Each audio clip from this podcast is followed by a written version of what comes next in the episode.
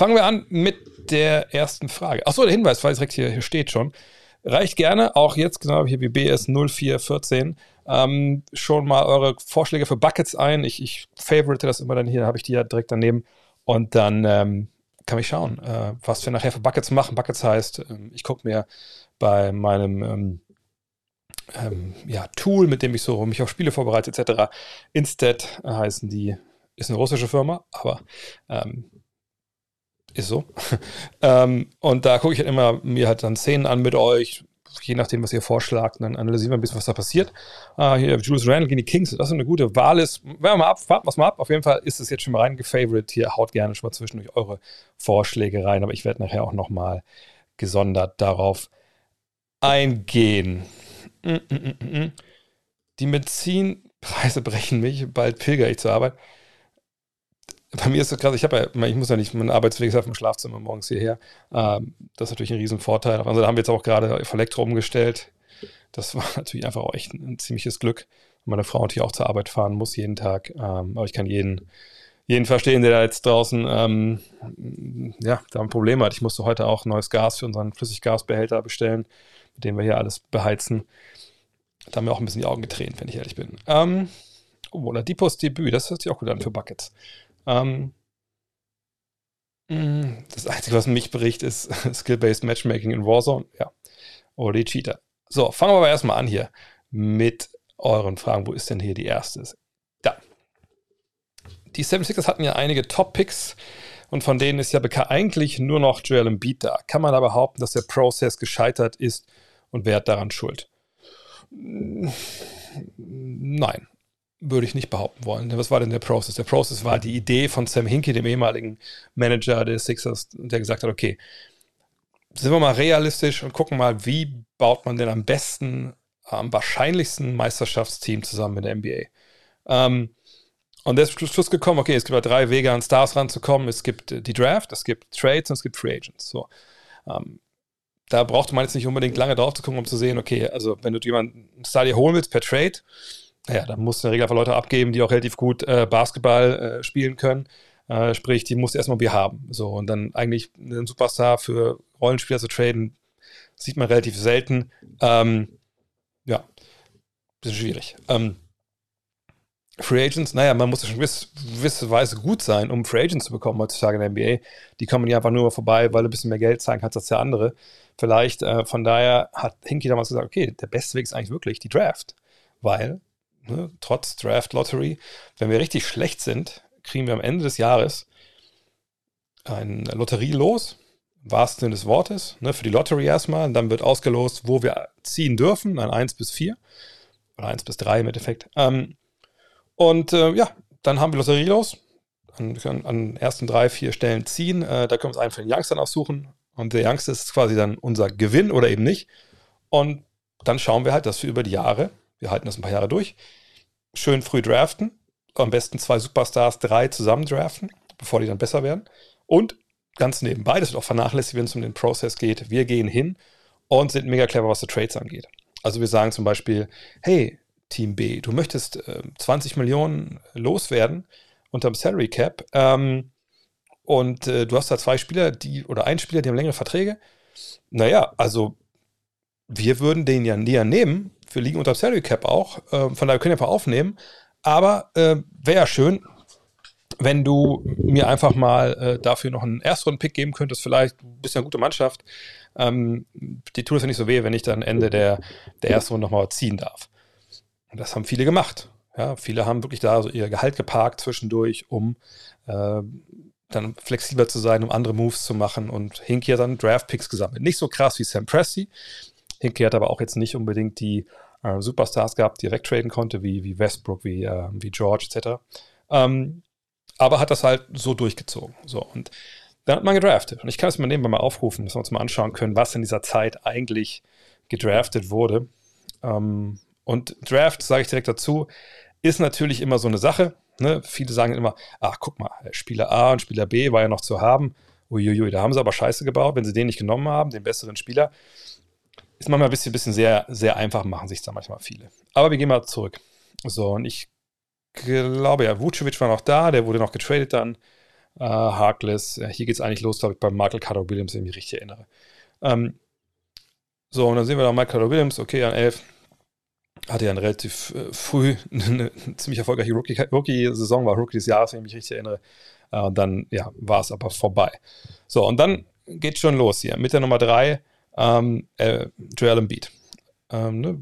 erste, erste Runde, dritter Pick, 2014 dann Alfred Payton, aber ihr seht immer dieses, dieses, dieser, dieser ähm, Pfeil da, das zeigt immer, wo der denn gelandet ist, eben in Orlando.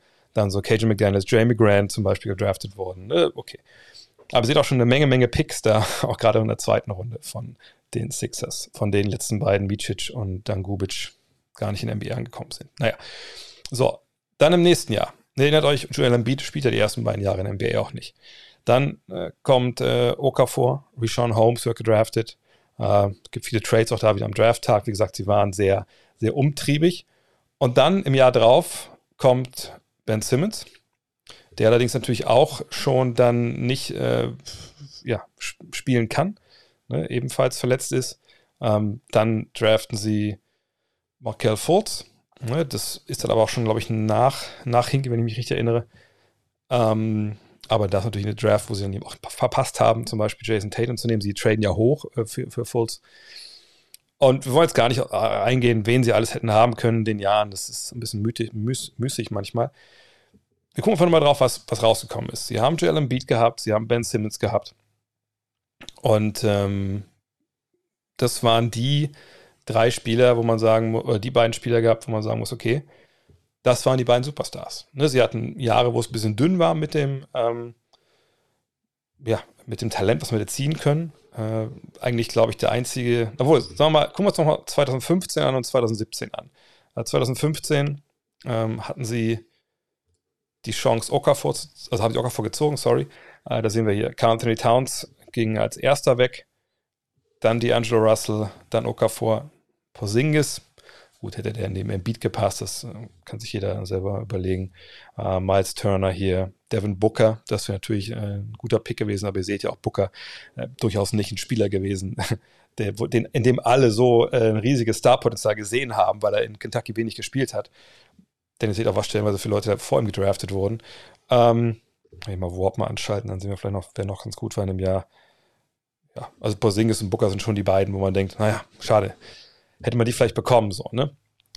Aber in dem Fall kein, kein Vorwurf. 2017 ist vielleicht das Jahr, wo man ihm Vorwurf machen kann, denn da identifizieren sie eben Markel Fultz, klar, als, als Nummer 1, sagt Traden hoch.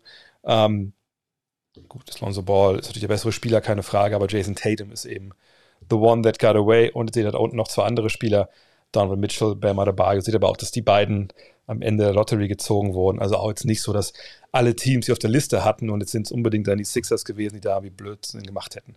Also so war das nicht. Egal. Fakt ist, sie hatten Embiid und Simmons. Und das sind durchaus zwei All-Stars, äh, in Embiid sogar ein, ein Peak-Kandidat, auch wenn er ne, früh lange verletzt war und immer wieder auch mal gefehlt hat letzten Jahre. Aber das ist ja nun mal das Ziel von The Process gewesen. Wir kommen irgendwie in äh, die Situation, dass wir zwei Superstars im Team haben ähm, und dann schauen wir erstmal weiter. Und sie hatten diese beiden potenziellen Superstars und haben dann aber gemerkt, ja, auch weil Ben Simmons sich eben gerade Richtung Wurf und auch vielleicht basketballerisch nicht ganz so entwickelt hat oder einfach weil sie Probleme hatten, äh, aus ihm das Maximale rauszuholen neben Embiid. Ähm, und dann gesagt, okay, also was machen wir jetzt? Und was sie gemacht haben, war, das ist gar nicht so lange her, sie haben Embiid, ein, äh, sie haben Simmons eingetauscht gegen James Harden. So, sprich, sie haben James Harden und sie haben äh, auf der anderen Seite Joel Embiid, also ein durchaus passendes Duo, was die Liga vor relativ große Probleme stellen wird ähm, in den nächsten paar Jahren, denke ich. Ist es jetzt ein gelungenes oder ist es ein Top-Ergebnis des Prozess? Ich würde sagen, jein. nee, ich würde sagen, ja. Also du hast zwei Superstars, du hast einen MVP, einer, der es werden kann dieses Jahr. Das ist jetzt wirklich, das hat funktioniert. Hat es so funktioniert, wie es im Endeffekt Sam Hinkie machen wollte? Nee, aller Wahrscheinlichkeit nach nicht. Der hätte dann, nachdem er da quasi rausgeschmissen wurde, weil die Liga auch ein bisschen stunk gemacht hat, der hätte sicherlich dann gesagt, pass auf, Freunde, ähm, ich ist mir egal, was die Liga sagt, wir ziehen das konsequent weiter durch. Ähm, so ist dann nicht gekommen, aber die Sixers sind jetzt an einem echt guten Platz und auch besser, als sie das vor ein paar Jahren waren. Hat sich das alles gelohnt, diese, diese Jahre des, sagen wir mal, wie es ist, absichtlichen Verlierens, so. Das muss jeder für sich selber entscheiden. Ich glaube, wenn man jetzt nicht in den Finals spielt und keinen Titel gewinnt, dann ja, hat es sich dann vielleicht trotzdem gelohnt, weil man sagt, okay, da hatten wir wenigstens mal die Chance, dahin zu kommen. Vielleicht wären wir ja ohne den Prozess mit normalen Draftpicks nur im Mittelfeld gelandet, da hätten wir gar nichts von gehabt. Das muss jeder für sich entscheiden. Ich bin kein großer Fan von Tanking. Ähm, also vor allem nicht über, also über Jahre hinweg, wenn man das mal ein Jahr vielleicht macht, weil es die Situation irgendwie hergibt. Okay, aber wenn man jetzt hingeht und sagt, nee, ähm, wir machen das seit fünf, sechs Jahre und scheiß auf die Fans, scheiß auf die Dauerkartenbesitzer, scheiß auf die Jungs, die hier spielen, obwohl sie auch viele Leute entwickelt haben, wie Robert Covington zum Beispiel, ähm, dann ist mir das trotzdem einfach alles ähm, immer, hat sich nicht gut angefühlt. Aber erfolgreich, würde ich sagen, war es im Nachhinein schon, sonst hätten sie nicht ein Beat bekommen äh, und, und Harden im Endeffekt. Gibt es andere Wege, um solche Spiele zu bekommen? Klar, aber in dem Fall hat es ja funktioniert dann halbwegs. Eine vielleicht dumme Frage, aber gäbe es eine kleine Chance, dass die Lakers Westbrook aus seinem Vertrag rauskaufen, sollten sie in der Postseason scheitern und dann einen Spieler in der Free Agency zu sein? Mhm. Ich glaube, wenn man jetzt hört, was andere Kollegen in den USA berichten und die halt klar sagen, es gibt keinen Weg, dass die Lakers nächstes Jahr noch Russell Westbrook beschäftigen, dann könnte man natürlich denken, ja, okay, dann scheint es ja vielleicht eine Idee zu sein, dass man einfach rauskauft. So. Ähm, würde ich auch gar nicht komplett ins, ins Reich der Fabel verweisen, dass das passiert, dass man sich da überlegt, so geht es ja nicht weiter. Ähm, wir finden aber auch keinen Abnehmer für den, ähm, also kaufen wir ihn raus. Allerdings halte ich es für unfassbar unwahrscheinlich, weil ich nicht glaube, dass das nötig sein wird. Ähm, aber bevor wir dazu kommen, erst zu der, zum zweiten Teil der Frage, ob man dann nicht, wenn man ihn cuttet, das Geld ja nutzen kann, um sich in der Free Agents zu verstärken. Da müssen wir klar sagen, nein, das wird nicht funktionieren, weil die Lakers, jetzt habe ich es auch nebenbei hier aufgerufen, die Lakers, das sieht man da oben eigentlich ganz gut, ähm, ne, also da wo Total Cap Allocations steht, das ist das, was das Team dieses Jahr ausgibt, in der ersten äh, Spalte, in der zweiten nächstes Jahr ausgibt, die Jahre drauf, was schon fest ist an garantierten Gehältern. So. Und wenn ihr da hinkommt, seht ihr, okay, dieses Jahr 149 Millionen, wir haben Salary Cap bei was? 112, 13, 14, ich weiß gar nicht mehr genau. Äh, sprich, liegt man weit drüber. Und wenn ihr das nächstes Jahr seht, dann seht ihr auch, gut, liegen wir auch weit drüber. 149. Nur, da unten bei Westbrook ist es grün gemarkert. Dann seht ihr oben Player Option, heißt es eine Spieleroption. Es kann auch sein, dass er die gar nicht zieht, was ich nicht glaube. 47 Millionen, 47 Millionen. Ja, da muss ein, ein, alter Mann lange für, äh, für stricken. Ähm, von daher, ich denke mal, wieder rein optieren.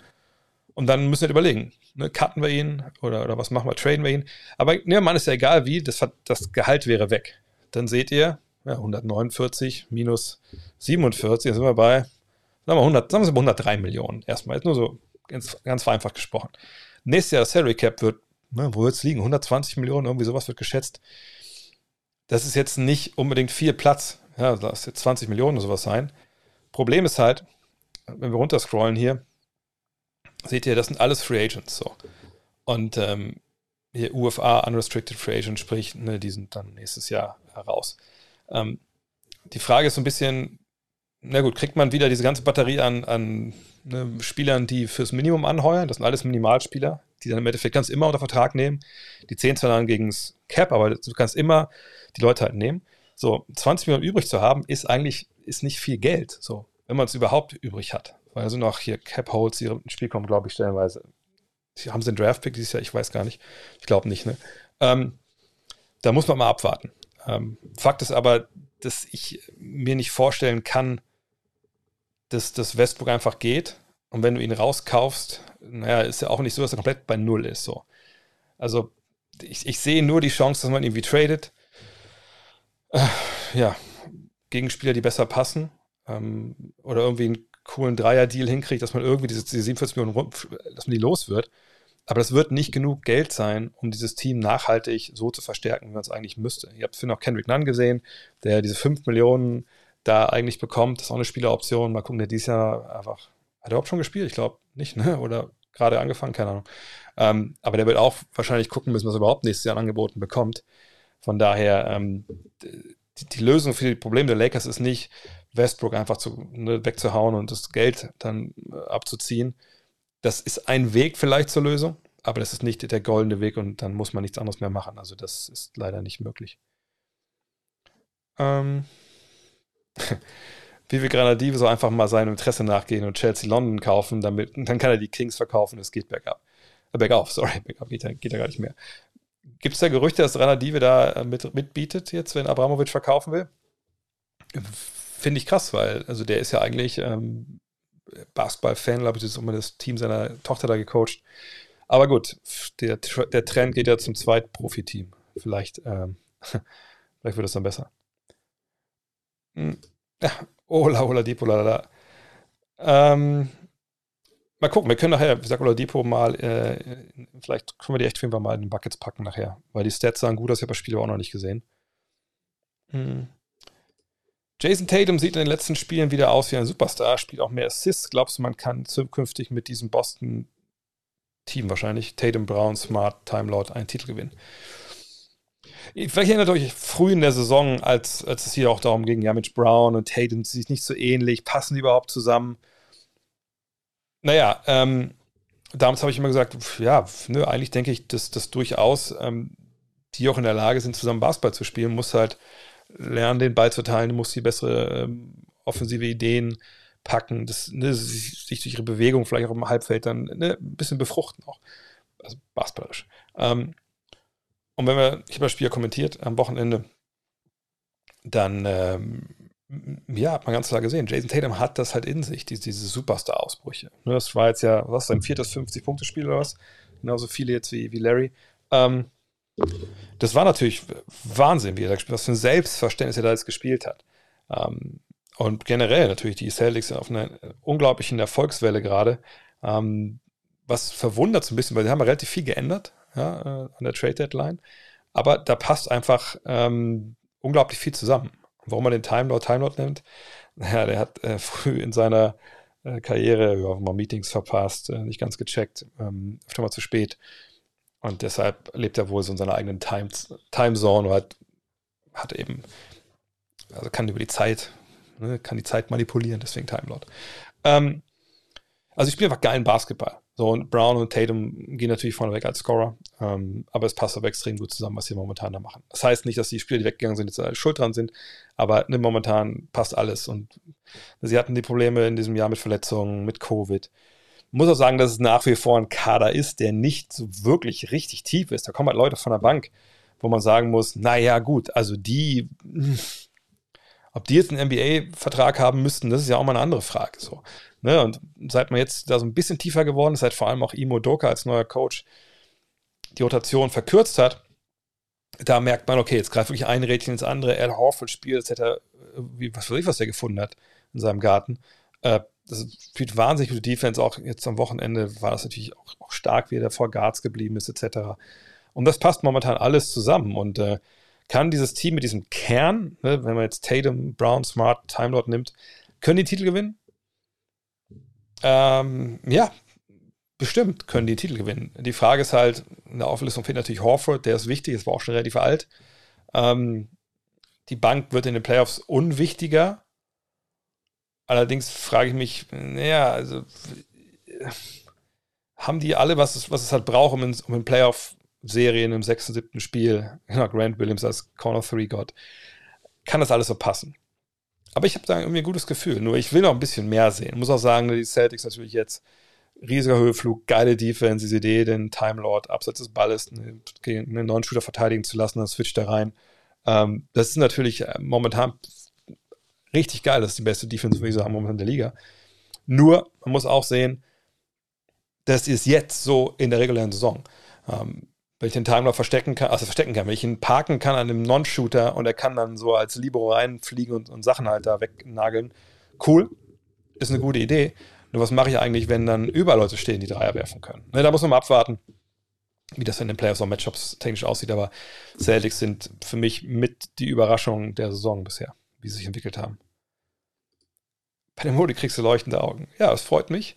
Ähm, alle, ich hoffe, also viele werden gar nicht wissen, was, um was es hier geht mit dem Pulli, aber ist ein geiles Ding, vor allem ist total ne, hier organisch und so. Ist von den gleichen Jungs, ehrlich gesagt, die, die meine T-Shirts machen.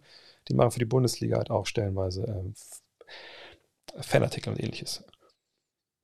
Ist es mal eine Zeit, über Draymond Green zu schwärmen? Da trinke ich doch hier aus einer grünen Flasche direkt. Mhm. Seit er verletzt fehlt, läuft es ziemlich unruhig bei den Warriors. Anscheinend ist er doch wohl mehr als ein rein nur ein überragender Defensivspieler. Ja, ich glaube, wer das behauptet hat, der hat auch nicht wirklich hingeguckt, was, was er da macht. Ähm, denn Draymond Green ist ja nicht so der Typ, nach Motto, geiler Verteidiger und vorne sagt man, hey Draymond, pass auf, hier, hier hast du, ist eine Tasse Kaffee, stell dich da unten mal in die Ecke, mach dir keine Sorgen, wir passen nur im Notfall und bevor wir dir den Ball in die Ecke geben, weil du eh nicht werfen kannst, passen wir den Ball lieber ins Aus, weil dann kassieren wir keinen langen Rebound und einen Fastbreak. So ist es ja nicht. Sondern, und das war ja auch so eine Diskussion, die eigentlich auch schon sich seit, seit seit 2017 so ein bisschen hält vielleicht oder vorher sogar schon. Nach Motto, ist nicht vielleicht sogar, also so, soll ich sagen, so Basketball, äh, Basketball-Intellektuelle. Das ist gar nicht despektierlich gemeint, aber ne, manchmal überdenkt man, also manchmal overthinkt man ja Sachen und sagen, sie sagen halt so, ja, aber guck mal, ist nicht vielleicht sogar Draymond Green wichtiger für die Warriors als Steph Curry? Wo ich so sage, ja, okay, ich weiß, wo das herkommt. Momentan sieht man auch sehr gut, wie wichtig er ist.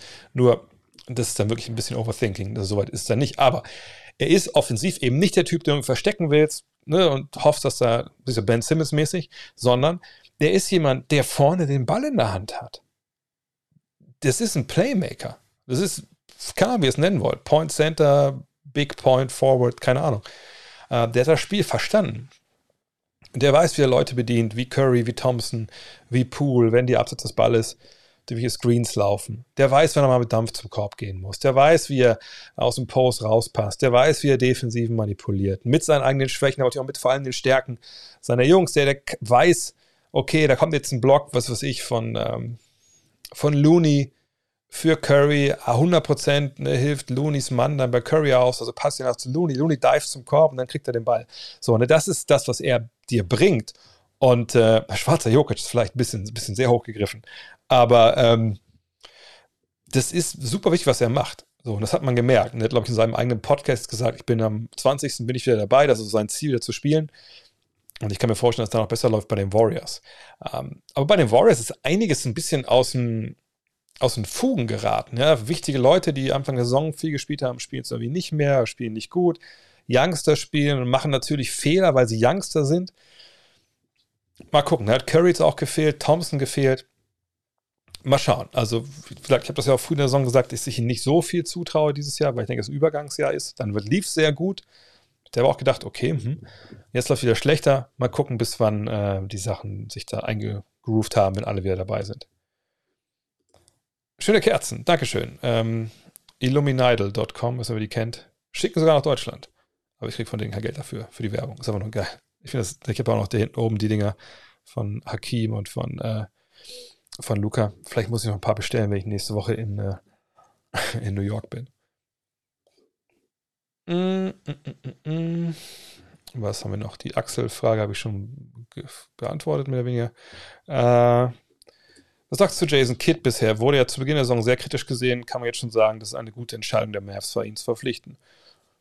Ja, also das Interessante ist ja bei, bei Kidd, damals in Milwaukee ist er ja durchgefallen. Ähm, oh, danke, Sprungwurf TV mit, mit, für den Raid. Ähm, ist er quasi nur durchgefallen, weil er im Endeffekt de Defensivideen hatte, die, also die waren ja eher aus den 90ern, so eine super aggressiv und, und die kamen gar nicht hinterher. Ähm, wie soll ich sagen, die kamen nicht hinterher mit den Rotationen, so wie er das spielen wollte, weil das einfach, wie gesagt, das, das, dieses System kommt aus einer Zeit, wo eben nicht so viel Dreier geworfen wurden, etc. pp. Ähm, auch nicht eben solche geskillten Spieler auf dem Feld standen wie in den 90ern. So, dann war Kit ja eine Zeit weg von der Bildfläche.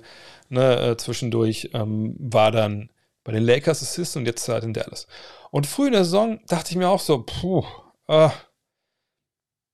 ja, nee, so gut ist oft das nicht. Also, weil offensiv und das ist mal die Frage, ne, wie viel kannst du als Trainer dafür, wenn die Spieler stellenweise nicht deine, deine Ideen mit Leben füllen können? So, was meine ich damit? So früh in der Saison hatte er ähm, Dwight Powell auf dem Feld mit Dorian Finney-Smith, äh, mit Christoph Porzingis, Luca und wer noch dabei? Tim Hardaway, glaube ich. So. Und das ist ja auf dem Papier eine gute Aufstellung, ja. DFS, also Dorian Finney-Smith, vergangenes Jahr ein Dreier getroffen, Porzingis sowieso, eigentlich ein, mehr wie ein Shooting Guard. Paul dann so als ne, Rimroller äh, nach, nach Pick and Rolls mit Luca und Hardaway da auch trifft. Perfekt. Problem war halt, Powell wirft halt gar nicht von draußen und wenn er wirft, trifft er nicht. Und auf einmal ist Dorian Finney-Smith komplett kalt gewesen, Saisonbeginn von der Dreierlinie. Und so, ja, klappte das alles hinten und vorne nicht. Man hat stellenweise so auch so Horn-Sets sich da halt äh, Sachen erarbeiten wollen, aber dann, dann, dann war kein Spacing da für den Drive von Luca und dann hat man oft so ein bisschen vor der äh, Abwehr, kam jedenfalls vor, so hinterher gespielt, aber super schlechte Würfe genommen, oder schwere Würfe genommen. Dann die zweite Fünf, wenn die reinkam mit Brunson und Kleber, hat dann immer viel wieder noch gekittet. Und die Defense war auch nicht gut genug, um das immer wieder aufzufangen. Jetzt muss man sagen, hat sich das ja echt gedreht. Also defensiv sind die auf einem sehr hohen Niveau. Ja, ich kann mir gut vorstellen, dass jetzt diese Klärung der Personalie Porzingis das auch ein bisschen, ich will nicht sagen, befreit hat in dem Sinne, aber dass man einfach sagt, okay, wir haben jetzt, sind jetzt ein klares Team, was sich um den Ballhändler dreht. Das waren sie ja vorher eigentlich auch. Luka Doncic, der kocht und alle anderen essen. Wenn er nicht kocht, dann gehen da einige offensiv ziemlich, ziemlich im Magen äh, grummeln, äh, ziemlich hungrig ins Bett. So. Aber jetzt ist es klar, dass das der, der Weg ist. Und wenn Luca sitzt, dann ist es halt Brunson, der das macht. Oder Dinwiddie jetzt. Aber das ist halt jetzt immer das. Und sie müssen nicht mal Rücksicht nehmen auf einen, sagt 2,24 Meter Shooting Guard, der auch mal dann aufposten soll, dass er nicht richtig gut kann oder dieses Jahr auch besser gemacht hat. Der wird ja auch schlechter mal, als er ist. Aber es hat halt einfach, jetzt ist es einfach klarer und es funktioniert besser und defensiv ist einfach der Plan, den Kitter hat, der geht super auf. Und deshalb würde ich schon sagen, er macht einen guten Job. War es zu Saisonbeginn nicht ideal? Nein, aber es ist ein neuer Trainer, neue Mannschaft, ne, Spieler, die vielleicht nicht so ganz funktionieren. Und das Gleiche, wenn man ehrlich ist, oder ganz ähnlich war es ja auch bei ihm Odoka in Boston, wo es jetzt auch sehr, sehr gut läuft. Manchmal brauchen neue äh, Spieler oder neue Trainer erstmal auch so ein bisschen, äh, bisschen Anlaufzeit. Mm, LeBron gegen die Warriors wieder mit einer Mega-Performance, ja. Mm. Siehst du nächstes Jahr noch bei den Lakers mit einem gesundheitlich fragwürdigen Coaster in AD. Ihr habt ja vielleicht das hier die Grafik gesehen. Er hat nächstes Jahr noch Vertrag, also wo soll er hingehen? Äh, ich glaube auch, er ist nicht der Typ, der da jetzt dann ähm, sagt, okay, also wieder nicht gut gelaufen, ich will unbedingt einen Trade und da wirklich richtig stunk macht, das kann ich mir aber nicht vorstellen, weil hängt ja auch ein bisschen mehr dran als nur er selber. Es ist ja auch seine Familie, die mit dranhängt, etc. pp. Also, nee, ich denke, er spielt nächstes Jahr auf jeden Fall das Ding da zu Ende und ich, wenn ich draufsetzen müsste, würde ich sagen, der bleibt auch bis zum Rest seiner Karriere da. Auch weil die Nummer mit Ronnie James, habe ich letzte Woche darüber gesprochen, die finde ich dann schon so stellenweise arg weit hergeholt. Ähm, von daher, äh, ich denke, er ist da. Ähm, und man muss halt AD irgendwas hinbekommen, dass er halt spielt. Wenn er spielt, ist er wahrscheinlich top, ja, Top 10 auf jeden Fall der Liga. Wenn er gut spielt. Und, aber da musst du erstmal hinbringen. Und Serge Barzo oft verletzt. Aber das ist jetzt erstmal das, was äh, womit LeBron zwar klarkommen muss. Und ähm, mal schauen. Was dann aber nach der nächsten Saison ist, wenn es wirklich bergab gehen sollte, wenn sie wieder eine Saison äh, erleben, wo es nicht um Titel geht und was ich, vielleicht sogar Playoffs in Gefahr sind, dann kann ich mir vorstellen, dass da was passiert, aber nicht so ad hoc jetzt äh, nach einem Jahr, wo es halt, sind zwei Jahre jetzt, wo es nicht gut lief, aber letztes Jahr waren es ja vor allem die Verletzungen und dieses Jahr war es ähm, ja von allem so ein bisschen. Dennis Schröder hat bisher bei den Rockets nicht die erhofft guten Leistungen gezeigt, außer das zweite Spiel mit 23 und 9. Dazu verpasst er bereits vier Spiele und sowohl Dennis als auch die Rockets wollen kein Buyout. Warum läuft es aktuell noch nicht so wie gewünscht? Und wie wirkt das auf sich auf Dennis Offseason aus? In Houston aktuell die richtige Station, um sich für einen guten Vertrag im Sommer zu empfehlen. Ich glaube, Dennis ist nicht an dem Punkt seiner Karriere mehr, wo er sich für irgendwas empfehlen muss. Klar, wenn er jetzt mega, ähm, wie soll ich sagen, also total underperformen würde, würde, keine Ahnung, nicht, nicht kein Scheunentor mehr treffen, na gut, dann würde er keinen Vertrag bekommen. Aber der, der Scouting Report über, über Dennis ist klar. Wir wissen, er hat einen unglaublichen Speed, wir wissen, er hat äh, relativ guten Drei mittlerweile aus dem Stand. Er ist streaky, äh, stellenweise. Er kann eine Offense für dich aufziehen als Pick-and-Roll-Ballhändler äh, für sich selber und für andere. Was er nicht so gut kann, ist im Halbfeld das Ganze regeln. Ähm, ne, wenn so ein bisschen der Platz fehlt, ist es mal ein bisschen schwierig. Uh, und er ist jemand, der defensiv dir als Point of Attack Verteidiger natürlich auch helfen kann. Ja, der kann am Ball wirklich da rangehen und wirklich auch den, den gegnerischen Dribbler unter Druck setzen und, und da einiges Gutes für dich tun. Ist er ein Starter, der Maximalvertrag kriegen sollte? Nein. Also das ist auch klar nach all den Jahren jetzt. Ist er einer, der so Jalen Brunson-mäßig von der Bank kommen kann und für dich einfach äh, eine geile zweite Option ist oder eine geile Second Unit anführen kann? Ja, ist er. Die Frage ist jetzt halt, wer hat Geld für einen, der das alles kann und ein paar Sachen halt nicht kann? Das wird halt jetzt die spannende Frage sein im Sommer. Aber die Teams werden sich jetzt nicht davon leiten lassen, ähm, was jetzt da die letzten, was waren es, 25, 30 Spiele in Houston passiert. Eine Truppe, die nicht gewinnen will, die eigentlich ja einen Point Guard hat, der All-Star war, der auf der Bank sitzt, der nicht spielen darf, die eigentlich trotzdem natürlich immer noch Porter und, äh, und Green eigentlich im Backcourt haben wollen. Im Zweifel ist es positiv für Dennis, wenn er jetzt da ist, wenn er, das sieht man auch in Instagram-Posts und so, ja, ich bin hier, ich will helfen, ich will ne, mein Wissen weitergeben, each one, teach one, ne? Er schreibt da und sagt die richtigen Dinge und er gibt sich auch Mühe, glaube ich. Aber dann zu einer Mannschaft zu kommen, die natürlich auch so strukturell ihre Probleme hatte, ne, wo viele Jungs, junge Leute dabei sind, mit einer Saison ist auch schwierig. Aber ich glaube nicht, dass es irgendwas jetzt mit seiner Offseason zu tun hat im Endeffekt. Die Teams, die Bock auf ihn haben, die wissen das jetzt auch schon. Und äh, na, was soll er sonst sagen? Na, es gibt genug Leute in der Geschichte der NBA, wo man sich fragt, Alter, warum sagen die das? So, ne? Außerdem, für ihn wäre es am einfachsten gewesen zu sagen, yo, Moment mal, wohin soll ich fliegen? Houston. Ah, nein, äh, nee, sorry, also pass auf, Agent, Octagon, bitte, regel das für mich. Ich fliege da nicht hin. Äh, ne, ich, also ich komme vielleicht runter kurz einmal hier zum äh, Medizincheck, aber ich ziehe nicht mehr, ich ziehe keine Basketballschuhe an. Ich ziehe mir keine kurze Hose an. Da hätte locker sagen können. Ähm, das wäre natürlich in der NBA auch noch nicht mal unbedingt äh, mit, mit, mit einer großen, äh, eine, eine große Ausnahme gewesen. Wieso legen die Star-Player äh, langsam immer höhere Punktzahlen auf? Ist das so, dass die immer höhere Punktzahlen auflegen? Ich meine, sicherlich in der Gesamtheit der NBA, wenn man mal schaut, Offense ist jetzt an einem, auf einem anderen Niveau, ähm, wie es vor, vor 30, 20, 30, 40 Jahren war. Ist ja auch klar, wir schießen mehr Dreier, wir haben jetzt mehr Possession als in den 90ern.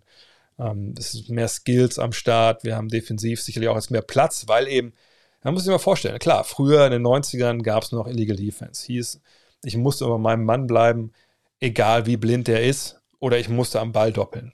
Aber diese beiden ne, Ideen gab es nur. Es war sehr, sehr ne, 1 und 0, sehr, sehr analog. Oder digital wahrscheinlich eher. Ne? Ähm, heutzutage, klar, kannst du, ne, solange du nicht drei Sekunden in der eigenen Zone stehst, ohne dass du irgendeinen Spieler berührst, ist es ja egal, wo du rumstehst und wo du parkst und wo du Sachen zustellst. Aber es gibt eben mehr Skills. Ne? Man muss mehr bei, näher bei seinen Leuten bleiben, weil die ja Dreier treffen. Und ich weiß jetzt nicht, was wirklich leichter ist. Ne, Handchecking ist ja jetzt auch, äh, ach, das jetzt, ist ja schon seit 20 Jahren auch ähm, ne, verboten. Da wird eher geahndet, als es vor 20 Jahren war. Vielleicht, das wird alles so wieder mit, mit, mit dazu beitragen. Aber ich würde vor allem sagen, die Jungs heute geskillter. Das ist ja auch vollkommen nachvollziehbar. Äh, es gibt mehr Possessions, man geht früher in, in die Aktion rein, man nimmt mehr Dreier und das ist dann einfach auch, ja, glaube ich, die Erklärung irgendwo. Meine Chance nächste Woche in Brooklyn Simmons oder Kyrie auf dem Feld zu sehen. Also Kyrie glaube ich nicht. Ne, ich bin nächste Woche ja auch in, wahrscheinlich bist du auch beim Trip mit dabei, denke ich, ähm, in New York. Ähm, Kyrie habe ich da eigentlich abgehakt. Ähm, Simmons, schwierig, das hat Charlotte, glaube ich, ist es, fährt er nicht mit. Ähm, dann ist ja am 10. das Spiel in Philly da bin ich mir sicher, dass er auch nicht dabei ist jetzt. Was sollen sie da auf die Bank setzen? Ähm, und äh, ja, bei Simmons, ich kann das auch überhaupt gar nicht einschätzen. Ich würde sagen, die Chancen stehen 50-50, aber da hättest du genauso gut irgendeinen Kollegen auf der Straße fragen können. Aber keiner weiß es. Harden und der Beat für Buckets haben wir letzte Woche schon gemacht. Da musst du nochmal reingucken. Ähm, erklär bitte nochmal das Elam-Ending. Relativ schnell erklärt. Ähm, also der Mann, äh, wie hieß er, Robert? Egal, jedenfalls Elam ähm, ist jemand, der hat an der Uni gearbeitet und irgendwann mal gesagt, komm, Mathematiker ist er, glaube ich, auch, ne, wäre auch ein bisschen, wir sind auch bei Dallas gegen Netz, genau. Ähm, wäre auch ein bisschen cleverer, bevor man am Ende da von einem NBA-Spiel einfach sagt, oh, come on, ey, whatever hier, ne, jetzt, jetzt wird nur noch Freiwürfe und Fouls und so, warum findet man nicht einen besseren Weg am Ende? So. Und ähm, long story short, äh, er hat das auch in der, es gibt gab auch eine Liga, die das ausprobiert hat und so, jetzt beim All-Star-Game wird es ja auch äh, dann stellenweise äh, gemacht, dass man sagt, ähm, okay, man spielt das letzte Viertel halt nicht auf Zeit, sondern man spielt es bis zu einem gewissen Score. Ich glaube, beim All-Star-Game war es jetzt ja, ich habe es dieses Jahr ehrlich gesagt nicht gesehen, aber wie war es, war es wahrscheinlich genau wie bei wie im Jahr vorher, dass man, glaube ich, 24 Punkte gemacht hat, äh, zu Ehren von, von Kobe, glaube ich, ne? Dass man halt sagt, okay, nach drei Vierteln steht, steht 130 zu 115 im All-Star-Game. Und man sagt, 154 ist dann halt das, da ist der Sieg. So, 154, jetzt erst 154 ist. Eigentlich wie früher auf dem Freiplatz halt auch. So. Und dann spielt man das letzte Viertel halt ohne, ähm, ohne Uhr. Sondern einfach nur bis zu diesem Punkt. Und dann macht es ja auch keinen Sinn, ne, zu faulen und großartig, weil du eben, selbst wenn du Freiwürfe abgibst, macht ja auch keinen Sinn, ne, du musst, musst die Uhr nicht stoppen. So, von daher, das finde ich äh, ein geiles Ende, aber es ist, es gibt auch unterschiedliche Interpretationen oder andere, ne, ich glaube, das Original Elam Ending ist anders, das, was die NBA beim Austergang gemacht hat und so.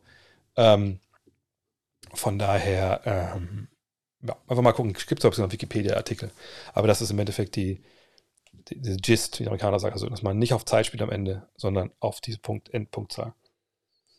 Mhm. Tatum und Celtics habe ich gerade schon ähm, erzählt. Buckets LeBron 56, ja, kann ich mal auch hier was saven. Ähm, mm, mm, mm, wie gut Luca äh, verteidigt. Auch das save ich auch mal, vielleicht ist auch ein paar Zeit für Buckets nachher. Es ist immer schwer, das einfach nur so zu erklären. Ähm, gibt es Spieler, die eine gute Rolle in der NBA spielen würden, aber in einer anderen Liga sind?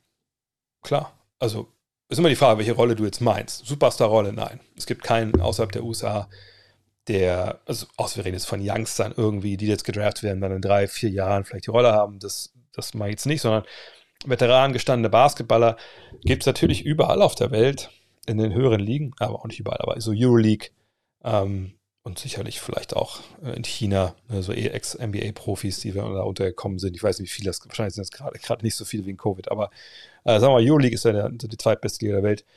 Klar, da gibt es Spieler, die würden in der NBA eine gute Rolle spielen, aber sie wären eben auch genau nur das, Rollenspieler. Ähm, Starter, da wäre schon schwierig, weil für mich Starter ist immer eine Definitionsfrage. Ich, nur weil ich bei einem NBA-Team vielleicht starten würde, weil die relativ blind im Kader sind, heißt nicht, dass ich ein NBA-Starter bin. Ne, das ist dann schon, er müsste schon, Jimmy Fredette zum Beispiel, ja, er müsste schon bei mehreren Teams einfach auch starten können. Ähm, und das, denke ich, da wird schon relativ dünn. So, ne? Zum Beispiel Nikolai Mirotic, das haben wir ja gesehen. Der, der kann natürlich mal starten für dich in der NBA. Und in gewissen Konstellationen kann das auch durchaus funktionieren. Aber das ist halt dann auch kein, kein Qualitätsstarter, sagen wir es mal so. Ähm, und in der Juli gibt es eine Menge Jungs, die in der NBA spielen könnten. Äh, ich habe heute mit einem gesprochen. morgen gibt es einen neuen, glaube morgen, ja, einen neuen Podcast vom, vom FC Bayern Basketball. Da habe ich, ich mit Andy Obst und mit, mit Joe Vogtmann gesprochen. Joe Vogtmann könnte auf jeden Fall in der NBA spielen. War ja auch schon mal da im Camp und so. Da gab es jetzt nicht das Team, was ihn, ihn verlebt hat oder in der Summer League. Ähm, aber mit dem, was er da kann, ne, Passing, Big Man, Dreierschütze, vielleicht defensiv mit ein, zwei ja, Dingen, die man verbessern kann. Ja, und da gibt es genug Leute in der NBA, die das schlechter können als Joe Vogtmann gerade, äh, die nicht seine Offensivskills haben. Der kann auf jeden Fall NBA spielen und eine gute Rolle spielen. Ähm, von daher, ja, da gibt es eine Menge Leute. Es ist nicht so, ich glaube, viele stellen sich mir noch vor, okay, hier ist die NBA und das ist so ein abgeschlossener Raum und nur durch die Draft kommst du da vielleicht mit rein und äh, wenn du nicht gedraftet wirst, boah, das ist eigentlich gar keine Chance mehr, dann bist du auch nicht gut genug. Das ist nicht so. Die NBA ist, es ist nicht abgeschlossen, du musst dir vorstellen, wie so eine Wolke. Ja, und, ne, also sagen wir, in dieser Wolke steht drin NBA-Spieler, NBA-Talent, sagen wir mal, NBA-Skills. Und ne, um diesen Kreis der NBA ist vielleicht diese Wolke ragt darüber hinaus. Ja, das ist eine Euroleague-Welt, Leute finden, die das können. In der ACB wird Leute finden, die das können. Ich meine, in der Bundesliga, PJ Tucker hat in der Bundesliga gespielt, zwischendurch. Ja, ähm, ne, es gibt da überall Leute, die in der NBA eine gewisse Rolle spielen können, nur eben nicht äh, Starter oder, oder, oder Star. Und dann gibt es immer wieder Leute, die dann, sagt damit rein, auch, ich meine, Daniel Theiss ist ein gutes Beispiel. Ist auch, hat, ist, hat gestartet, ne? jedes Team kann den gebrauchen. Ne? Das, das, natürlich gibt es diese Spieler in, in Europa. Ähm, Denkst du, dass Brooklyn realistische Chancen auf den Titel hat, falls Curry wieder voll mitmachen darf und Simmons spielen kann, oder sind die dann zu uneingespielt? Nee, ich glaube nicht, dass sie Meister werden. Sie haben natürlich eine Chance, solange du ähm, Kevin Durant hast, haben wir auch gegen Boston gesehen, hast du eine Chance aber mir gefällt einfach das alles nicht, was, was ich da sehe im Sinne von nicht eingespielt. Der Vibe ist stellenweise ein bisschen komisch. Ne? Die konnten einfach gar nicht. Das war das vierte Spiel gegen, also das Spiel gegen Boston war das vierte von Durant und und Kyrie Irving zusammen in dieser Saison. Die hatten vor dem Spiel, glaube ich, 83 Minuten zusammen gespielt dieses Jahr. Das muss man sich mal überlegen. Und vergangenes Jahr war es ja auch schon nicht so viel. Also, nee, das ist wirklich, also ich, ich habe letztes Jahr auch gesagt, ich weigere mich einfach, alles in mir, was Basketballromantik irgendwie in sich trägt, weigert sich anzuerkennen, dass ein Team Meister werden kann, egal wie gut seine Spieler sind, wenn die nicht einen großen Teil der Saison zusammen diesen Prozess durchgemacht haben, wie man halt zu einem Team wird. Kann das egal sein, wenn Kevin Durant sagt, fuck it, ich bin Kevin Durant, ich gehe jetzt nach vorne, ihr switcht alles, ist, ist cute, ich gehe einfach hoch und werfe den Dreier und treffe den jedes Mal, wie er es stellenweise in der ersten Halbzeit gemacht hat gegen Boston. Ja, okay. Aber ich denke, in der sieben-Spiele-Serie, da kommt man irgendwann an den Punkt, wo das dann halt nicht mehr reicht einfach. Und deshalb würde ich sagen, sie haben keine realistische Chance, Meister zu werden. Haben sie eine Chance? Natürlich. Aber realistisch, denke ich, ist das nicht. Hast du die PK von Russell Westbrook äh, gestern gesehen? Echt krass, dass er dafür Nachrichten so bekommt. Ja, aber ich habe, ich gesagt, nicht alles gesehen. Ich wurde heute ähm, da ge, äh, getaggt auf, auf, auf Twitter. Habe dann halt ein Video gesehen, wo es darum ging, dass er sagt, naja, ne, äh, weiß ich, ich hatte schon, es gab so Probleme mit seiner Frau und, und ähm, wie heißt der Irre? Ach ja, Skip Bayless. Ähm, ne, dass, dass der sie jetzt geblockt hätte, weil er nicht in der Lage ist, mit Kritik umzugehen, denke ich. Ähm, und sie so sagt, ne, jetzt ziehst du unseren Namen von der Familie in Dreck, etc. pp. Und bin ja vollkommen auf der Seite von, von Frau Westbrook. Und natürlich sieht man auch, was für ein ja, ich hätte fast gesagt, was für einen kleinen Penis äh, Skip Bayless hat, aber wahrscheinlich trifft es am besten. Ähm, von daher, ähm, jetzt habe ich da dieses Video gesehen, äh, wo dann Westbrook darüber spricht, ja, mein Name soll nicht disrespektiert werden. Und dann äh, fing er an zu erzählen von diesem Elternabend, ich glaube von seinem Sohn, wo die Lehrerin was sagt. Und ich dachte so, oh Gott, was, was kommt da jetzt für ein für, für, für ein krasses Ding. Und dann ging es darum, ja, dass, dass der sagt, dass die Lehrer sagt, ja, ihr Sohn, der ist total äh, stolz auf diesen Nachnamen Westbrook, Westbrook. Und sagt immer, ich bin Westbrook, mein Nachname ist Westbrook, ich bin ein Westbrook. Und das ist natürlich echt, das ist cool, das ist süß, das ist schön, finde ich. Ne? Das war eine schöne Story. Und dann, ähm, dann fragt, und dann erzählt er aber, ja, aber ich, ich will jetzt nicht mehr hingehen und, ähm, und einfach das irgendwie hinnehmen, dass mein Name so in Dreck gezogen wird, dass ich so disrespektiert werde. Aber bei dem, was ich da jetzt gesehen habe, kam dann irgendwie auch kein anderes Beispiel mehr. Da habe ich ein anderes Video gesehen aus dem Spiel, wie ein Fan der gesagt hat, hey, Westbrick, Westbrick, und er hat dann gesagt, don't disrespect my name und so. Also das hat mich dann so ein bisschen, ein bisschen Fragen zurückgelassen. Also ich, wie gesagt, vielleicht, wenn ihr jetzt noch andere Videos gesehen habt, was da noch für Nachrichten kommen und so, postet das gerne mal in den Chat. Ich gucke da jetzt noch ein bisschen rüber. Ähm, aber wenn es so um diese Westbrick-Nummer geht, und ich glaube nicht, dass es nur darum geht, aber wenn es nur darum ginge, dann muss ich sagen, pff, ah, naja, gut. Ne? Also, das ist auch nicht, natürlich nicht nett, so. Ne?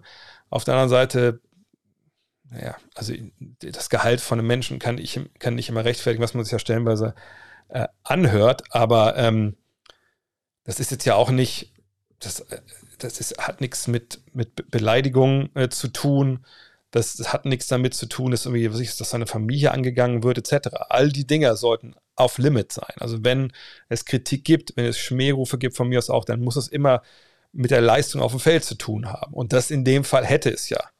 Morddrohungen, sowas, sowas geht natürlich gar nicht. So. Aber ich sage, ich habe nur dieses andere Video gesehen. Ähm, das ist alles, ne, diese Morddrohungen, diese ganzen enthemmten Geschichten, das geht halt nicht. Man muss sich doch mal fragen, ähm, wie viel Schuld ähm, tragen wir da alle mit dran. Also ich meine jetzt nicht unbedingt euch, oh, wer weiß, vielleicht auch euch, aber ne, vor allem so, so die Medien, ne? Weil ähm, natürlich, ne, es werden Sachen aufgebauscht in den Medien, es, es werden dann auch äh, Sachen geteilt und multipliziert, ne? Ach, guck mal hier, nochmal ein, ein witziger Tweet über Russell Westbrook. Ach, guck mal hier, wie blind ist Westbrook eigentlich in der Szene gewesen und so. Und nochmal, also bis zu einem gewissen Punkt denke ich, ist das auch okay. Ne, sag mal, Millionen verdient, wenn man sich da vor Publikum halt äh, stellt und Basketball spielt, dann ist, wenn es um die eigene Leistung geht, da ist dann immer auch eine gewisse Kritik, muss äh, auch seine Frau. Ja, das, das geht natürlich absolut gar nicht. So. Ähm, bis ein bisschen Punkt ist das natürlich dann alles ne, vollkommen nachvollziehbar und, und, und machbar. Aber sobald es darüber hinausgeht, sobald es wirklich äh, in Richtung Beleidigung, Drohung, ähm, dass die Kinder der Familie mit reingezogen werden. Das ist off-limits. Und das habe ich heute auch äh, bei dem einen Tweet, den ich dann auf dieses, den Tweet, wo ich getaggt wurde, das war als Antwort genau in die Richtung gedacht. gedacht. Wenn, also ich verstehe mal nicht, wo der Anstand hin ist bei den Leuten. Es wirkt ja echt so, dass viele einfach, sobald sie ins Internet kommen, ihre gute Kinderstube, äh, wenn sie die dann genossen haben, oder ihr Verhalten, was sie eigentlich auf der Straße wahrscheinlich zeigen, weil sonst auf die Schnauze kriegst sofort, ähm, einfach komplett fahren lassen. So. Und ähm, ja, vollkommen, hier gerade bei dem Chat hier, es muss, was muss verfolgt werden. Ähm, und wenn du nicht in der Lage bist, dich wie ein normaler Mensch zu artikulieren im Internet oder auf der Straße, dann muss es halt Folgen haben. Vor allem, wenn du halt hingehst und Menschen bedrohst. Oder einfach denkst, du müsstest deinen Frust jetzt mit irgendeiner DM äh, auf Instagram oder so äh, kundtun bei einem Menschen, zum Beispiel der Frau von Russell Westbrook, die halt äh, de facto kein Trikot von den Lakers trägt. Ähm, da muss man einfach auch fragen, ähm, was dann wirklich in den Kopf von Leuten losgeht. Ja, und dieses Zwangsgebäsche hat natürlich was damit zu tun. Ähm, ne, das ist so eine kollektive Enthemmung, die dann einfach kommt. Ne? Es ist halt, ähm, wenn man, es ist ja so, ich weiß nicht, wie ich ein gutes Beispiel finde, ähm, was ich, also früher bei Kindern auch, ne? Es ist ja so, wenn einer vorweggeht, dann denken ja schnell viele andere, die daneben stehen, sagen, oh, okay, wenn der das macht, dann mache ich das auch so und dann, dann machen wir das jetzt mal. Oder hau ich da auch mit drauf, weil ich schreibe auch noch einen coolen Tweet und so. Und dann vervielfältigt sich das offen. Wenn Sie natürlich Skip Bayless sehen, es geht gerade um die Frau von Russell Westbrook, ähm, ne, dann denken Sie, ach, wenn Skip Bayless das kann, dann, dann mache ich das halt auch so. Sagt aber natürlich vor allem halt sehr viel über den Charakter von diesen Leuten halt aus. Ähm, aber ich, ich meine, ich, ich glaube, jeder, der vielleicht ein bisschen in der Öffentlichkeit steht, hat das auch schon äh, kennengelernt, dass Leute einfach denken, nur weil man dann halt, sag mal, wenn man Leute erreichen kann, dann haut man denen irgendwas vor den Latz und man denkt immer, wie heute dieser, diese, dieser Vollidiot, der mich da auf, äh, auf YouTube angeschrieben hat, es gesehen auf Twitter, ähm, wo ich denke, Alter, pass auf, normal ist mir scheißegal, was du ins Internet kackst. aber sobald es halt um meine Frau geht und um deren Arbeit und, und, und um die Arbeit, die da im Krankenhaus gemacht wird und du irgendeine Scheiße hier darüber erzählen willst, dann, dann gibt es noch eine Ansage zurück, weil die Ansage hätte ich dir genauso gemacht, wenn du mir das ins Gesicht gesagt hättest. Trottel. So. Ähm, ne, und das sind so Geschichten, da muss man einfach auch, finde ich, gegensteuern, Leuten zeigen, dass es so halt, so halt nicht geht. Ähm, ja. Aber ja, wahrscheinlich viel zu, viel zu viel darüber gesprochen. Ähm, was haben wir denn noch? Wer ich denke, den Rookie of the Year gewinnt, ähm, ich, ich, denke, Evan Mobley ist da jetzt für mich immer noch vorne. Jetzt war er, oder ist er noch verletzt? Ähm, mal abwarten. Äh, oft kommt es auch ein bisschen darauf an, wie dann so die letzten Monate laufen. Ähm, auf der anderen Seite gibt es natürlich den Rookie äh, des Monats. Äh, und das ist dann immer die Frage, warum haben wir den denn, wenn wir nicht quasi die ganze Saison damit reinnehmen und nicht nur am Ende gucken, wer der beste Spieler ist. Ich denke, Mobley hat eine Menge getan dafür, aber Cunningham, natürlich auch, auch Wagner, die haben alle echt eine geile Saison gespielt, Barnes. Aber ich denke, Mobley ist für mich immer noch, am weitesten vorne, wenn ich ehrlich bin. Ähm, wie hoch ist das Risiko, dass die Nets noch die Play-in-Plätze verpassen? Glaubst du, Steve Nash ist der richtige Mann als Head Coach? Finde, er trifft häufig fragwürdige Entscheidungen bezüglich auf die Rotation. Ähm, ehrlich gesagt weiß ich nicht, wie Stephen, Steve Nash in den letzten zwei Jahren eigentlich so einen guten Job machen konnte, wie er ihn gemacht hat. Äh, aufgrund der Umstände. Weil, wenn wir mal ehrlich sind, ist Steve Nash die ärmste Sau, die da in Brooklyn rumläuft. Ne, der hatte angeheuert mit der Aussicht, hey, du hast Kyrie Irving, du hast äh, Kevin Durant und ähm, ja, du hast dann James Harden dazu. Oh, jetzt mach mal bitte. Und das hat er ja de facto nie wirklich gehabt. Er hat ja nicht mal Durant und, und Kyrie gehabt. Und fragwürdige Rotation. Ganz ehrlich, mit dem Kader kann sich, glaube ich, niemand von außen anmaßen, was jetzt da eine fragwürdige Rotation ist oder nicht, weil guck uns doch mal an, wen die im Kader haben. So, die haben ihre Stars, die mal da sind und mal nicht. So. Dann haben sie ein paar, paar fähige Rollenspieler, aber von denen sind auch nicht alle da und Joe Harris fehlt bis zum Saisonende. Und dann hast du ein paar Youngster, ja, Rookies, die natürlich ihre Fehler machen, weil sie Rookies sind. Und du hast jemanden wie, äh, wie heißt der, der Center? Egal, ihr wisst, wen ich meine, den Center, der einfach dann, haben wir auch gegen, äh, gegen Boston gesehen, der dann einfach so die ersten zwei, drei einfach Abschlüsse nah am Ring, wo man sagt, Junge, geh mir Power hoch und zimmer das Ding da rein oder leg ihn rein mit Foul. Das einfach nicht kann. Klecksen, genau. So, danke. Ähm, so, ne? Und dann bist du als Coach natürlich immer so und denkst, okay, fuck, wen kann ich von denen eigentlich heute bringen? So, manchmal bringst du Leute, gerade junge Leute, Und dann siehst du vielleicht noch zwei, drei Minuten, Alter, heute, der hat's, der scheint es nicht zu haben, ne? Zwei Fehler gemacht. Dann nimmst du ihn halt runter. So, und dann, wenn es am Ende hart auf hart kommt, bringst du ihn dann wieder rein. Auch gerade von dem Hintergrund, dass es für dich natürlich um was geht dieses Jahr. Ähm, das, ist, das ist nicht leicht. Und äh, ganz ehrlich, ähm, da muss man sagen, muss man vielleicht mal gucken, ob nicht vielleicht sogar Steve Nash unterbewertet wird äh, dafür, wie es da eigentlich läuft. Allerdings muss ich auch sagen, dass ich nicht jedes Spiel von dem Netz natürlich gesehen habe und nicht jede Rotation da ähm, beurteilen kann.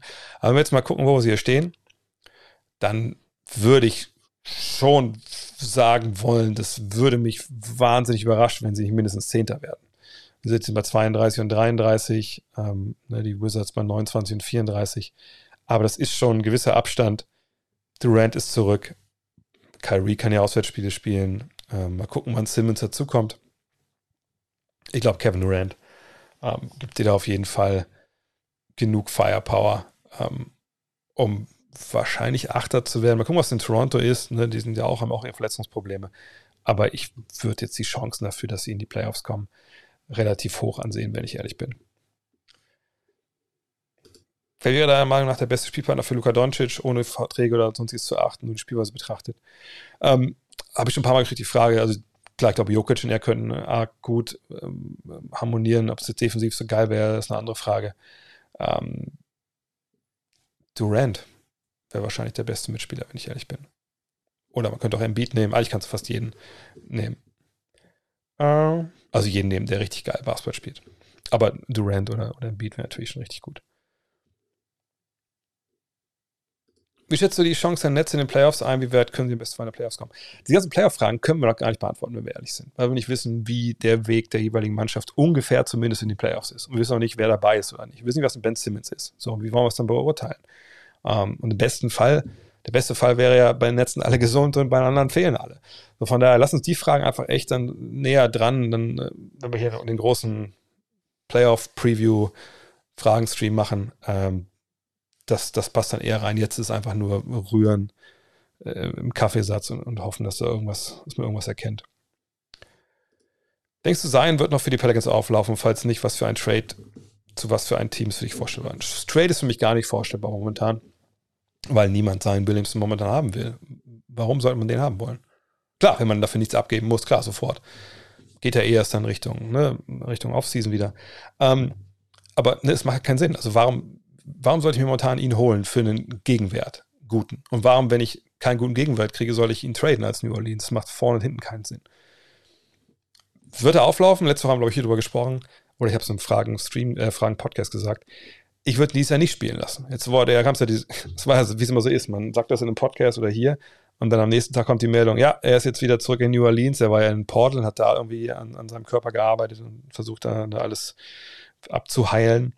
Und ja, er kann jetzt wieder Basketballaktivitäten machen. Und dann kam direkt so die Frage, aber jetzt spielt er doch wieder. Naja, also es wurde erstmal gesagt, nein, der kann jetzt Basketballaktivitäten machen. Wenn ich jetzt mit, mit meiner Plauze, wenn ich jetzt ab morgen anfange mit Basketballaktivitäten, gut, ich bin ein paar Jahre älter, aber ich habe auch keinen Fuß gebrochen, glaube ich, dauert ein bisschen länger, bis ich dann wirklich wieder Basketball spielen kann. Das sehe ich bei ihm auch so.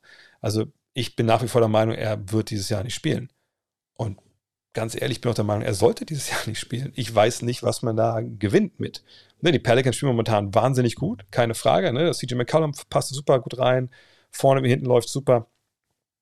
Aber ähm, in, inwiefern jetzt dann jemand, der das ganze Jahr nicht gespielt hat, aber balldominant sein muss oder ist, wie der an seinem Team hilft. Natürlich ist das ein super Basketballer, aber äh, gesagt, ich sehe eigentlich keinen Vorteil, warum man ihn spielen lassen sollte. Mhm. Es sei denn, er ist wirklich hundertprozentig fit. Er will spielen, er will sich Selbstvertrauen holen für die nächste Saison. Dann von mir aus gerne. Aber ich kann mir nicht vorstellen, dass er hundertprozentig fit ist. Nach der Leidenszeit jetzt. Erinnert euch, es hieß im Sommer, äh, also Media Day, war ja schon Herbst. Äh, Media Day, äh, ja, ähm, hallo, schön, dass ihr da seid. Äh, kleine Info vorneweg: Der Zion hat sich den Fuß gebrochen, ist nichts Wildes. Saisonbeginn spielt er schon wieder. Saisonbeginn hieß es, ja, ist nicht so wild. Ja, lass mal einen Monat warten, dann wir gehen dann nur mal sicher, dann ist er wieder dabei. Naja, und äh, dann hieß es irgendwann, wann? Anfang des Jahres, ja, ja hier, nochmal kurz Update zu sein. Also ist jetzt gerade nicht hier in Portland, er ist nicht gerade hier in New Orleans, er ist in Portland, ähm, weil da kann er besser die Reha machen.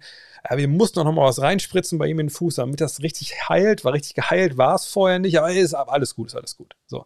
Also, dass man dann jetzt darüber nachdenkt, den dieses Jahr spielen zu lassen, muss ich sagen, also das würde ich einfach nicht, ähm, würde ich nicht eingehen, diese, diesen, diesen Gamble.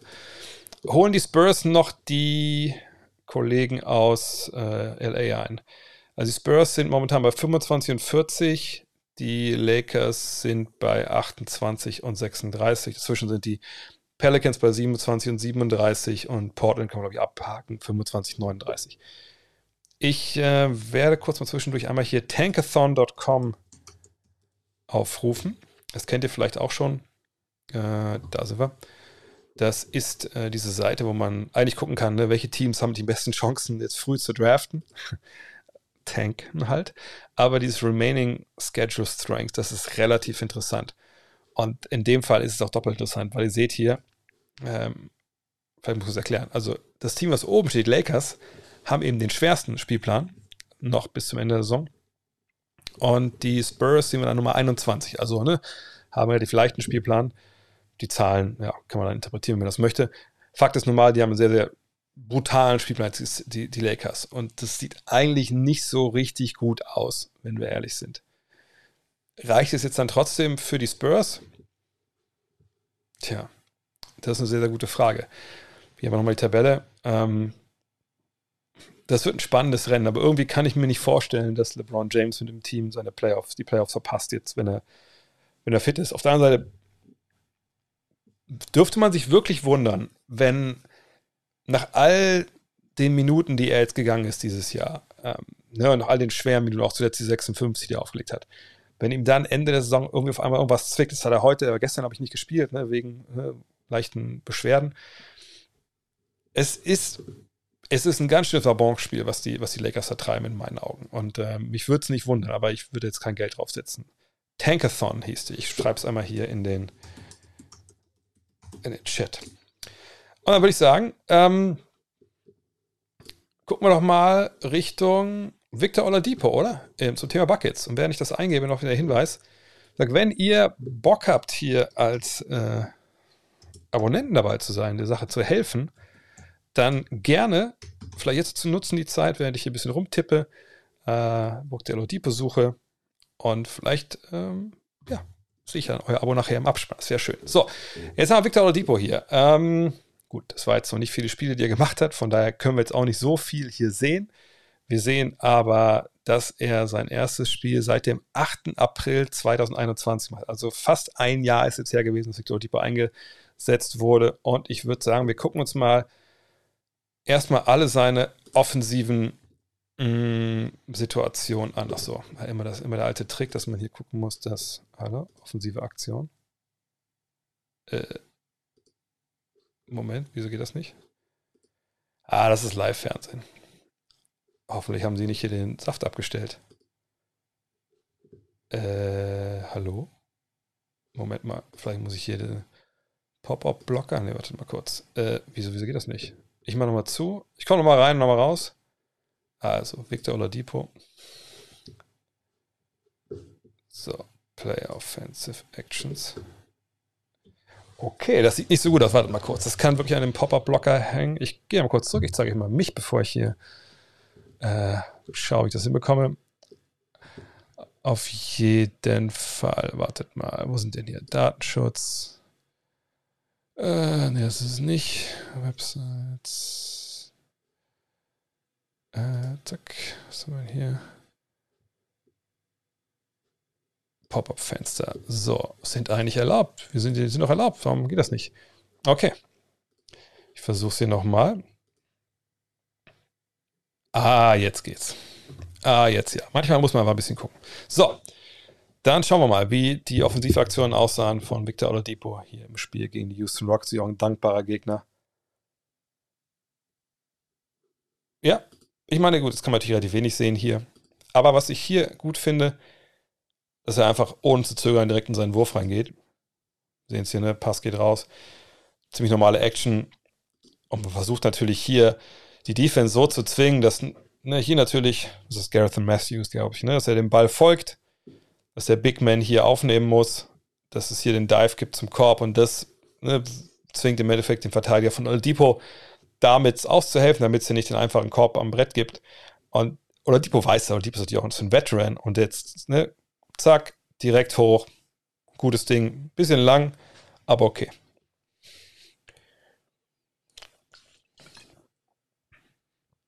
So, die nächste Szene.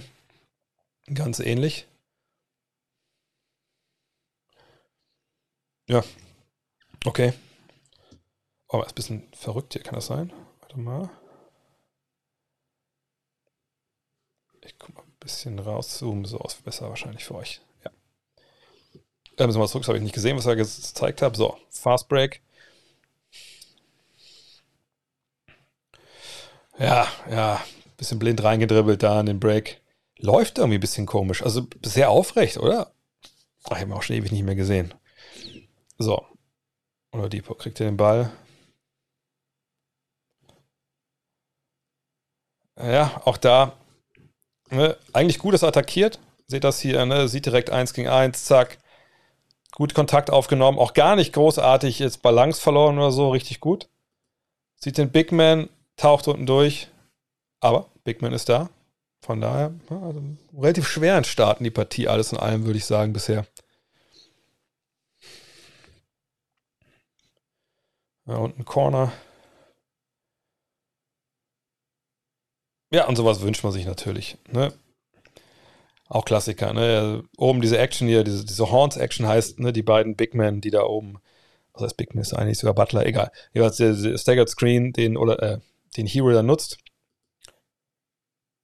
Und Lowry geht raus. So, und jetzt wird nicht ganz klar, meine zweimal, ist eigentlich Two-Man-Game, aber dadurch, dass der, der kleine Spieler, der im Endeffekt eigentlich Hero folgen soll, hier Adebayo folgen muss, äh, wird hier der Flügelverteidiger von Lowry reingezogen. Und das triggert im Endeffekt jetzt hier eigentlich ein X-Out. Das bedeutet, also ist wie so ein X, ne, dass eigentlich Matthews hochlaufen muss und dann aller Wahrscheinlichkeit nach hier der Kollege, der in der Freiwurflinie steht, muss eigentlich in die Ecke durchrennen ewig langer Weg, um den Dreier zu verteidigen, aber deswegen macht man das natürlich auch. Aber diese X-Out-Nummer, wir sehen das ja hier. Der Kollege ist ein bisschen langsam dran, aber ich glaube, wenn er durchgerannt wäre, hätte es wahrscheinlich auch nicht unbedingt gereicht. Matthews ist noch halbwegs da, aber das ist natürlich dann genau das, was du dir wünschst als Spieler, wenn du wiederkommst, dass du da einfach so einen, so einen Jumper bekommst. Und seht ihr mal, das ist doch schön. Jetzt schon zweite Halbzeit. Starker Pass. Gut gespielt, gut gespielt. Seht das hier, er kriegt den Ball in der Ecke und Verteidiger, naja, hat den rechten, das rechte Bein schon näher an ihm dran, den rechten Fuß gibt ihm die Baseline. Ihr seht auch hier, die Hilfe steht parat. Ne, ähm, warten eigentlich nur dabei, äh, dabei Deadman halt, um halt auszuhelfen. Und wenn Butler hier draußen steht an der Ecke, dann weiß man auch, okay, also das dreiermäßig ist ja eh keine Gefahr da. Und dann zieht rein, und Deadman geht da einfach echt einen guten Weg. Also Deadman hätte einfach auch hier hinter der Nummer 2 einfach stehen bleiben können. Aber geht oben rum. Oder Depot hat den Kopf oben, sieht die Hilfe. Ja, Defense sieht nicht gut aus, aber sind auch die Rockets. Von daher, ja, gut gespielt.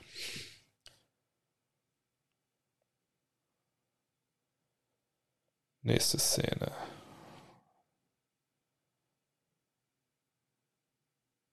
Ja, ist drin, keine Frage. Aber sieht so ein bisschen zaghaft aus, ne? Merkt ihr das? So, kommt jetzt hier raus, kriegt den Ball, sieht auch jetzt, okay, ne, er hat schon Deadman gesehen, Deadman geht hier unten weg. Ist kein wirklicher Shotblocker irgendwie hier unterm Korb. Ne, hier vorne ein Spieler, wo wahrscheinlich Oladipo gar nicht weiß, wie er wirklich heißt. Heißt, also, ne, von dem hat er keinen richtigen krassen Respekt. Geht hier auch vorbei, ist auch super easy.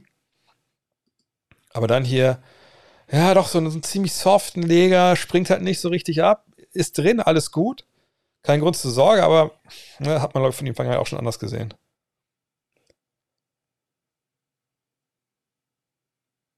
Ja, clever. Veteran Move. Veteran Move.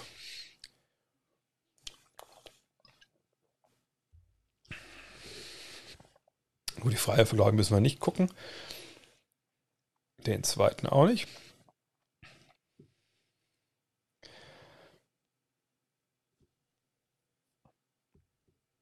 Uh, Hero. Damn. das ist Tyler Hero.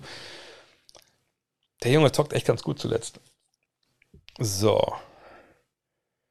Wieder Oladipo hier links auf dem Flügel, ja, wieder mit Deadman.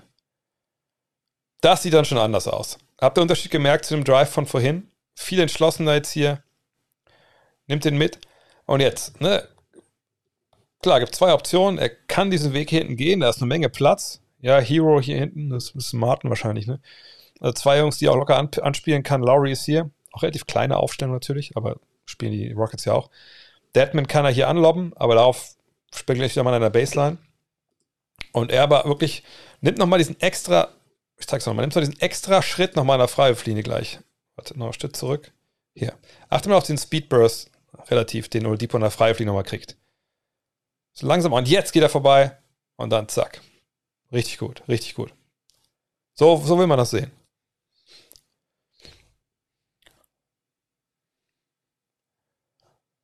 Ja, Weak Side. Uh, stark. Stark abgebremst. Aber Jumper nicht drin, aber ist okay. Ist auch nicht so ein leichter Wurf. Bringt jetzt mal selber den Ball auch nach vorne. Ja, gut, das ist in der NBA dann noch ein Assist. ähm.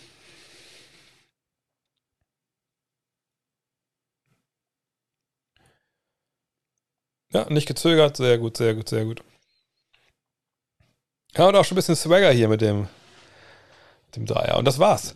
Dann gucken wir vielleicht einmal nochmal defensiv drauf, würde ich sagen. Weil das ist manchmal ja auch relativ wichtig. Gerade wenn man von der Verletzung, und jetzt sieht man nur die Szenen, wo er irgendwie wirklich Einfluss genommen hat. Aber gucken wir mal, wie es aussah.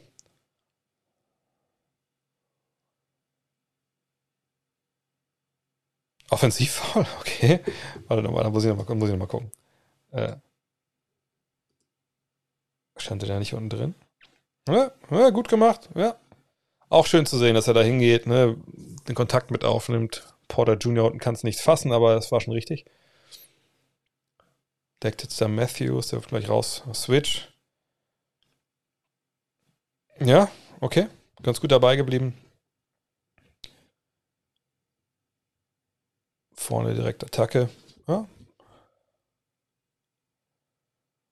Wieder geswitcht hier. Ja, ja. Gut, ob er da abhelfen muss überhaupt. Ne? One Pass Away ist eine andere Frage.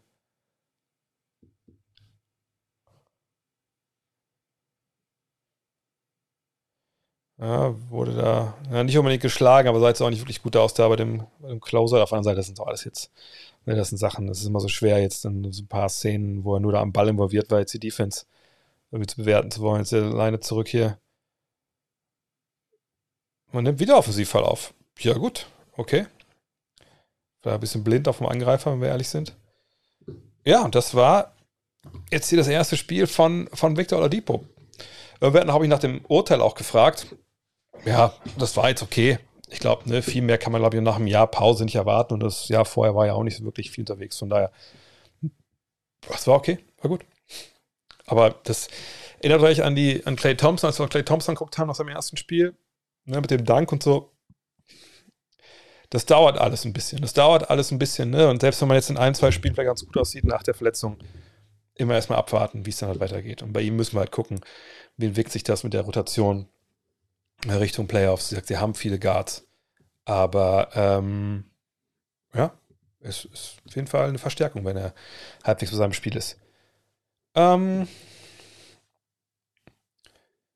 welcher Spieler hat die ästhetischste Wurfform? Also momentan wahrscheinlich. Ich werfe mal Tim Hardaway Jr. in den Ring. Hm, Tim Hardaway Jr. finde ich fast schon. Ähm, die Statistik ist vollkommen okay. Aber es ging auch nicht um die Stats gerade. Ähm, nee, Tim Hardaway ist ein bisschen zu übertrieben, ehrlich gesagt. Und er hat schon mal geschrieben, äh, Clay. Also, ich habe wahrscheinlich noch kein Spiel von mir gehört, wenn ich, wenn ich Clay Thompson kommentiert habe, habe ich öfter schon den Joke gebracht. Genau dass ich für Clay Thompson Sprungwurf meine Frau verlassen würde. Von daher, ich dachte, ich hätte mir an der Tür gehört. Ähm, ja, Clay. Denkst du, dass wenn LeBron ein paar Jahren nur noch als zweiter, drittbester Spieler seines Teams seinen Titel gewinnt, es immer noch zur GOAT-Debatte dazu gezählt werden kann? Ähm, nur diesmal die Frage, die wer die führt, die GOAT-Debatte. Mhm. Wenn nur Titel zählen, wo man der absolut beste Spieler war, dann hat natürlich Kareem Abdul-Jabbar so ein bisschen so ein Problem. Ne? Also seine Titel an der Seite von Magic Johnson, wann war er denn da dann noch der beste Spieler? Bei welchem Titel? Ne? Ähm, wer will das überhaupt eigentlich bewerten? Mhm. Wer war denn der beste Spieler der, äh, der Golden State Warriors, als sie den Titel gewonnen haben mit, mit KD und mit, mit Steph Curry? War es denn dann wirklich KD der beste Spieler? War Steph Curry oder, wie die Intellektuellen sagen würden, war es vielleicht Draymond Green? Ähm, war denn, äh, kann man denn dann LeBron Pluspunkte geben, wenn man sagt, 2011 in den Finals war ja klar nicht der beste Spieler in den Finals äh, der, Heat, der Heat, das war dann eher wahrscheinlich Wade, dass er da, ähm, dass er da jetzt quasi einen Mulligan bekommt, weil er nicht der Beste war. Also das ist schon eine sehr, sehr, sehr, sehr, sehr, sehr, ähm, wie soll ich das sagen, ähm, akademische Diskussion, das jetzt runterzubrechen wollen, ähm, ne, welcher Titel war jetzt ist mehr wert oder weniger wert. Sicherlich, ne? es hat was für sich, wenn man ein Team auf seinen Schultern trägt. Aber bei Kobe zum Beispiel, ähm, hat nicht Shaq alle der frühen Titel von Kobe, äh, war er nicht der beste Spieler? Also müssen wir bei Kobe jetzt drei Dinge abziehen? Das ist eine Diskussion, ihr merkt das, die kann man eigentlich nicht führen. Ich finde generell, dass, wir haben es jetzt in unserem äh, Magazine ja, ist, wir haben ja direkt das schwerste Thema zu Beginn ausgesucht, das ist die Goat-Diskussion. Ähm, da wurde natürlich auch darüber diskutiert, äh, aber nicht eben so in dieser, sag ich mal, diese, dieser absolutistischen Geschichte, dass man sagt, okay, wenn du nicht mehr zweit, dritt, wenn nicht mehr der Beste bist, dann wird das nicht dazu gezählt. Fakt ist am Ende, jeder definiert für sich selber, wie er diese Diskussion führen will. Und wenn er dann sagen will, nö, für mich zählen nur Titel, von denen, wo die Jungs absolut Alpha-Tier waren, okay. Okay, gar kein Problem, kannst du ja machen. Man muss halt stringent sein und ein paar ziemlich taffe Entscheidungen treffen. Ähm, denn wie oft war Bill Russell der beste Spieler seines Teams? Er war ja quasi nie Topscorer. Ähm, ne, und das sind halt, ähm, das sind Sachen, die einfach wahnsinnig schwierig sind, glaube ich, am Ende des Tages ähm, auseinanderzuklamüsern. Und die Mühe würde ich mir in dem Fall ehrlich gesagt halt nicht machen. Ähm, zumal, wenn er noch ein paar Jahren spielt, wo vielleicht auch Jordan gar nicht mehr gespielt hat und die beiden werden immer dann so reduziert auf die Debatte, die Debatte auf die beiden reduziert. Naja, Jordan hat ja keinen Titel gewonnen als zweit drittbester Spieler der, der Wizards. Oder überhaupt noch gespielt irgendwo. Vielleicht dann, ne? Vielleicht spielt er LeBron noch zwei Jahre länger. Und wenn er dann Titel gewinnt als zweit, zweit drittbester Spieler und ist vielleicht ein, zwei Jahre älter als Jordan war, als er in Rente war, naja, vielleicht ist es auch was wert. Ich weiß es nicht. Aber das ist so ein Totschlagargument hier. Das, das, das gibt es einfach in dem Sinne nicht. Kannst du mir versuchen, die Houstons Verpflichtung von Thais zu erklären? Sie bieten ihm so viel wie kein anderes Team, lassen ihn recht wenig spielen und traden ihn nach nicht mal einer Saison. Kann man sich da wirklich was anderes vorgestellt haben aus Houstons Sicht? Ja, kann man sicherlich. Ähm, ich, ich habe es mir so zusammengereimt und ich dachte, das war auch der Grund, dass man dachte, okay, wir brauchen ein gewisses Veteranen-Korsett. Wir haben hier einen Spieler, der in Europa ausgebildet wurde, super cleverer Helpverteidiger, guter Teammate den können wir relativ für kleines Geld haben. Ich weiß nicht, wer auf dem Markt war, der das so gut kann wie er, ähm, den man hätte billiger haben können fürs gleiche Geld. Und dann holt man den und merkt dann vielleicht mal, oh, funktioniert halt nicht. Ja, klappt nicht. Keine Ahnung, aus welchen Gründen. Das kann ja sein, was ich, was weiß ich. ich. Das ist alles jetzt Spekulation oder einfach nur ne, blind dahergesagt. Genau, Christian Wood sagt, hey, mit dem Typen möchte ich aber nicht. Ja, oder was ich, Jane Green und, und Kevin Porter sagen, ey, pass auf, der rollt sich immer falsch ab. Oder der will uns immer erzählen, wie wir das machen sollen. Finden wir nicht gut, können wir den wieder bitte wegschicken. Wir sind ja der Backcourt der Zukunft. Das weiß man ja mal alles nicht, was dahinter gesteckt hat.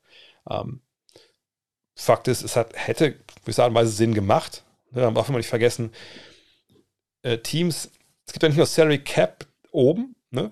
Es gibt ja auch eine Mindestanzahl an Geld, was man ausgeben muss. Und da gab es schon öfter mal Teams, die gesagt haben, hey, wir holen einen Spieler so und so, für das und das Geld, brauchen wir den jetzt so? Nö, eigentlich nicht, aber vielleicht können wir den auch traden für, für einen Pick oder was, was weiß ich. So. Ich sage nicht, dass es jetzt der Fall war in, in, dem Fall hier, aber das kann eben auch sein. Fakt ist, ich, äh, ich weiß halt nicht, warum die ähm, das so gemacht haben.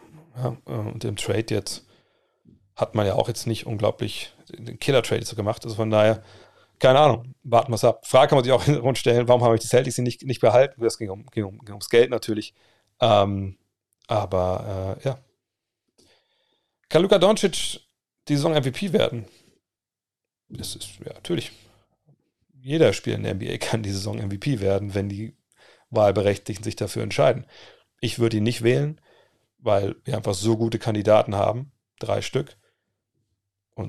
Jokic, äh, Embiid und äh, Antetokounmpo sind ja auch jetzt keine Laufkundschaft, sondern das sind Typen, die einfach eine richtig geile Saison abreißen, alle drei. Ähm, und ich sehe ehrlich gesagt nicht, wie Luca Doncic vorbeikommen kann, wenn du ein, zwei Monate so ein bisschen, ja, bisschen, ich will nicht sagen Larifari, die Stats waren trotzdem gut, aber halt nicht so gut, wie sie hätten sein können. Äh, Spiel ist nicht so, dass er jetzt quasi, wo er jetzt voll aufdreht, eine Kopf über allen anderen thront. Das ist halt auch nicht so. Das, von daher würde ich sagen, dass er das dieses Jahr nicht gewinnt. Aber können kann er natürlich. Ja, mit Russ haben wir schon äh, gesprochen. Was haben wir schon gesprochen? Ähm, m -m -m. Waren, wenn es das letzte, wenn es das letzte Mal, oder wann war es das letzte Mal, dass sich drei Big Men zum zweiten miteinander um den MVP Award prügeln, erleben wir gerade eine Evolution bzw. Renaissance der großen Jungs. Waren Bigs jemals so geskillt in der Spitze wie jetzt? Heute musst du Dreier dribbeln, passen, Coast to Coast gehen. Mittlerweile kann man wieder ein Meisterschaftsteam, einen großen aufbauen. Kann man Janis Jokic und Embiid über gleich auf mit Shaq, Elijah und Garnett und Duncan stellen. Ach, viel drin in der Frage. Ähm, eine Renaissance der großen Jungs in dem Sinne, dass man jetzt sagt, also jedes Team braucht so einen wie die drei. Ja, nee, also ich meine, das sind drei absolute Ausnahmespieler. Das hat da auch damals nicht, haben Leute nicht gesagt, jeder braucht jetzt nur Elijah Warner, Ewing und Robinson. Natürlich haben, hat man solche Leute gesucht, aber da gibt es einfach nicht viele von. Gibt es nie. Also ne, von gibt eh nicht viele Menschen, die 2,10 Meter plus groß sind und da noch so sportlich betätigen, dass sie das auch auf Weltniveau können. Das ist natürlich nochmal weniger. Ich würde sogar sagen, es gibt nur die drei momentan auf der Welt und äh, da muss man abwarten, was jetzt von, von Youngs dann nachkommt. Ähm, waren Big so mal jemals so geskillt? Nö. Aber das meine ich ja immer, wenn ich sage, ne, ich bin selber ja ein, ein, älterer Mensch. Also ich weiß ja, ne, dass ich, die 90er waren geil. 2000 ist gar nicht so lange her für meine Begriffe, aber auch das ist ja schon 20 Jahre her. Die waren natürlich auch gut. Nur wenn man an einem Sport an, an, an, einen, an einen Punkt kommt, und ich rede jetzt nicht von Mannschaftstaktik und äh, anderen Geschichten, wie ein Team halt sich selbst irgendwie repräsentieren kann, sondern aber man allgemein den Sport sieht, die Liga sehen, Skills in der Liga, und wenn sich das nicht über die Jahre verbessert, das muss nicht immer ein linearer Anstieg sein, da vielleicht mal ein Plateau drin und dann geht es wieder hoch, wie jetzt auch mit dieser Dreierrevolution und so.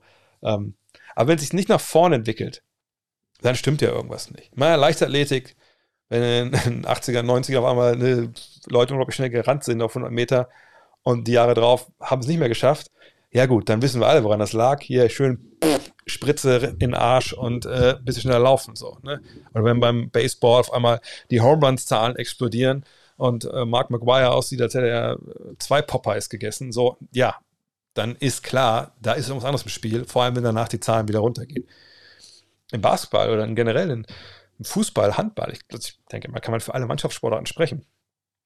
Da erwartet man ja einfach durch eine Evolution vom Coaching, ne, von Spielern, die andere Spieler inspirieren, ne, Leute, die früher professionalisiert werden im Training, auch im Jugendbereich besseres Training kriegen. Natürlich muss das besser werden, nur sollte es besser werden. Wenn es nicht besser wird, hat man echt ein Problem. Und da ist die NBA natürlich, ähm, ich will nicht sagen, es ist mit so die geskillteste Mannschaftssportart, aber ich finde, dadurch, dass man so viel Kontrolle über den Ball hat, weil man die Hände direkt am Ball dran hat und eben nicht nur auf ein Tor werfen muss, also nur wie im Handball, ähm, ist es halt die Sportart, glaube ich, die, die so mannigfaltige Skills am, am, am, am plakativsten zeigt. So, und ähm, von daher, ja, es ist heute viel, viel besser als es und, und Leute sind geskillter, als es damals war. Kann es sein, dass Spieler, was ich wie, wie One oder Rick Smith oder Brad Daw, die auch Dreier hätten werfen können und, und, ne, und, natürlich hätte das sein können, wenn sie gedurft hätten. Damals gab es ja das, das Mantra, ne, also, nimm mal deinen Arsch zum Korb. So. Aber damals war es eben nicht so. Heute ist es anders und das ist ja auch ein Ausdruck davon, wie man äh, Spieler ausbildet und was man erwartet von denen. So. Ähm, kann man Janis, Jokic und Embiid lieber gleich auf mit Shaq, Olajuwon und Duncan in welcher Hinsicht denn? So als Basketballer würde ich sicherlich auf eine, ähm, ja, T-Mac meinte, Janis in seiner Ära große Probleme hat. Ja. T-Mac und, und Scotty Pippen sollten einen Podcast zusammen machen, glaube ich. Das wäre eine ziemlich gute Idee. Ähm, weil, ich sag mal so, wenn er, ich habe das auch gehört, was er gesagt hat, so, ja, hier, der kann ja nicht werfen und bei uns musstest du ja immer werfen und so. Also sonst hättest du gar keine Chance gehabt. Junge, also da fehlen fast schon die Worte bei, bei so einem Blödsinn, den Team da erzählt hat. Ne, wie viele Center damals konnten denn werfen oder, oder konnten denn, klar, du hast Ewing mit seinem Turnaround, ne, Elijah ein bisschen und so, ne? Aber das sind ja alles auch Sachen, die, die mehr oder weniger Janis auch hat. So. Aber stell dir mal Janis vor. Janis steht, keine Ahnung, vor, vor einem Wald- und Wiesencenter aus den, aus den 90ern oder 2000ern. Er steht vor, er hat in den 2000ern gespielt mit, äh, Stammers steht vor Yao. Immer, die spielen beide Center. So. Und er zwingt Yao da, dazu, was ich, ein, zwei Meter aus der Zone, Zone rauszukommen, weil er Janis von da aus durchaus trifft.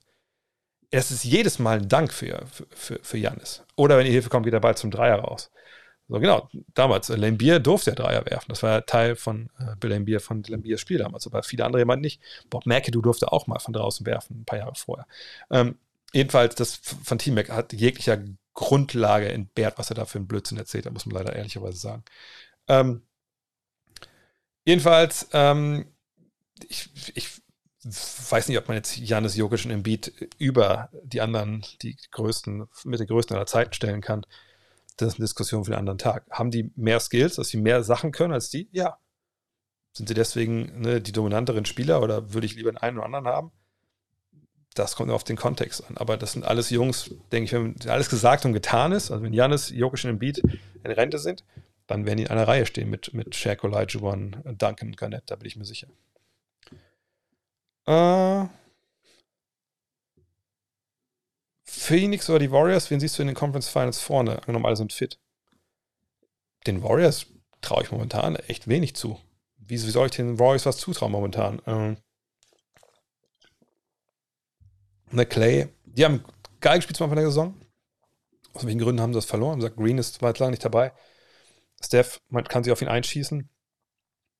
Wiggins ist momentan auch leistungstechnisch nicht da, wo er sein sollte. Das ist für mich momentan eine unglaubliche Blackbox, die Warriors. Mich würde sich wundern, wenn die früher rausfliegen in den Playoffs. Würde mir auch nicht wundern, wenn sie in die Finals kommen. Von daher, auch das ist so eine Frage. Lass uns die beantworten, wenn wir Richtung Playoffs äh, kommen. Ähm. Äh, nimmst du nicht übel, alle fragen jetzt so, hey, wenn Team A gegen Team B spielen würde in den Playoffs, wer wäre jetzt vorne? Hey, lass uns alle, das müssen wir jetzt nicht drüber reden, das ist alles noch, noch so weit weg. Ähm. Glaubst du, dass die Lakers und die Nets die Playoffs noch verpassen? Sieht mir echt gut aus. Nee, wie gesagt, ich glaube es bei beiden eigentlich, eigentlich eher nicht, aber wenn einer von beiden verpasst, dann wahrscheinlich eher die Lakers. Aber ich kann es mir einfach nicht vorstellen. Ähm, Gibt es einen passenden Trainer für die kommende Saison für die Knicks, dem du eine positive Entwicklung zutraust? Es gibt eine Menge talentierte Coaches natürlich, die auf eine Assistant-Jobs haben ähm, oder ganz, ganz draußen sind vielleicht sogar momentan. Ähm, Thibodeau kam ja auch äh, aus, dem, aus der Arbeitslosigkeit, sagen wir es mal so. Ähm, ja, ich sage immer, Chris Fleming ist, ist ein heißer Name, der ehemalige Bundestrainer. Ähm, sicherlich auch sein, äh, sein Kumpel, der ehemalige Netzcoach. Wie heißt er? Das fällt mir der Name nicht ein. Ihr wisst, wen ich meine. Aber die Frage ist ein bisschen bei den Knicks, ja, wie soll's, in welche Richtung soll es überhaupt gehen? Ne? Also, Spielerentwicklung, ähm, Leon Rose, der, der starke Mann, wen hat er auf der Liste? Ich habe bei den Knicks momentan überhaupt gar kein Gefühl, in welche Richtung es da gehen kann, wenn ich ehrlich bin. Und ähm, ich wüsste auch nicht, welchen Trainer ich da jetzt gerne sehen würde. Ich glaube, mich zu erinnern, dass Chris Fleming, glaube ich, so damals bei den, Knicks zumindest mit auf dem Zettel stand. Aber das wäre jetzt auch schon, ähm, ich meine, ich glaube, dass das da auch wahrscheinlich nicht weitergeht mit Thibodeau. Aber es wäre schon eine krasse Nummer, wenn dann so ein relativ unbekannten Assistant Coach nach New York holst. Ich weiß nicht, ob das dann so ähm, wirklich ähm, da dann auf, auf, also offene Ohren stößt in dem, in dem Verein, sag ich mal. Das letzte Mal, als ich mich über die Bugs aufgeregt habe, haben sie ja gegen die Trailblazers verloren. Auch noch zu Hause. Du hattest doch noch, da hattest du noch gesagt, dass man abwarten muss und einige Spiele eher Zufallsspiele zu sein schienen, wegen den Ausfällen der Bugs. Seit diesem Zeitpunkt sieht das wirklich sehr, sehr ordentlich aus bei den, bei, bei Milwaukee gegen Heat. Bulls und Suns gewonnen und sehr knappe Niederlagen davor gegen Philly und die Nets. Jetzt darf sich nur noch jemand, nicht jemand verletzen und Lopez kommt zurück, wahrscheinlich steht hier noch. Ja, das meinte ich ja. Also das, Teams, die Meister geworden sind im Jahr vorher und dann vielleicht keine so richtig geile Ideen, äh, ja, eine geile Saison hatten wir irgendwie so ein bisschen, äh, genau, ne, Ausfälle, bisschen Hangover auch vom Titel. Da muss man immer ein bisschen abwarten dann, ne, ob die bis März oder im März in die Spur kommen. Und ähm, das sieht man jetzt, jetzt glaube ich. Ähm, ja, und mal schauen. Aber sie müssen halt seriösen Basketball spielen. Das war in der Vergangenheit schon ein Problem. Aber ich, ich denke, sie werden, wenn alle dabei sind, auch wenn Lopez dabei ist, haben sie auf jeden Fall eine Chance. Du hast die Tage auf Instagram so schönes Anthony Mason-Video geshared. Gibt es aktuell einen Spieler, der mit Mace zu vergleichen ist? Oh, schwierig. Ich meine, er war ja ne, ein Flügel, der so ein bisschen Point Forward gespielt hat. Von daher würden sich Vergleiche so ein bisschen mit, mit Draymond Green aufdrängen, aber der war natürlich ein ganz anderer Spielertyp so an sich. Ähm, ja, sonst Mason fällt mir, ich sage jetzt nicht der große Vergleich ein. Mhm. Weil Peter Tucker, mh, Peter Tucker ist ein Eckensteher und Dreierschütze. Ähm, Anthony Mason einen Ball in der Hand gehabt hat, kreiert, auch vor allem dann unter Don Nelson damals, dann war er nicht so lange in, in vor allem Pat Ryan natürlich, aber Don Nelson ja auch. Äh, von daher, ähm, ja, bei Mace fällt mir echt jetzt keiner ein. Wenn ihr jemand habt, haut es gerne mal rein. Bayern 14 nur noch 33 Minuten. Ist heute irgendwie, heute ist Champions League, deswegen haben Leute auch abgeschaltet wahrscheinlich hier. ich bin so raus, was, was das Fußball angeht, äh, Champions League dieses Jahr. Ähm, ja, von daher, nee, Mace fällt mir echt nichts ein. Aber geiler Typ auf jeden Fall. Rest in Peace. Mhm. Wird die Dienstagsfragenrunde auf Spotify Cut Next oder Triple Threat hochgeladen? Äh, diesem Triple Threat ähm, äh, Feed, da geht es hoch. Direkt quasi hier nach, wenn ich fertig bin. Ähm, was sagst du zu dem Lakers-Sieg gegen die Warriors? Denkst du, sie werden genau zum richtigen Zeitpunkt, also die Playoffs, ihre Form haben? Nein. Ich habe den Lakers die Hoffnung aufgegeben. Also ich habe das ja noch lang genug immer so in den Raum gestellt, so hey, wenn die alle fit sind und sie kommen in die Playoffs und die brauchen nicht lange, weil das auch Veterans sind, ähm, dann ähm, werden die es hinbekommen, dass sie mit ihrer physischen Wucht, wie gesagt, von Westbrook, von LeBron, von Davis, Leute da äh, Probleme machen. Aber das sehe ich jetzt nicht mehr. Ich sehe es nicht mehr. Also, wenn wir uns jetzt mal angucken, wo es momentan wo sie momentan stehen und was dann halt auch ähm, eventuell auf sie wartet. Man kann jetzt ja mal ein bisschen halt Richtung, ähm, wie soll ich sagen, man kann mal ein bisschen Richtung Play in Tournament, das mal schon ein bisschen bei ihnen hier einfach spekulieren. Sondern sehen wir hier, sie sind, sag mal, sie bleiben bei 9 und 10 und das jetzt ja auch nicht, das ist jetzt ja nicht so weit hergeholt, ne? dass sie davor jetzt noch die Clippers catchen oder, oder Minnesota, das sehe ich einfach nicht. Also, sagen wir mal, äh, Mini spielt gegen, gegen die Clippers, ne, da in, in, bei 7 und 8. Und die Lakers müssen ran ja, gegen New Orleans. Sagen wir mal, das ist das Matchup. So. Puh, ähm, das ist jetzt schon eine Geschichte, wo ich sage, also Stand heute wisst ihr nicht mal, wer dieses, dieses Ding da jetzt gewinnt. Äh, ich würde schon auch immer irgendwie auf, auf LeBron setzen. Aber wer kann denn wer kann denn sagen, wie, gesagt, wie wann denn AD zurückkommt und wie fit die dann sind, wie eingespielt die sind? Ähm, aber nehmen wir mal an, okay, das reicht dann auch, weil New Orleans einfach ne, auch nicht die Erfahrung in Situationen hat, etc. Also kommt man dann in das Spiel dann gegen ähm, den Verlierer von Mini und die Clippers, sagen wir es, die, sagen es die Clippers. Dann haben wir ein Derby in, in der Crypto.com Arena und dann, tja, darf man sehr gespannt sein, äh, wer das dann holt. So, ne? Ich meine, wir haben es letztes Jahr gesehen, ne, wie die Lakers sich ja stellenweise gegen die Clippers äh, äh, präsentieren. Die Clippers haben natürlich, was LeBron angeht, eine Menge Verteidiger, gerade auch wenn Paul George bis dahin vielleicht zurückkommt oder ne, angeblich gibt es ja doch bei Kawhi jetzt doch wieder positive Zeichen. Das sind ja alles solche ähm, ja, Wasserstandsmeldungen, wo man gar nicht mehr weiß, was man glauben soll. Also, gewinnen die das? Ich glaube, die Chancen sind eher 50-50. Aber selbst da gehen wir jetzt von aus, die gewinnen das.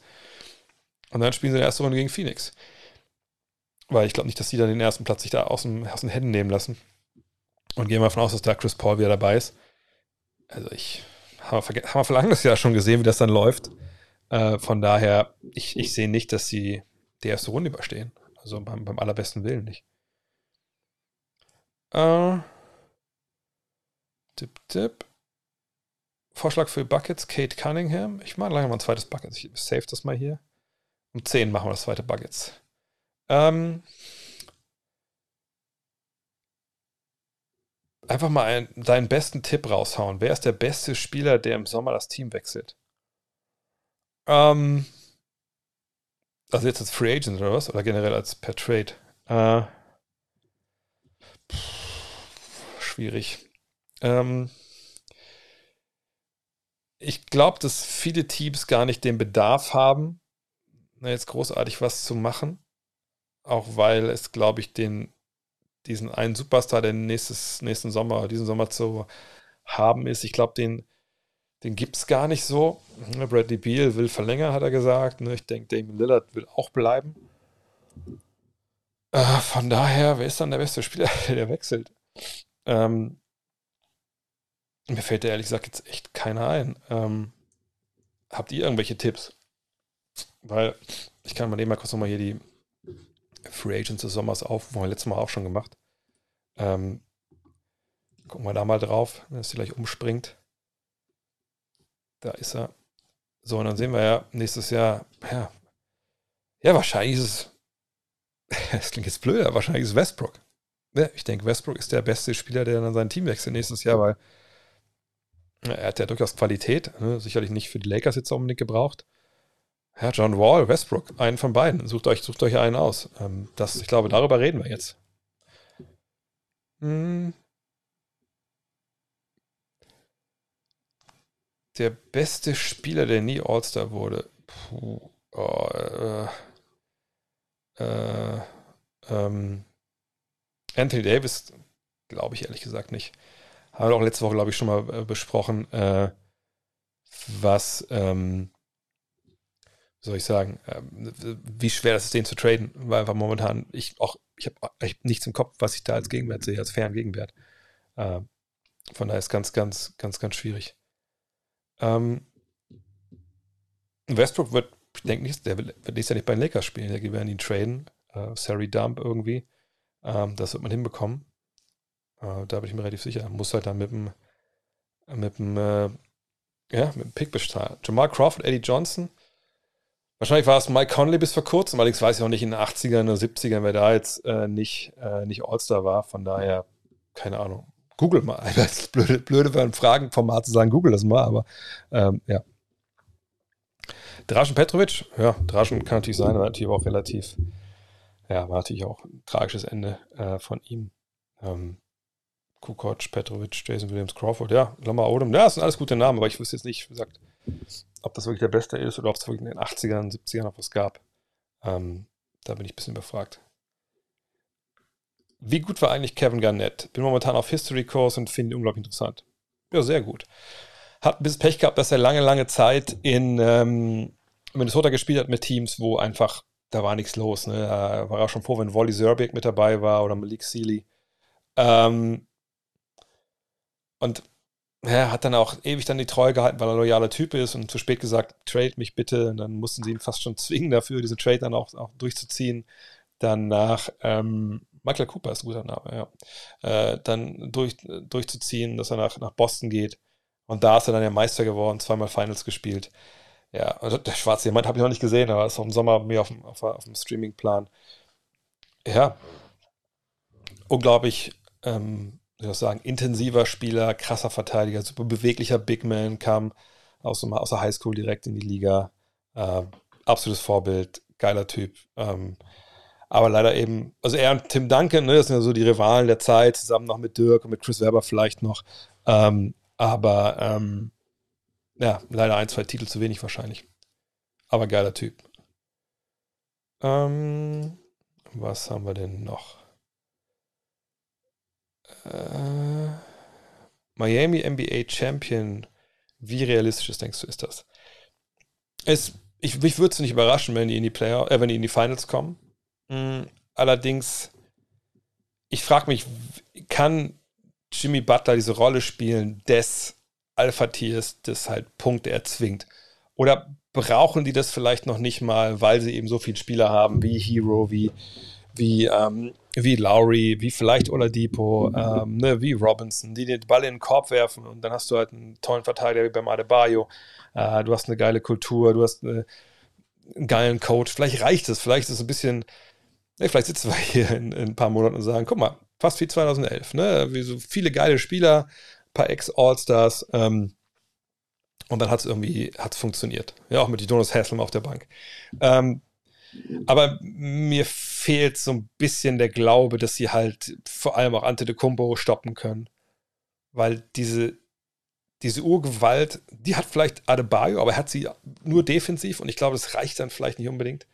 Ähm, aber das ist eine geile Truppe und die darf man nicht unterschätzen. Und wie gesagt, wenn sie in die Finals kommen, mich, mich würde es nicht wundern. Ähm, wer würde eine Serie gewinnen? Ein Team mit elitären Verteidigern, die vorne aber schon stark begrenzt sind? Oder ein Team, das defensiv elitär ist, dafür defensiv sehr schwarz? Habe ich, glaube ich, schon beantwortet vor ein paar Monaten, glaube ich, bist du da einfach rausgegangen während des Streams. Die Verteidiger hatten keine Chance. Defense wins Championships, ja, natürlich. Ne, das ist so der alte, ähm, ähm, wie soll ich das sagen? Dieses, dieses alte Mantra, aber es stimmt halt nicht. Defense wins Championships wenn deine Offense nicht blind ist. So. Und die Offense wäre blind, wenn man da hier mit Simmons und Gobert spielen würde. Wäre zu eingeschränkt. Denn das ist, das vergessen wir viel. Wenn ich eine Offense habe, die sehr eingeschränkt ist und ich relativ schnell den fünf Spielern, die da am Feld stehen, wenn die gut verteidigen, wenn ich denen die eine oder die beiden Sachen wegnehmen kann, die gut können und dann müssen die Sachen machen, die sie nicht gar nicht können, dann wird meine Defense schlagartig besser. Schlagartig besser weil es dann nicht mehr um, um Skills geht oder so oder irgendwas, sondern darum geht, hey, wir wissen, der defensive Plan gegen die ist der. Und es ist dann auch kein Plan, der irgendwie so super ausgeklügelt sein muss, ne, wo du auch oft mal einzelne Entscheidungen, ähm, äh, einzelne Entscheidungen treffen musst, die, die so nicht so ganz klar sind. Ist jetzt eins, ist es null, ne? was mache ich, wo gehe ich hin? Das ist dann halt klar, wenn du eine Truppe hast. Bei Gobert weißt du ja, wenn der sich aus der Zone rausbewegt, dann können wir den da stehen lassen. Das gleiche gilt für Simmons. Das gleiche würde für Draymond Green gelten, wenn man so ein Team aufstellt. So von daher, ähm, nee, das, die hätten gar keine Chance gegen die guten Angreifer. Gar keine Chance. Ähm, äh, ja, Play-ins, wie gesagt, habe ich gerade schon alles gesagt. Wer Champion, da können wir später drüber sprechen. Ähm, Nee, äh, Robert Williams wird nicht Time Lord genannt, weil er in der Last Minute Blocks macht. Das ist nicht so. Denkst du, Boban Janovic spielt nächste Woche in Dallas? Ähm, also die Ewigkeit nicht eingesetzt, äh, wo er im Schnitt so viele Punkte macht wie Minuten spielt. Ja. Auch schon öfter beantwortet, deswegen ganz schnell. Er ist ein Situationsspieler. Sie haben auf den großen Positionen momentan nicht den, den Bedarf. Ähm, da wirklich ähm, ne, ihn da reinzubringen, weil es, er kann gegen viele aber auch nicht auflaufen. Von daher muss man abwarten. Ich glaube, vertraglich, ich glaube, er hat nächstes Jahr noch eine, äh, eine Option. Ich gucke das kurz mal nach. Nicht, dass ich da Blödsinn erzähle. Aber ähm, er ist ja auch jemand, der sage, nicht, nicht, nur dafür verdient, nicht nur dafür kriegt, was er da auf dem Feld macht, sondern natürlich auch viel für Locker Room, dass er die Jungs zusammenhält und so. Das ist auch viel wert.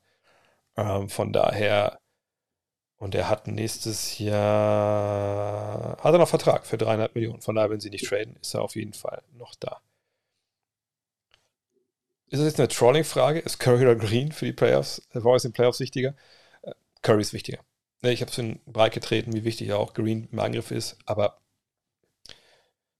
im Endeffekt, wenn du, wenn du Curry mit irgendeinem Wald- und Wiesen-Dreierschützen äh, äh, ersetzen würdest und Green mit irgendeinem Wald- und Wiesen-Bigman, der an der Dreierlinie den Ball verteilen kann, hinten ein bisschen verteidigt, dann würdest du Greens Abwesenheit eher nicht mehr, also würdest du trotzdem merken, aber die wäre nicht so gravierend wie die von Curry, weil du einfach dann keinen elektiven, keinen elektiven, elitären, ich hätte das eine Bier nicht trinken sollen hier, äh, diesen einen elitären äh, ja, Schützen halt nicht hast, der für andere äh, Gravitation äh, mitbringt und so und dann Leute freispielt, das, das kann ja dann Green alleine nicht, nicht leisten. Ähm, Vogel bleibt ja angeblich nur noch bis zum Sommer und Phil Jackson berät ja angeblich schon Genie Buss, bahnt sich da eine Lakers-Jackson-Reunion an. Nein.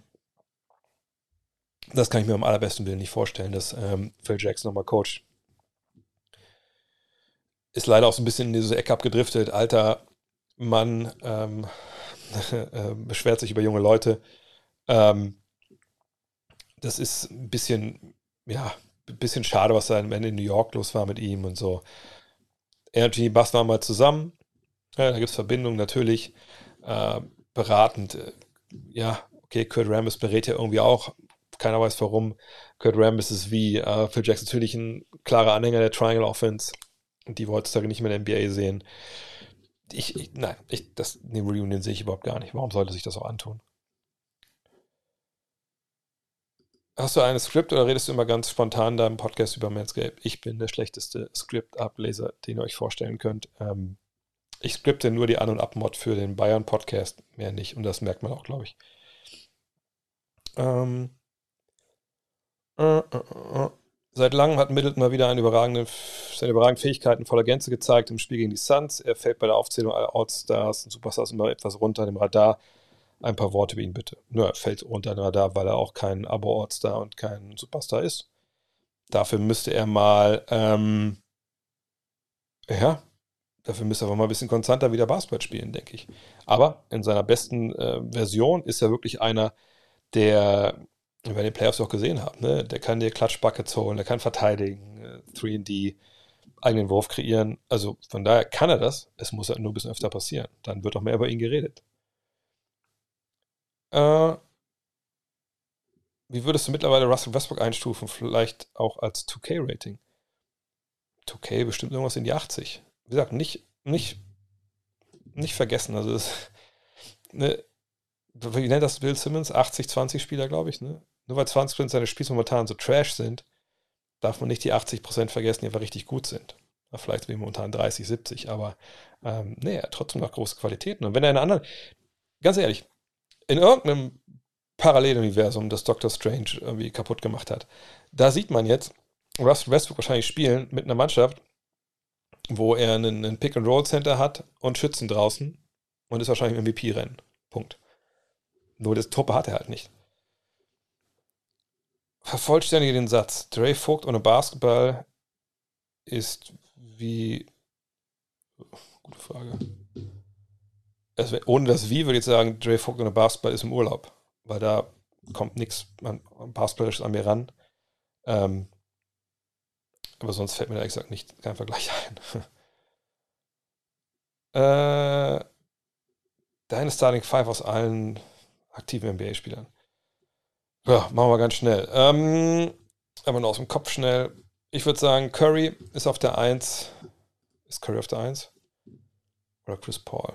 Nee, komm. Äh, Curry ist auf der 1. Auf der 2. Ich glaube, ich würde ein bisschen schummeln, glaube ich, beim, beim Shooting Guard. Ähm, obwohl, lass mir überlegen, warte mal. Ich glaube, ich würde einfach mehrere Point Guards nehmen. Und ich würde.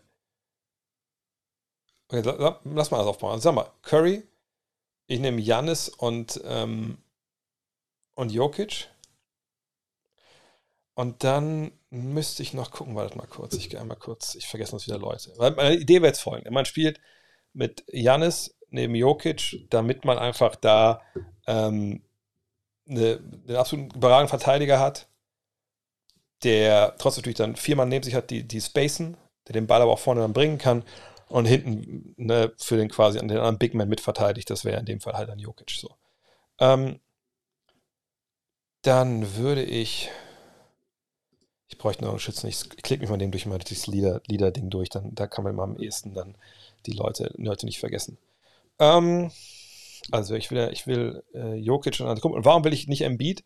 Weil ich glaube, Embiid und und Antetokounmpo, das würde natürlich irgendwie auch passen, aber Embiid hat nicht die Playmaking-Fähigkeiten.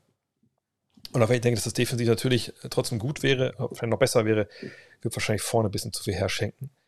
Ähm, von daher, wie gesagt, Jokic und äh, Antetokounmpo, würde ich Luca nehmen? Ich glaube nicht. Also ich, glaube, Luca wäre geil als Playmaker, aber die Dreierquote, ne, ich glaube, ich würde wieder Curry nehmen. Das wäre aber defensiv natürlich auch angreifbar, ne? Mist. Vielleicht Curry und, und Booker. Ich glaube, Bookers Stats sehen nicht so richtig gut aus momentan, weil er einfach da natürlich neben, ähm, der auch viel selber schultern muss. Und wenn er mal für andere Leute für ihn spielen, dann ist er super sicher, glaube ich. Also Curry, Mitchell, Antetokounmpo und äh, Jokic. Und dann brauche ich noch einen, ich würde fast sagen, der Rosen, aber ich brauche einen Dreierschützen auf jeden Fall auf der 3. Kann man natürlich LeBron nehmen. Aber LeBron ist auch schon, könnte da jetzt nicht so ganz seine Stärken mit reinbringen. Würde ich Tatum nehmen? Der Dreier fällt dieses Jahr eigentlich nicht so richtig geil, ne? Aber diese Art Spielertyp würde ich schon brauchen wollen, ne? Also einer, der auch hinten verteilt. Äh, sorry, ich bin doof. Durant. Durant, Jokic, Antetokounmpo, Curry und Booker. So würde ich das spielen wollen. Wenn die Meister werden, ja. Gibt es bessere Fünfen? Wahrscheinlich auch, wenn ich ehrlich bin. Aber die finde ich ganz geil, wenn die fünf spielen würden. Ähm, gab es hier einige Spieler, ein Spieler, der über 220 groß war, lange verletzungsfreie Karriere hatte, Kareem Abdul-Jabbar. Eine der längsten Karrieren aller Zeiten, war über 2,20 Meter. Ähm, klar, ich gebe dir recht, so, so viele gab es da vielleicht nicht, die, die, das so hatten und viele große haben dann auch äh, Probleme gesundheitlich, aber das ist ein ganz klares Ausnahmebeispiel, von daher, ja, gab es schon. Gut bei Oscar Schmidt wirklich, ja. Ne, 2,18 Meter, wo habt ihr das her? Also, wo es kann, bei Kareem gibt es immer diese, Geschichte. Naja, ah 2018 wird bei ihm gesagt. Okay. Ich, ob es 7 for 2, 7 for 3 ist, das ist immer so ein bisschen so eine Geschichte gewesen. Aber 2018, 2020, das, da macht die Colts auch nicht fett, glaube ich. Ähm, Oscar war ein wahnsinnig guter Scorer, geiler Schütze, äh, hinten halt nicht zu gebrauchen. Ähm, aber halt, äh, ja, der war schon ziemlich gut und hat nicht so viele Punkte aufgelegt. Auch gegen richtig gute Konkurrenz in der Fieber. Nein, ich würde mir keine Sorgen um die Nets machen. Also nicht Richtung Playoffs, sondern in Richtung Titel. Da würde ich mir schon Sorgen machen. Bei denen, wenn sie nicht gewinnen, bin ich mir sicher. Wer ist aktuell dein March Madness on the way? Also noch nicht on the way, sondern kommt jetzt. Ähm, ähm, mein Favorit auf dem Titel ist Gonzaga. Ich sag, keine Ahnung, dieses Jahr, ich weiß nur, dass dieses Jahr viele Number Ones echt also oft verloren haben. Bin überhaupt nicht drin. Ich gucke mir die March Madness an, wenn ich Zeit habe. Ja, gerne an. Aber ich habe da ehrlich gesagt keine Ahnung von ich hatte letztes Jahr mit Tom Adler darüber ein bisschen gesprochen, aber der hatte auch sich dieses Jahr mehr auf Scouting verlegt, von daher mh, hm, bin ich da relativ blank, was das angeht. Äh, Westbrook haben wir schon drüber gesprochen. Ähm, mm, mm, mm, äh, viel. Gibt es eigentlich irgendwelche Neuigkeiten zu einer TR Germany-Reise Sachen NFL? Ähm, wann beginnen die Planung für 2023? 2023 kann ich beantworten, das ist immer August, wenn ein neues Spielplan rauskommt, dann setzen wir uns hin und gucken. Äh, vorher geht das einfach nicht. NFL weiß ich nicht, da müsst ihr euch mal bei Teamsport, äh, bei TR Germany fragen. Ähm. Äh, äh, äh, äh. Was haben wir denn? Danke für die Cheers mal zwischendurch. Und wer sagt, wenn ihr, ich scamme jetzt mal ein bisschen, weil mir gesagt wurde, dass ich es machen soll. Wenn ihr äh, noch Abos übrig habt und jetzt schon denkt, hey, ne, könnt ihr gerne reinhauen. Und wenn ihr jetzt Ideen habt, nochmal für Buckets, ich habe ein paar schon gesammelt, auch nochmal reinziehen, dann machen wir nochmal eine zweite Runde Buckets hier um äh, 22 Uhr. Welcher Spieler hat deiner Meinung nach mal einen Titel verdient? CP3, Harden, ein anderer, wer hat eine gute Chance, diesen zu erreichen? Ja, also natürlich eine Menge Leute eine gute Chance, dieses Jahr einen Titel zu erreichen, weil es so offen ist wie noch nie. Ähm, CP3 ist der ältere Spieler, der länger große Leistung macht. Von daher würde ich es ihm wahrscheinlich momentan am allermeisten äh, von dieser alt, älteren Riege äh, würde ich es ihm äh, wünschen. Vor allem, weil ich mich erinnern kann, dass vor, vor zwei, drei Jahren auf einmal keine Ahnung, was da das Netz geritten hat, aber da gab es dann diese ganze Diskussion. Ähm, ach, guck mal hier, ähm, ne, Chris Paul ist kein Gewinner, er war noch nie in den Finals und so, bla bla. Absolute Scheißdiskussion, weil einfach da wieder Teil der Kontext gefehlt hat zu den Truppen, in denen er gespielt hat und so. Ähm, aber ja, so, so ist es halt. Ähm, manchmal, dass das halt dann äh, oftmals auch vergessen wird, was du einfach so leistest ähm, als Spieler. So, was haben wir denn hier? Ein paar Vorschläge. Neue kamen jetzt ja gerade nicht dazu. Ähm,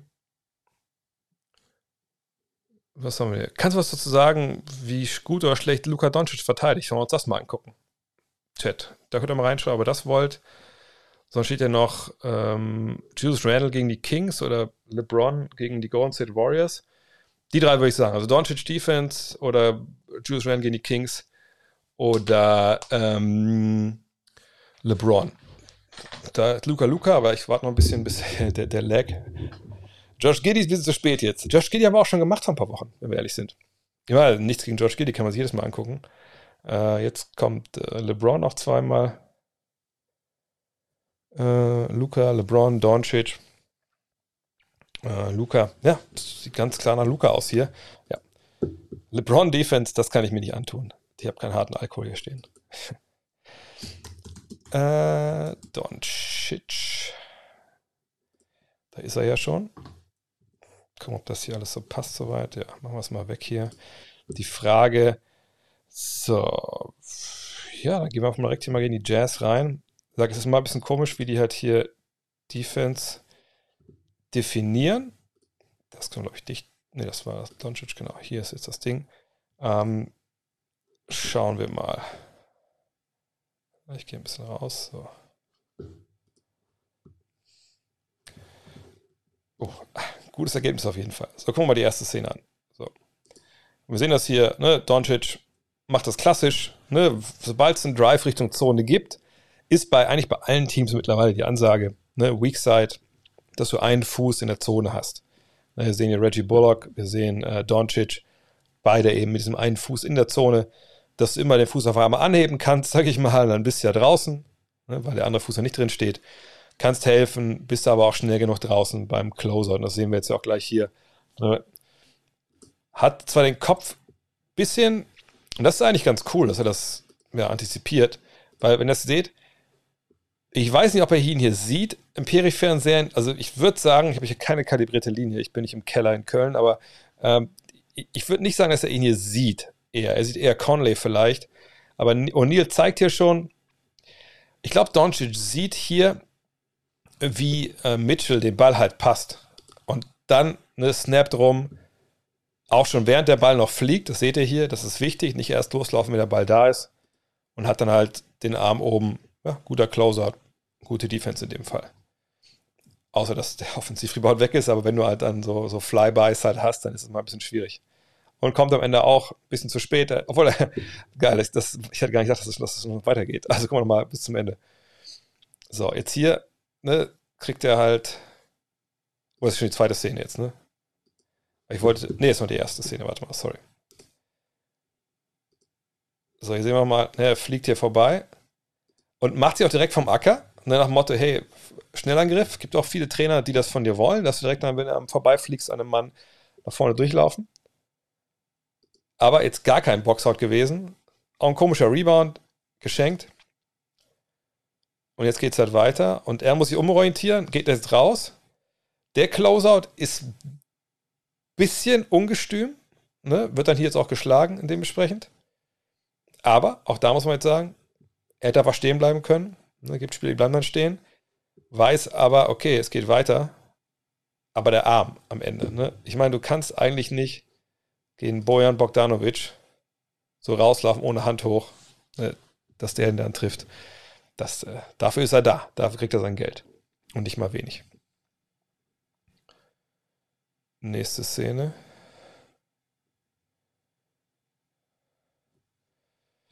Ja, ja, Okay, schauen wir. Also wir sehen hier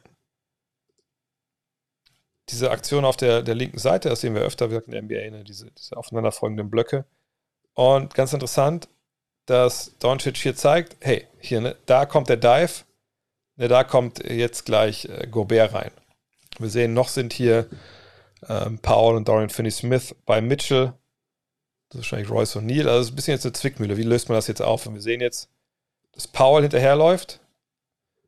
Und Doncic kommt raus. Muss natürlich noch ein bisschen unten bleiben. Also kann jetzt nicht, hätte nicht schon früher rausrennen können, sonst wäre der Ball zu Gobert gegangen. Er hat den Arm unten, alles gut. Jetzt kommt hier der Screen. Und jetzt muss man natürlich sagen, ähm, das ist schon relativ, äh, wie soll ich das sagen, äh, ein bisschen sorglos, nehmen wir es mal so. Einfach zu sagen, okay, da kommt der Screen, ich bleibe tief stehen, ist jetzt keine Drop-Defense oder so, aber ich bleibe stehen und ich gebe diesen Wurf ab für Donovan Mitchell, der den ja ganz gerne mal nimmt. Also, das weiß ich jetzt nicht, ob man das unbedingt dann so verteidigen muss. Ja.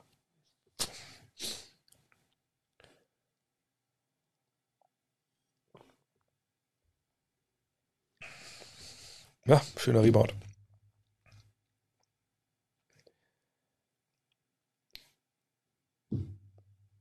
Hm. Nächste Szene. Ja, das ist natürlich solche Sachen, sieht immer ein bisschen, sieht ein bisschen komischer aus. Man achtet mal auf ähm, Luca jetzt, ne, vielleicht noch ein bisschen vorher sogar. So ein bisschen die Körpersprache, ne, so ein bisschen relaxed da hinten, hat die Beine durchgedrückt. Ja, und steht jetzt da, macht so einen halben Schritt rein. Auf der anderen Seite, sein Verteidiger ist ja, also der Originalverteidiger ist ja da, ist Bullock, glaube ich, in dem Fall. Musste da jetzt mehr reinpacken? Wahrscheinlich nicht. Aber hat das Foul sogar gekriegt? Okay, ja. Dann war es natürlich auf gar keinen Fall gut. Das ist jetzt immer noch. Kriegst du jetzt einen Rebound hier oder was? Ah ja. Gut gemacht.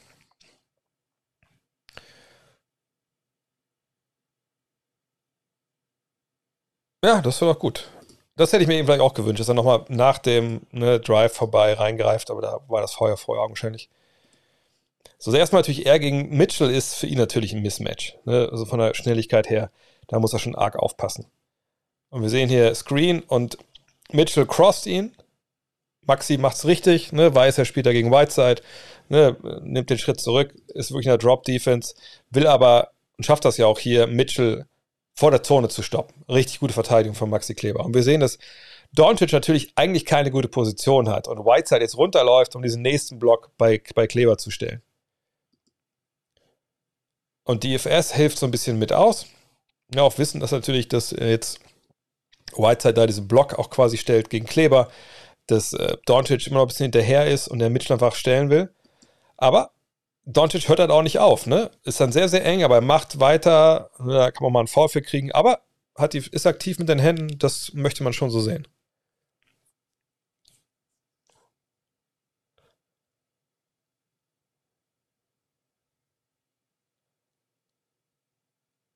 Ja, das sind die Szenen, wo man natürlich so als Trainer wahrscheinlich ein bisschen, ja. Nee, also achtet mal wirklich auch auf die, also wie Luca da steht. Ne, wir sehen jetzt auch im ersten Viertel. Gut, das ist auch schon der Ende der ersten Schicht, sage ich mal. Aber trotzdem, ne, so Beine durchgedrückt, bisschen relaxed, irgendwas am Arm. So, jetzt ein bisschen kommt er runter, antizipiert, da kommt der Drive. Aber ich denke, man kann auch da schon früher sich wieder zurückorientieren zu, zu deinem Mann eigentlich, weil, weil Maxi Kleber da natürlich äh, ganz gut steht. Natürlich, wenn ähm, Whiteside hier reintaucht, muss vielleicht auch Doncic da sein, aber es wirkt so ein bisschen, ja, er ist ein bisschen weit weg. Und dann so rauszulaufen, diesen Sprung ein bisschen anzutäuschen und sonst nichts zu machen, kann man sagen, bis eh zu spät und war daneben, alles gut. Aber wenn er drin ist, sieht es natürlich doof aus. Aber vielleicht muss man auch sagen, gutes Pferd springt nicht höher, als es muss. Ja, hier sehen wir. Ist das sogar die Zone von den. Von, ja, ist sogar die Zone, glaube ich, ne, von den, von den Mavs. Und jetzt da hinten, ne, Baseline wird verschoben, ein bisschen überladen auf der Seite. Und Luca sagt: Hey, pass auf, ne, da läuft noch einer Baseline, Maxi, geht da mal mit. Und das aber natürlich jetzt, das ist ja ein ganz klarer, klarer Punkt dieses Plays gegen die Zone hier. Dass da Clarkson unten durchgeht Kleber natürlich mit muss und Gobert mehr oder weniger ja diesen Block gegen Doncic stellt, der auch dann gewährleistet, dass Maxi sich um Clarkson kümmern muss. Und dann hat aber natürlich Gobert genau die Position, die er jetzt hier hat. Und ja, ich würde schon sagen, das war dann ein bisschen, wenn er ein, zwei Schritte vorher macht, höher zu kommen, Doncic, dann ist das viel besser verteidigt. Dann muss er sich nicht mit dem Vorbehelfen. Auf der anderen Seite, wenn man immer eine Realgeschwindigkeit sieht, ist vielleicht auch ein bisschen schwer. Aber es ist ja schon sehr kampflos. Also auch da wieder. So ein, zwei Schritte schneller ne, dagegen arbeiten, glaube ich, dann, dann würde das für ihn einfach besser aussehen. Wo ist er schon wieder so klein geworden hier? Ich mach's mal wieder so, sorry. Habe ich gar nicht gesehen, dass ihr nicht so viel gesehen habt davon gerade. Ja, die Freiwürfe, okay. Nächste Szene.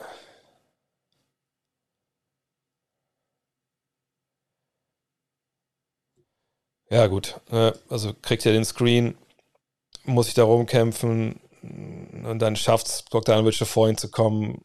Ja, gut ausgespielt. Nicht perfekt verteidigt, sicherlich. Aber es sind ja auch Leute, die das ganz gut können im Angriff. Nächstes. Oh! Oh! Ja, auch hier. Also, ich meine, dass er jetzt gecrossed wird, achtet mal drauf. Hier jetzt, zack, zack, oh! Das ist eine Sache, das passiert anderen Leuten auch gegen Donovan Mitchell.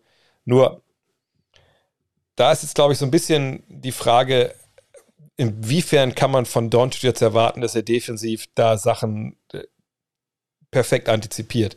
Perfekt wäre jetzt gewesen, okay, zu sehen, der Drive kommt, hier ist gestoppt, ne, DFS ist da, Bullock läuft hinterher, Maxi kommt nach hinterher.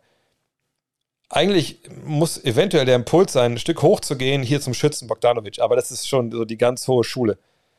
Aber spätestens jetzt, ne, ist so ein Notpass von Mitchell, ne, don't jump and pass, sagt man ja normalerweise, ne, ne springt sich selber in Probleme rein. Der Arm geht hier schon hoch und eigentlich müsste jetzt schon ne, der Weg zu Bogdanovic gegangen werden von Doncic. Und Doncic wartet wieder eben diese, diese halbe Sekunde und das dann einfach zu spät. Also da sagt, das muss schneller gehen. Da würde ich mich dann auch festlegen wollen, auch wenn das, so sagt, dann schon die ganz hohe Kunst ist.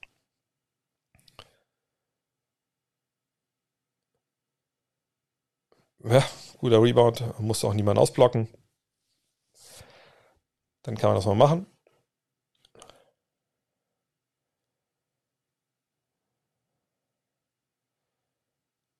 Ei, ja, auch hier. Das ist halt ein Mismatch. Und das ist auch was, was, bin ich mir relativ sicher, wenn ich das Spiel jetzt nicht gesehen habe, dass sie genau diese, diese Attacke halt fahren wollen gegen Doncic. Deswegen holen sie diesen Screen von Royce O'Neill. Und die lassen Luca hier auf dieser Seite isoliert. Im Endeffekt sind ja alle drei alle anderen Jazz sind ja von der Seite. Und hier sind die Schützen mit Bogdanovic und Conley. Das heißt, hier ist die Weakside gebunden.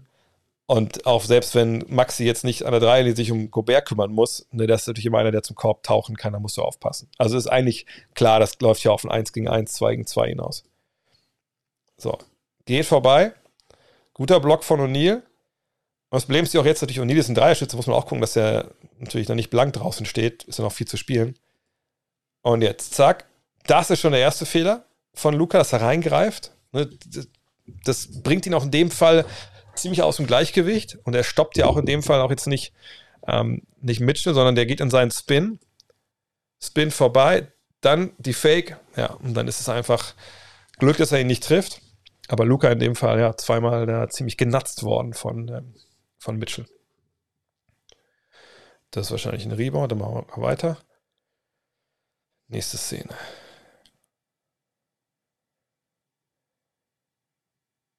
Ja, starker Stil.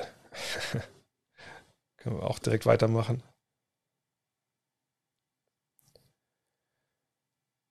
Oh, Hände auf.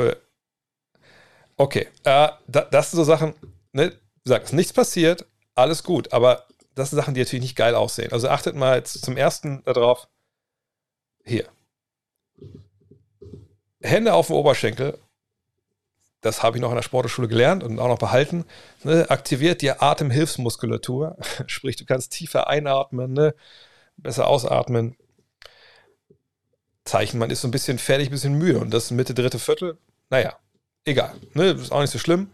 Nur, das ist natürlich auch jetzt nicht so eine Defensive Ready Position, wo man auch vielleicht in, in der schnellsten Art und Weise wieder rauskommen kann, wenn dann der Ball zu deinem Mann kommt.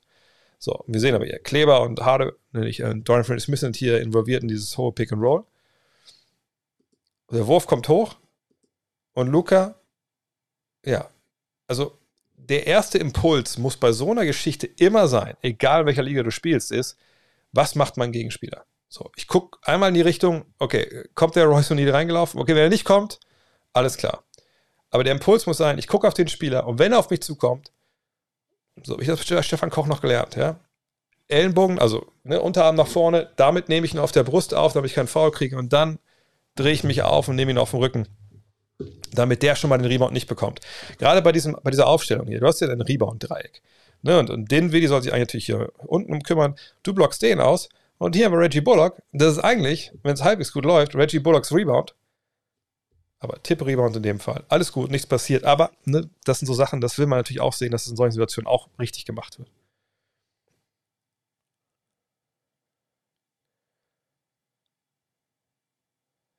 Das ist schon sehr einfach. Ne? Auch da, es passiert eigentlich nichts.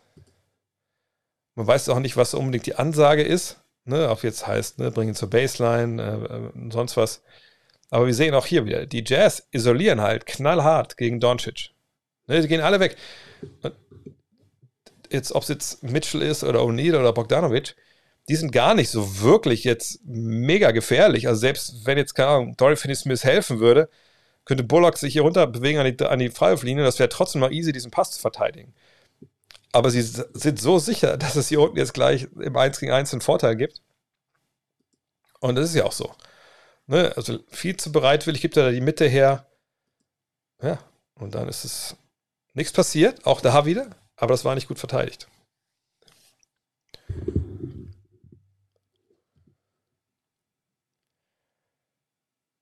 Wieder Ecken-Defense. Ja, das war gut. Er springt rein, begeht keinen Foul. Klar, wenn er bei in die Ecke geht, ist es vielleicht ein bisschen schwierig dann, weil dann zu dem Dreier rechtzeitig draußen zu sein, aber man kann auch nicht alles verteidigen manchmal. Jetzt wird das Pick and Roll genommen, wieder. Oh. Aber wie gesagt, das ist, also A ist Donovan Mitchell und B ist es halt unglaublich schwer überhaupt für Luca. So, und ihr seht das hier. Luca steht sogar eigentlich zu tief, wenn wir ehrlich sind. Denn Mitchell kann sofort hoch in den Dreier nehmen und kann auch gut, glaube 37 Prozent. Aber ne, das war kein guter Abend für die Knöchel von, von Luca. Zack, zack. Ne, Freeze das ist natürlich ein wahnsinniger Flow da über Maxi. Aber das geht sehr leicht. Aber das ist, ne, man sieht das ja auch in solchen Szenen ganz klar. Mismatch-Hunting vom, vom Allerfeinsten. Das gleiche hier wieder. Wieder Mismatch-Hunting. Und da kommt Maxi Kleber und räumt es auf, denn hier sehen wir mal das andere. Hier sehen wir halt dieses Pick and Roll. Ne? Zack. O'Neill ist nicht den Dreier, was er vielleicht hätte machen sollen, aber er sieht da viel Platz vor sich und sieht da hinten auf Whiteside und denkt, naja, kriege ich schon irgendwie hin. Aber Maxi bleibt halt stehen, stehen, stehen. Geht auch nicht nach vorne, um irgendwie zu challengen, weil er sieht, dass Luca da ist. Und dann Luca stört dann schon im Endeffekt den Drive von O'Neill und Maxi ist einfach da und sagt, Junge, nicht heute. Access denied.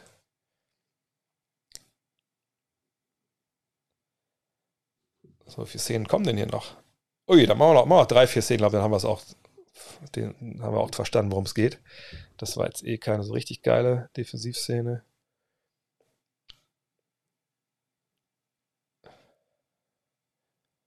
Das war gut. Da, da müssen wir sagen, das war wirklich, das war der Effort, den einen zu machen. Das hier, was Finn schon mal meinte, ne? Er muss da vorkommen. Und er kommt er jetzt auch hier und Gobert keine gute Position, steht quasi unterm Korb, schwerer Pack, Pass für Claxton. Eigentlich geht der Ball wirklich nur in die Ecke. Aber dadurch, dass Luca hier oben drüber steht, hat er diesen, kann er diesen Weg ja auch echt gut gehen. So, ne? Und das macht er jetzt hier auch. Pass kommt, zack, kriegst du noch diesen, diesen Schubs seinen Rücken, was ihr was gesehen habt gerade. Ne, hier kriegt er diesen Schubs seinen Rücken noch, aber ist dann da, hat er noch den Arm oben oder zumindest irgendwo da am, am Gesicht. Ja, gut, guter Rebound von Gobert, aber es ist dann halt so. Das war gute Defense gerade. Hier das Foul hier von Gay. So. Oder an Gay. Oh, wieder Transition Defense. Ei, das ist clever, das ist clever. Aber das ist doch nicht, ist doch nicht dabei für Dallas, oder? Na, wir werden es nicht erfahren. Oder besser, ich will es nicht erfahren. So. Eine gute Szene noch. Mismatch Hunting wieder. Das ist gut. Das war gut. Das war richtig gut. Ähm, gucken wir nochmal von ganz von vorne vielleicht. Das gleiche. Ne? Diesen Screen, jetzt gegen Kleber in dem Fall. Und jetzt ist wieder schwierig. Ne? Irgendwer muss sich um Gobert kümmern. In dem Fall würde man jetzt sagen, wenn man es gut spielt, klar. Kleber, äh, Maxi, kümmere dich um Gobert ist das Dorian Finney-Smith, der läuft dann rein äh, zu, zu O'Neill und ja, dann muss Mitchell halt jetzt mal mit Luca klarkommen. So ist es dann auch. Und jetzt hier, ne, will den Spin nehmen. Maxi ist aber noch da. Dinwiddie kommt hier gut mit rein. Das ist wenig Platz hier. Und was immer äh, jetzt hier ähm, Mitchell sieht, er sieht nicht den Freiraum für keinen. Nicht für sich und auch nicht für Gobert. Spin gibt ihm null Raumgewinn. Jetzt sind alle Optionen zum Passen weg. Der einzige wäre vielleicht hier ganz hinten rüber. Aber schwerer Pass für Mitchell, auch weil er gar nicht sieht, den wie die wird da ja irgendwo sein, denkt er sich sicherlich. Und das ist dann einfach ein Pass, den du nicht schwer spielen kannst, auch vor allem, weil Gobert da eigentlich auch in der Passlinie steht. Und dann, ja, gutes Ding, gutes Ding ähm, von, von äh, Kollege Doncic. Vielleicht wird es auch ein bisschen besser jetzt in den letzten Minuten hier, weil er ein bisschen aufdrehen muss. Gucken wir mal. Ah, starker Power Rebound.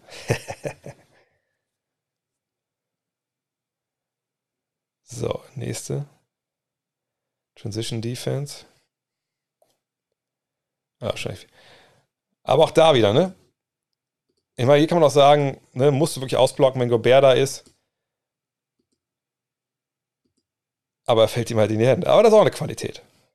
Aber der hätte auch nicht mehr viel machen können. So. Wieder Matchup-Hunting. Ja. Ich weiß nicht, ob ich jetzt irgendeinen von den beiden da jetzt die Schuld gebe. Gucken wir nochmal. So, ist jetzt hier, ne, stoppt Mitchell, aber Mitchell weiß jetzt, okay, ich habe die beiden hinter mir. Pass kommt drüber. Ja, schwierig. Ganz, ganz schwierig, jetzt da noch rechtzeitig hinzukommen. Ich glaube auch nicht ganz klar von bei DFS und, und bei Luca, wer da jetzt wirklich hingeht. Naja, komm, letzte Runde hier, einen haben wir noch. Eine gute Szene. Wieder das Matchup, was sie haben wollen. Uh, aktive Hände, aber das ist halt ein Foul, ne? Also das, da darf man sich auch nicht beschweren. Guck das mal an. Zack, zack, zack, zack. Trifft ihm im Kopf. Das muss er in dem Fall gar nicht machen. Komm, noch eine Szene. Ja, nicht die Freiwürfe, wenn es geht. Den auch nicht. So. Den, wie viel hat er gekriegt? Oh, jetzt. Oh, jetzt eh vorbei gleich. Okay, mal die Crunch-Time noch. Uh! Das war natürlich Winning Planer Defense hier am Ende. Gucken, was dafür kann. Ja, ich meine, jetzt kann man sagen, das ist ein scheiß Pass, ist es sicherlich auch, aber achtet mal auf Kleber, wo er die Hände und so hat. Das ist wirklich Defensive Stance. Und wie oft haben wir das in diesen ganzen Szenen in der Partie gesehen, nach diesem Pick and Roll? Nicht so oft. Also wir sehen hier, ne, ist durchaus drin, dass er das kann. Und die Hände da, ich meine, wie gesagt, der Pass geht da auch hin, so ist es nicht. Aber die Hände sind nicht immer da. Außerdem, der Pass kommt relativ tief, ne, hat die Hände dran. Starke Defense in dem Fall von Luca. Und nicht ganz optimale Offense. Natürlich von Donovan Mitchell. War das schon letzte Szene? Zwei haben wir noch. Die meinen wir auch noch mit.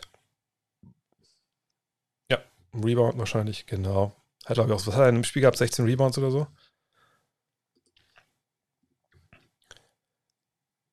Und jetzt, ja, das Ding ist eigentlich schon durch. Ja, okay. Okay, ich glaube, da haben wir gesehen. Ich meine, natürlich kann man jetzt nicht ein Spiel nehmen und direkt dann äh, jetzt hier ein Urteil treffen, ein guter Verteidiger. Ich glaube, man hat ganz gut gesehen, dass er gewisse Defizite hat. Manche, die ähm, hausgemacht sind, manche, ja, die, ähm, sage ich mal, sicherlich, ähm, wo, wo er nichts für kann. Aber ähm, er kann auf jeden Fall gewissen Matchups das gut funktionieren. Donovan Mitchell ist sicherlich jetzt nicht unbedingt das Matchup, was man ihm da immer gönnen möchte. Aber das, ähm, ah, 16 hat er gehabt, genau. Ähm, aber äh, wie gesagt, ne, das, er ist angreifbar in gewissen Situationen, aber auch längst nicht in allen. Das muss man abgucken, wie die Matchups halt dann sich dann, dann ausgehen. So, dann müssen wir ein bisschen, ein bisschen Vollgas geben, jetzt habe ich die Dinger durchzukommen. Äh, uh, uh, uh, Was haben wir denn noch? Äh, oh, jetzt sind wir gerade noch hier. Ich sehe gerade, die, die, Chat ist doch die Westbrook-Diskussion. Heute bin ich aber echt relativ ähm, relativ weit hinterher. Ähm, so. Giddy ist vier Monate in Folge Rookie of the Month Westen. Müsste dann Rookie of the Year werden. Nicht zwangsläufig. Ich würde, ich würde immer aufs ganze Jahr gucken, wer dann äh, ne, da die meisten Dinge abgegriffen hat. Aber es gibt ja auch West und Ost und all diese Sachen. Von daher ähm, kann ja auch sein, also jetzt unreine gesprochen, jetzt mal rein hypothetisch, du hast im Westen eine ziemlich schwache Rookie-Class und dann äh, muss ja irgendwer da Rookie des Jahres, äh, Rookie des Monats werden. Und im Osten vielleicht prügeln sich halt zwei, drei Jungs rum, die klar ne, Head and Shoulders über den anderen Typen sind. Ähm, ne, das ist dann, es gibt, es ist auch da, es ist aber so eine ganz, ganz inexakte Wissenschaft, diese Awards zu vergeben. Äh, hast du schon überlegt, äh, mit Julius und Jonathan einen gemeinsamen Fragenbestimmt zu machen? Ähm, ja, ich meine, ihr habt mitbekommen, ich habe es heute dann, ähm, gestern glaube ich, ne, heute war das mit der, mit der, mit der, mit der Live-Tour äh, rausgehauen, gestern erzählt, erklärt, dass wir erstmal jetzt nicht weitermachen können, weil bei mir einfach da jetzt privat so viel äh, meiner Frau ähm, auf der Arbeit halt da Nordland unter ist, dass ich einfach, ich einfach nicht, ich, ich kann einfach nicht sagen, wann ich abends kann. Dienstags habe ich, ähm, hat meine Frau frei, da kann ich das alles machen, hier ist gar kein Problem. Rest der Woche bin ich einfach so äh, unzuverlässig, dass ich da einfach auch nicht, und weil ich ja die Technik mache und so, dann, da habe ich einfach, weiß nicht, das ist nicht meins, so, habe ich auch erklärt im Video. Ähm, aber ja, ich hatte auch schon einen Fragen-Podcast, Problem zu dritt oder Fragenstream zu dritt, das ist ein bisschen schwierig dann, ne? Wir haben es ja dann auch am Ende mal gemacht mit dieser Fragen, äh, dem Fragensegment. Wir sagen niemals nie. Wir haben auch gesagt, wir wollen weiter noch alles äh, im Blick behalten, wann sich anbietet Richtung Playoffs und so. Und ja, warum nicht? Also es ist auf gar keinen Fall, dass wir jetzt das nicht mehr machen äh, wollen oder so. Ähm, genau, Twitch Prime ist kostenlos. Wenn ihr Twitch Prime geben könnt, noch natürlich sehr, sehr, sehr gerne. Ähm, Fragenstream Hot Tub, ja genau. äh, ähm, ja, Dwayne Deadman sie auch über 40 wäre, ja, aber das ist ja ich meine, bei mir das. Ist ja auch, als ob ich 40 wäre. Ähm, Hydra, würdest du die Zeit des Superteams der Celtics und der Heat als Erfolgsstory einordnen oder den Teams eher anlasten, nur ein bzw. zwei Meisterschaften gewonnen zu haben? Ähm, ich würde das, also ich glaube heutzutage, äh, der Rings-Culture, die wir hier haben in der NBA, ähm, ist ja der Meisterschaft extrem viel wert. Äh, darum geht es halt. Ich meine, fragt mal Barkley, Malone, Stockton, Ewing, Robbins, ne, Robinson nicht. Ähm, ne, was, was die dazu sagen, ob es für die ein Erfolg gewesen wäre, wenn sie irgendeinen Trade gemacht hätten und sie hätten dann eine Meisterschaft geholt und wären vielleicht im Falle jetzt der, der Celtics äh, noch ein, zwei Mal in den Playoffs gewesen äh, Finals gewesen, hätte es dann nicht geschafft. Ich glaube, die hätten auch alle gesagt, ja klar, sofort, gib mir, gib mir doch bitte die, äh, diese Meisterschaft. Und klar, im Nachhinein kann man immer sagen, ja, aber das war jetzt nicht viel wert, wenn man selber gewonnen hätte. Ja, klar. Aber wenn du, ich glaube, der Shampoo ist am Ende schmeckt genauso gut und du sitzt nicht. Ich glaube, ich glaube, bei Kevin Garnett, als er die Meisterschaft gewonnen hat, war irgendwie nicht äh, zu spüren, dass er sich geärgert hat, dass er es nicht mit Minnesota geholt hat oder dass er jetzt mit, mit Paul Pierce und Ray Allen da am Start war, mit Rajon Rondo. Also ich glaube, der war trotzdem relativ sehr happy, dass es geklappt hat. Miami, klar, das waren jetzt nur zwei Championships in vier Jahren.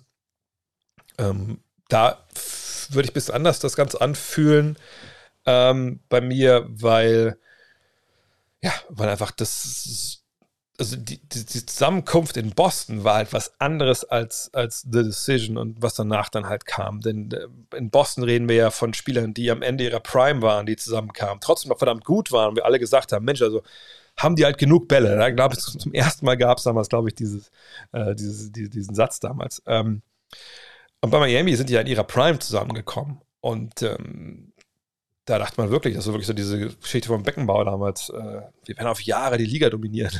Äh, das, das war so die Idee, hat dann halt nicht funktioniert. Ja, Im ersten Jahr schon mal nicht, weil einfach LeBron noch zu limitiert war, glaube ich, in dem, was er konnte. Und das hat ihm ja auch einen großen Schub nochmal gegeben in seiner Entwicklung. Und dann im vierten Jahr einfach, weil das Team Trash war. Also Trash ist weit, äh, äh, weit übertrieben. Aber es war eine Mannschaft mit ganz klaren Sollbruchstellen, auch weil ne, es halt schwierig ist, mit drei Maximalverträgen oder knapp Maximalverträgen zu arbeiten, um dann Leute dazuzuholen, die wirklich äh, spielen können. Und ähm, das äh, ne, war dann einfach, haben sie einfach gegen die beste Mannschaft verloren. Punkt.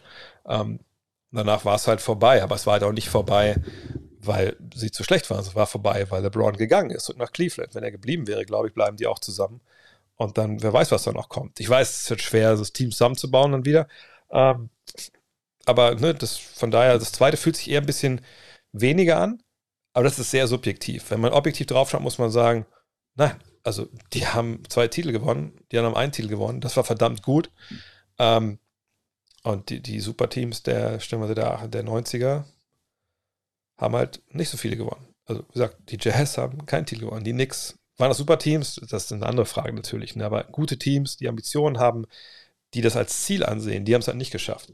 Und von daher im Nachhinein ähm, ist es auf jeden Fall ähm, genug gewesen. Würdest du im Stream auch auf Basketball-Analyse-Videos reagieren, die wir dir zusenden, ist das nicht dein Ding? Also du meinst, wenn, wenn ihr jetzt euch NBA-Videos anguckt und die analysiert und ich schicke die hier rein. Nee, ich glaube, das, das ist ja schön im Internet. Man kriegt ja immer Feedback. Ne? Also man muss ja einfach nur mal Sachen machen. Man lädt die hoch äh, und dann schaut, warten wir vielleicht ein bisschen, aber dann kriegt man ja Feedback. Und das, denke ich, ist der richtige Weg. Das muss ich jetzt nicht für euch machen. Ähm, macht das einfach. Einfach machen, hochladen und, und weiter. Basketball-Twitter ist ja auch schnell dabei, dann auch sein Feedback zu geben. Das ist ja kein Problem. Also muss man ja nur mal fragen. Nur ich, das wäre jetzt für mich einfach auch ein bisschen, ein bisschen zu viel noch nebenbei. Ich habe jetzt auch echt gerade, bin ziemlich weit, weit ausgelastet, wenn ich ehrlich bin. Ähm.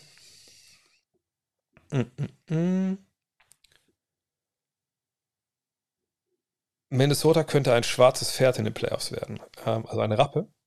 Das wusste ich bis vor ein paar Monaten auch nicht, dass das so heißt, aber ähm, nein, nein, glaube ich nicht. Also im Sinne von, wenn du sagst, Black uh, Dark Horse, also ne, so ein Geheimfavorit wäre es ja auf Deutsch. Sehe ich ehrlich gesagt nicht, weil ich nicht sehe, wie D'Angelo Russell Winning Basketball in den Playoffs spielen soll. Ähm, von der Bank dann auch relativ wenig kommt. Ist relativ wenig eine Erfahrung auch da. Sehe ich ehrlich gesagt nicht, auch wenn ich die Entwicklung einfach super gut finde. Ähm, hm, was haben wir denn noch? Äh, Kennst du eine gute Seite, wo man Statistiken bezüglich offene Dreier nachschauen kann? Äh, also welche Spieler, Teams treffen, wie viel Prozent? Ja, keine Frage. NBA.com slash stats. Da könnt ihr sehen, ne, wie Teams, wie Spieler Dreier treffen, wie weit der, wie weit der, wie nah der nächste Verteidiger dran war und so. Das sieht man alles da auf dem Dribbling, äh, Catch and Shoot, verschiedene ähm, ne, Shot Locations. Das ist alles, äh, alles, alles da. Ja, mein Pferdewissen ist alles zweiter Hand natürlich oder von Anna und die wilden Tiere, wer das kennt. Ähm, aber ich gebe mir Mühe, da auch mitreden zu können. Ähm, m -m -m. Ich weiß jetzt nicht, wie viele Top 75 Spieler in der Ära von MJ waren. Äh, wie, was mal, egal. Aber in der momentanen Ära gibt es mehr als 15 und dennoch hat LeBron seine vier Titel geholt. Und LeBron hat auch, glaube ich, nie einen Top 50 Spieler in seinem Team gehabt. Muss man das einbeziehen in die GOAT-Diskussion? Ähm, ich gucke mal kurz nebenbei, ob ich die Top 75 Liste schnell finde. Ähm, Warte mal, äh, ich schau mal schnell. Dann können wir auch mal durchgehen, mal ganz kurz durchzählen. Aber vielleicht mal kurz vorneweg. Das hat zu einem anderen nichts zu tun. Ähm, das, das ist dann wieder so ein Rausnehmen eines kleinen Details äh, und dann zu sagen, ja, guck mal hier, ne, der hat noch nie gegen den und den gespielt und so. Ähm, das sind dann einfach mal so Sachen. Die Goat-Diskussion ist so vielschichtig und so tief, dass man sich, wenn man sich auf ein Ding beschränkt, das ist dann schon relativ entlarvend oft, äh, wie man die Diskussion halt führen will. So, also wie, jetzt, wie viele Spieler, äh, Top 75 in der Spieler in der Ära von ähm, MJ waren. Also ich weiß, welche drin waren, das kann ich direkt sagen, aber wie viele sind, das zählen wir jetzt mal durch gleich. Also, äh, Kareem ist zwar da in der Zeit, aber nehmen wir mal nicht rein, weil er nicht in der Zeit ist, wo, wo ähm, MJ mit dem Bulls Meister werden kann. So, dann, also war Barclay 1. Larry Bird 2. Kobe würde ich da nicht. Ne, Kobe ist einfach zu jung. Also war 2 sogar. Ähm, dann haben wir Clyde Drexler 3. Tim Duncan, auch zu jung eigentlich noch. Ähm, Dr. J, ja, ist zu früh. Ewing 4. Garnett ist auch zu jung, sind wir auch mal ehrlich. Aber der ist schon, der, nee, ist zu jung, ist zu jung. Machen wir nur wirklich Prime. Ähm, Gervin ist, ist, ist, zu alt. Er hat zwar zusammen noch gespielt, aber das ist dann äh, zu alt. Iverson ist auch zu jung, wenn wir ehrlich sind. Magic 5. Ähm, Jason Kidd ist Jason Kidd nehme ich mal mit rein einfach, weil der ist dann schon, äh, der ist dann schon alt genug. Das war bei 6. Ähm, Karl Malone 7. Moses Malone ist auch mit dabei, auch wenn er nicht auf seiner Prime war, egal. 8. Ähm, McHale 9. Miller 10. Dirks zu jung gewesen. Shaq 11. Parrish 12. Zusammen gespielt, egal. Peyton 13. Äh, gut, Pippen war jetzt kein Gegner, sagen wir mal 13 weiterhin. Dave Robinson 14. Dennis Rodman mit 15, hat ja auch bei den äh, Pistons gespielt. Hm, Stockton 16, Isaiah 17, äh, Walton nehmen wir mal raus. 17 haben wir jetzt, ne, genau. Wilkins 18, James Worthy 20. Ja, ähm, haben uns immer durchgefeitet. So, dann nimmt sie das irgendwie, glaube ich, relativ wenig. Ähm, Im Zweifel kann man sogar argumentieren, dass da sogar bei, ähm, bei MJ ein paar mehr dabei waren. Aber da kann man auch wieder gucken, welche Teams haben die eigentlich gespielt, in den Finals, so, wer war da besser, etc. pp. Also sagt, da kommt man, da kommt man auf keinen grünen Zweig, ehrlich gesagt. Ähm, Power Ranking momentan, finde ich, macht relativ wenig Sinn, weil momentan mal wieder, leider Gottes, wie wir es letztes Jahr öfter hatten, ziemlich viele Verletzte haben. Ähm, ins Unreine gesprochen auch hier, wenn alle jetzt fit, also soll ich das sagen? Wenn alle realistischerweise fit wären, zum Beispiel Ben Simmons ist mich jetzt einfach noch nicht, ähm, ist für mich kein Faktor, weil wir ihn nicht gesehen haben, der ist nicht fit, der spielt nicht dieses Jahr, von daher würde ich den rausnehmen. Also ich wäre Phoenix da Nummer eins momentan. Äh, ich würde wahrscheinlich Miami an zwei nehmen, Memphis an drei, Philly an vier und dann wahrscheinlich sogar Milwaukee an fünf. Das so wird es momentan aussehen, glaube ich. Aber ist schwierig, weil wir da relativ viele äh, Wildcards noch haben gerade. Äh.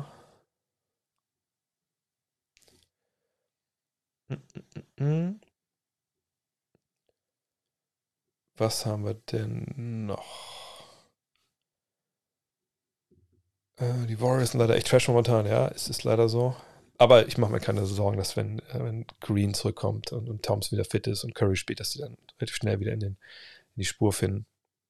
Aber das meinte ich auch früher in der Saison. Das ist halt wirklich, es ist delikate Balance, die du, die du haben musst, wenn, wenn Curry so viel von deiner Offensive trägt. Ähm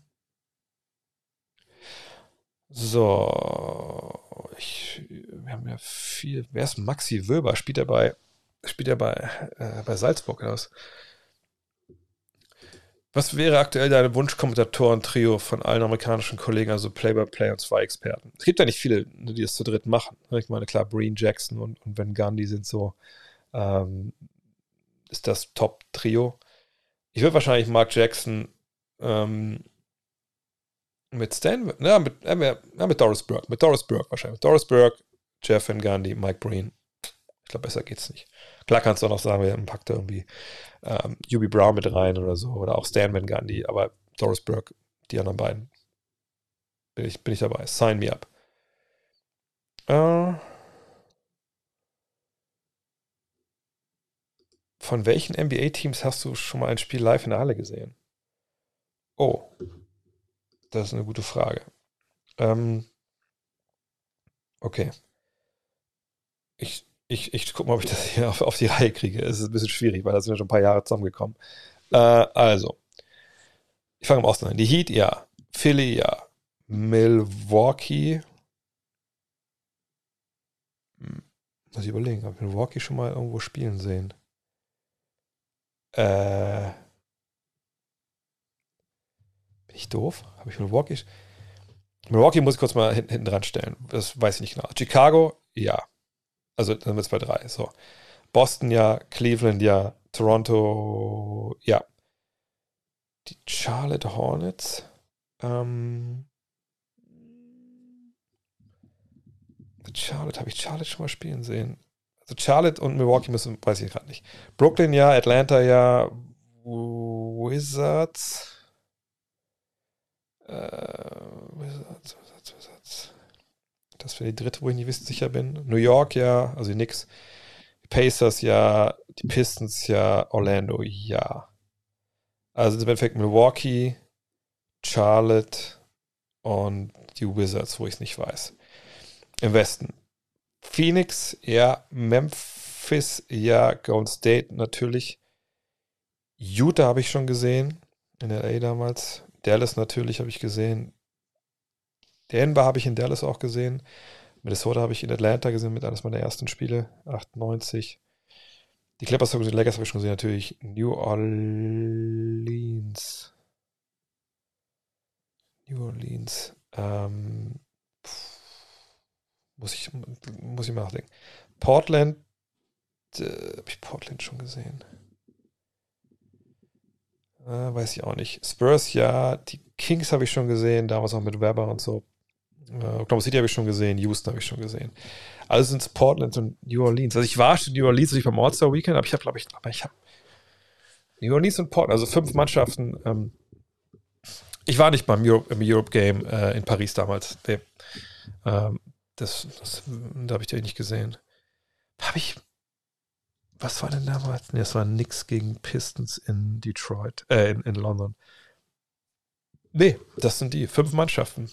Das wäre vielleicht nochmal eine Idee, da mal, nochmal, nochmal die 30 voll zu machen, ne? Äh. Äh, dip, dip, dip, dip. Was haben wir? Ach, der klickert die ersten Meter abfahren. Wo sagt, okay. Ähm,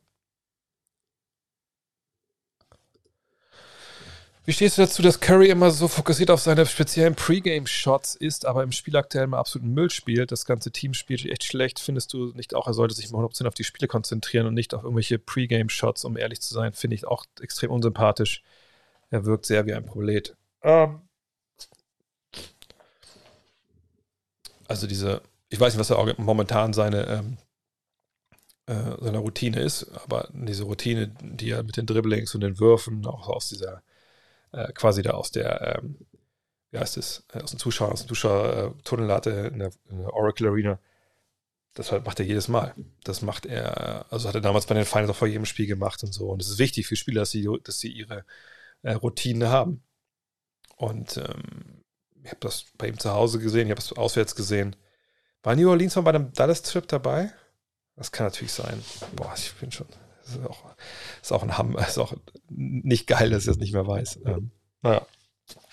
Jedenfalls, ähm, das mag sein, dass es unsympathisch ist, aber ne, du hast diese Routine und die denkt er sich ja nicht aus und er macht die jetzt auch nicht für, für Instagram oder so. Das sind ja Sachen, die erarbeitest du mit deinen Skills-Coaches, ähm, die arbeitest du auch dir selber, weil du überlegst, okay, wie kann ich mir mein Wurfgefühl irgendwie, wie kann ich meine meine Moves, meine Bewegungen so simulieren vorher, äh, damit es halt funktioniert. Wenn auch, ich habe heute, glaube ich, auch gestern ein Video auf Instagram gepostet, äh, geteilt äh, von Kevin Durant, der so richtig Holger Geschwindner Sachen macht vor der Partie. Ähm, also von daher, nee, jeder macht das, wo, was für ihn ist, was für ihn funktioniert. Und was andere daraus machen, das hat ja erstmal total nebensächlich. Ähm. Dum, dum, dum, dum.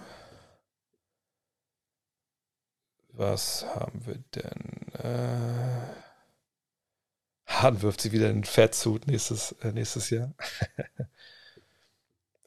ich glaube, der ist jetzt erstmal da. Ähm, Westbrook nach Brooklyn, wenn Irving geht. Irving wird nicht gehen. Wer will, wer will den Kyrie Irving momentan haben? Also der, man muss aber erstmal wissen, ähm, dass der, der muss erstmal jetzt in, in, in, Brooklyn zeigen, dass er verlässlich ist und, und dass das alles funktioniert und hoffen wir, dass diese ganze Impfproblematik dann nächste Saison keine Relevanz mehr hat, vielleicht sogar Richtung Playoffs keine Relevanz mehr hat und dann, dann, dann können wir irgendwann drüber reden, ob das funktioniert oder nicht. Aber bis dahin gibt es auch keinen Trade. Kannst du mal den Begriff True Shooting erklären? Klar. Da können wir zu BKRF gehen. Dafür ist die Seite natürlich auch sehr, sehr gut. Äh, einfach mal hier rein. Äh, Duncan Robinson bietet sich vielleicht an. Dann sehen wir hier unter, dem, äh, unter der Rubrik Advanced, sehen wir hier dann, äh, was war denn? Bescheuert? Ich sehe schon nichts mehr. Hier, TS, True Shooting. So, a, a, measure of shooting efficiency that takes into account second, a two-point field goal, three-point field goals and free throws. So, und jetzt steht hier natürlich Glossary. Und dann sehen wir das. Sehen wir nicht. dann muss ich einmal, ich dachte, das wäre jetzt wirklich erklärt. Also im Endeffekt ist es nur, also Anführungszeichen nur, eine, ähm, eine Formel, die im Endeffekt, hier seht ihr die Formel. Ihr seht sie nicht. okay, wartet. Geil. Äh, wo ist sie denn? Da. Also da oben ist diese Formel. Äh, True Shooting gleich Punkte geteilt durch zwei und dann Feldwürfe, Feldwurfversuche plus 0,44 mal Freiwurfversuche, am Ende mal 100. Ähm, so, und dann wird halt natürlich, ne, dann, damit wird auseinander dividiert, ne, wie dass, dass die Zweier, die Dreier und die Einer quasi eine richtige Gewichtung haben. So, und ähm, ab wann spricht man da von einer guten Zahl? Steht hier irgendwas? Ähm, nee, also ich würde auch mal sagen, also ich, ich bin eigentlich eher Fan von, ähm, von der Effective äh, Field Goal, äh, das hier.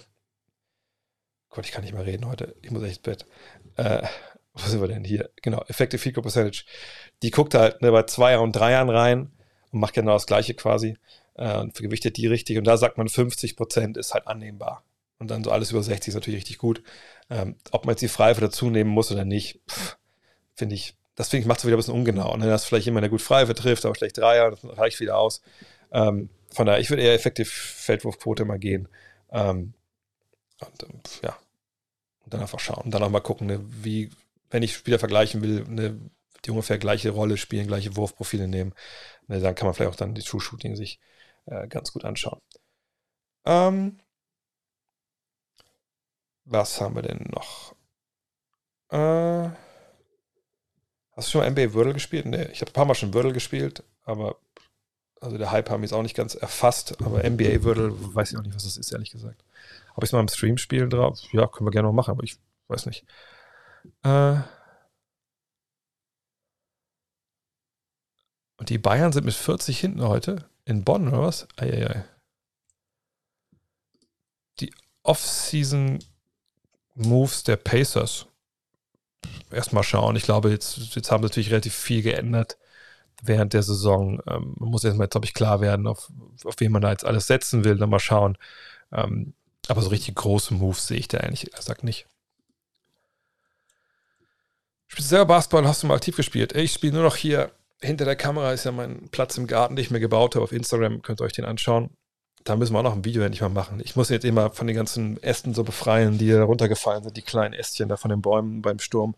Und dann gibt es endlich mal das Making-of-Video, wie ich den Court mir da gebaut habe.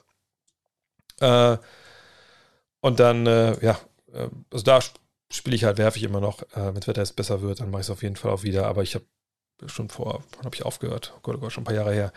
Ich habe äh, angefangen 88, äh, habe dann gespielt bis 2003, 2004 im Verein regelmäßig, dann haben wir so ab und zu mal ausgeholfen irgendwo, hab zweite Bundesliga gespielt, drei Jahre, ähm, Regionalliga ein paar Jahre. Ja. Dafür hat es dann noch gereicht. Ähm, äh, so, jetzt noch wieder viel von euch hier zwischendrin. Was haben wir denn noch? Äh, auch viel Talk über Spielerfrauen, okay. Äh,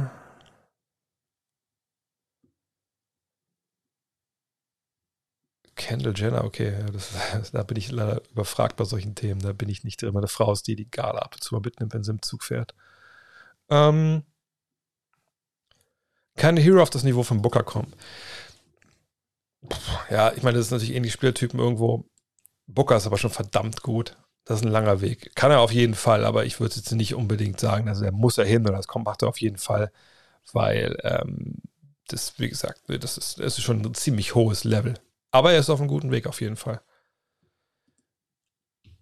Siehst du die Supersonics in naher Zukunft mal in der NBA, wieder NBA? Also ich glaube, wenn es eine Expansion gibt, dann wird es Seattle geben, aber ich habe das schon ein paar Mal hier erklärt. Expansion sehe ich erstmal nicht, denn jedes Team, was so als Expansionsteams reinholt, be bedeutet für die anderen 30 Mannschaften, dass sie das Geld, was sie alle verdienen, zusammen mit der Liga, dass sie nicht mehr durch 30 teilt, sondern durch 31 und das, das kann ich momentan nicht vorstellen, wenn ich ehrlich bin. Aber wenn die kommen, oder wenn die umzieht, dann wahrscheinlich dann nach Seattle, denke ich. Ist Curry für dich Top 10 All-Time? Nein, und ich weiß ehrlich gesagt nicht, wie man das argumentieren kann. Ähm, nichts gegen Steph Curry. Ich finde Steph Curry ist ein wahnsinnig guter Spieler und natürlich jemand, der der, der beste Shooter aller Zeiten ist. Ähm, aber zu sagen, dass er Top 10 ist, also aller Zeiten im Basketball, klar, da, da muss man ne, auch wieder definieren, was man dafür äh, Grundsätze äh, ansetzt, äh, für Grundlagen etc. bla bla bla. Aber nein, nein, nein, nein, nein, nein, nein, nein, nein. Er ist jemand, der sagt, der beste Shooter aller Zeiten. Also es glaubt, glaube ich, noch kann man das so sagen? Ich glaube schon, ja. Ich glaube, ich habe noch niemanden in der Geschichte des, des Basketballs, der auf so hohem Niveau, mit so einer Konstanz, so unfassbar schwierige Sachen gemacht hat wie er, um dann damit erfolgreich zu sein. Heißt also drei aus dem Dribbling, mit Wurf, bla bla bla. Diese ganzen Sachen. Das ist unfassbar schwer. Und dass er das so schafft, mit der Konstanz, das ist verrückt. Das ist wirklich verrückt.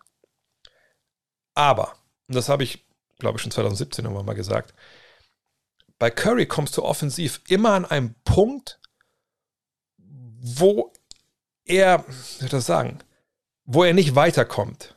Und was aber auch nicht unbedingt seine Schuld ist, weil er arbeitet halt mit dieser, diesen Höchstschwierigkeitswürfen. Und ich habe, finde, über das Warm-up gesprochen, was er da auch macht und so.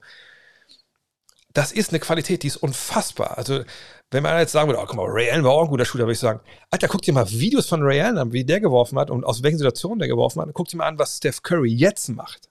Das ist ein Unterschied zwischen Tag und Nacht. Und ich bin Verehrer von Ray Allens Arbeit gewesen. Oder bin ich immer noch.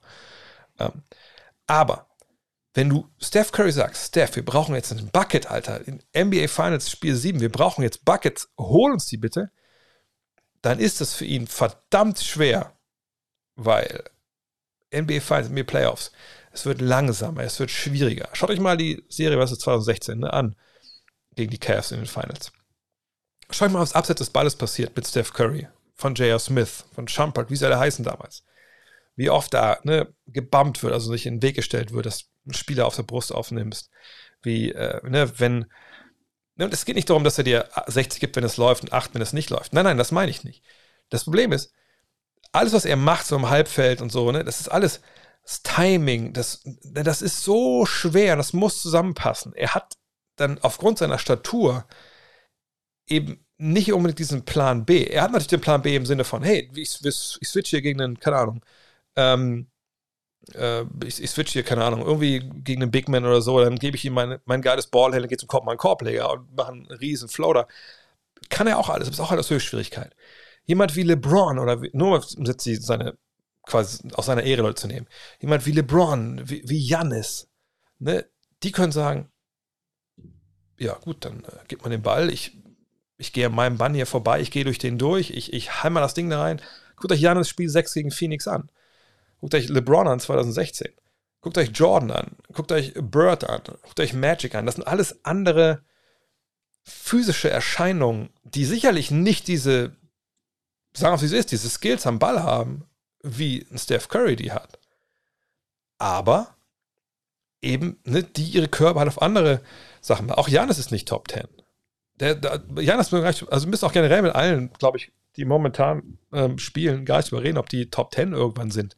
Das ist so ein hohes Level, was man erklimmen muss. Da ist gerade mal LeBron drin. Und sonst würde ich momentan keinen Top 10 sehen, wenn ich ehrlich bin. Dass ein paar Jahren anders ist, ja. Haben viele die Skills, um da reinzukommen? Ja, aber das heißt ja auch, Top 10 All-Time in NBA ist ja nicht nur, ah, du kannst gut Basketball spielen, du musst gewinnen, du, du, du musst, ne? Und klar, gibt ja noch ein paar Jahre, keine Frage. Das, der ist auf einem richtig guten Weg dahin. Aber da, da muss noch eine Menge Basketball gespielt werden, auf jeden Fall. Mhm.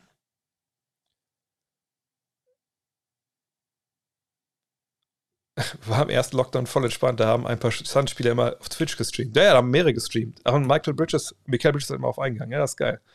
Ja, da haben ja auch, Book hat ja auch gestreamt und so, ne?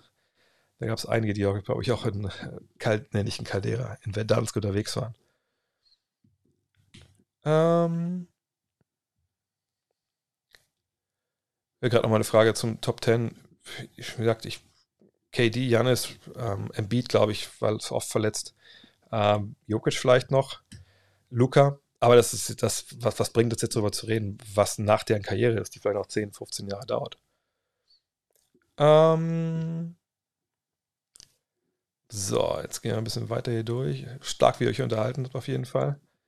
Wer ist deiner Meinung nach der VP der Jazz, Gobert oder Mitchell? Ich tendiere zu Gobert aufgrund dessen immensen defensiven Einflusses sowie seiner nicht zu unterschätzenden offensive Rolle als Blocksteller, vertikaler Spacer und Offensivrebounder. Ja, aber nimmst du den Mitchell weg, was passiert dann? Ist, die Frage ist ja da auch immer so ein bisschen, hast du andere Spieler im Kader, die dir das geben können, wenn der Spieler weg ist? Also dieses Warp-Ding, ne? Value over Replacement Player. Und da muss man sagen, gut, wenn du das dann Whiteside hast, dann hast du sicherlich keinen Rudy Gobert, aber du hast zumindest jemanden, der das alles so ein bisschen halbwegs kann. Hast du, wenn du Mitchell wegnimmst, jemanden wie, wie Clarkson, der es irgendwie auch alles ein bisschen kann? Ja, ja, natürlich. Was wäre jetzt wichtiger? Ja, weiß ich, das ist eine echt schwere Frage, aber ich würde wahrscheinlich eher zu Mitchell tendieren, denn ähm, wie gesagt, wenn deine Offense schlechter wird, wird die Defense des Gegners besser. Und, und, klar, wenn die Defense total mies ist, wird die Offense des Gegners auch besser. Aber so mies ist Whiteside dann auch nicht, wenn er ziemlicher Träumer ist manchmal.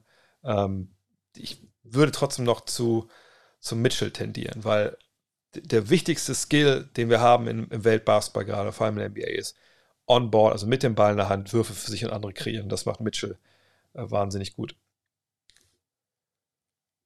Äh, ähm, ach kurz, warum das, ich, weil ihr die Frage gab, äh, wegen den Ziel hier oben. Also es ist schon so, dass von 252 auf 300 das hochgehen soll. Ich kann das ja mal. Ähm, Problem ist halt, da äh, die meisten ja immer äh, subben, wenn ich hier ähm, übertrage. Das geht, glaube ich, dann immer einen Monat, ne? Und dann, ne, klar, jetzt ist der Anfang, Anfang März wieder. Da haben viele, die Anfang Februar gesubbt haben, da gehen diese Dinger jetzt weg. Und es geht dann halt weg, wenn, wenn wir online sind, weil genau damals ja auch die, die Subs dazu kamen. Ähm, so erkläre ich mir das zumindest.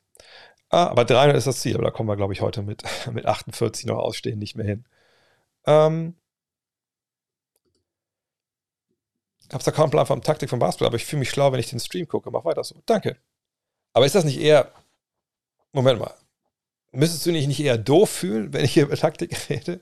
Nee, das passt schon. Alles gut. Äh, Telekom Baskets Bonn Endstand gegen Bayern München 96-61. Oh, das ist echt krass. Das hätte ich nicht erwartet. Vielleicht hätte ich auch nicht mit Andy Obst sprechen sollen. Mhm. Ähm, äh, di, di, di, Was gibt es denn noch hier?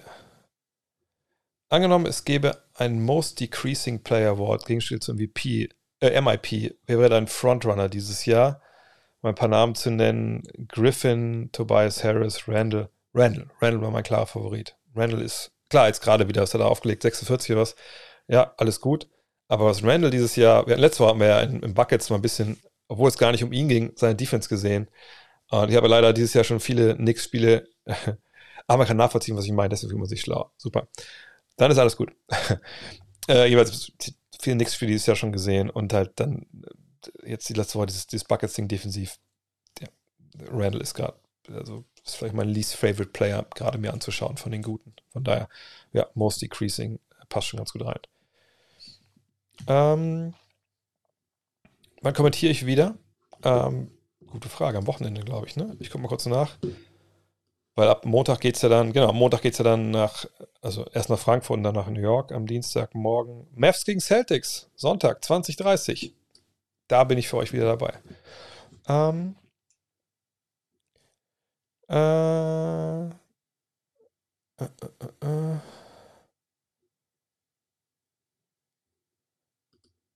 Glaubst du, dass der Litauer bei Barcelona namens Jokubaitis so einen Weg einschlagen würde wie Doncic? Ähm, ich habe ihn ehrlich noch nicht spielen sehen, von daher kann ich da echt noch nichts zu sagen. Aber der Name, der Name ist schon untergekommen.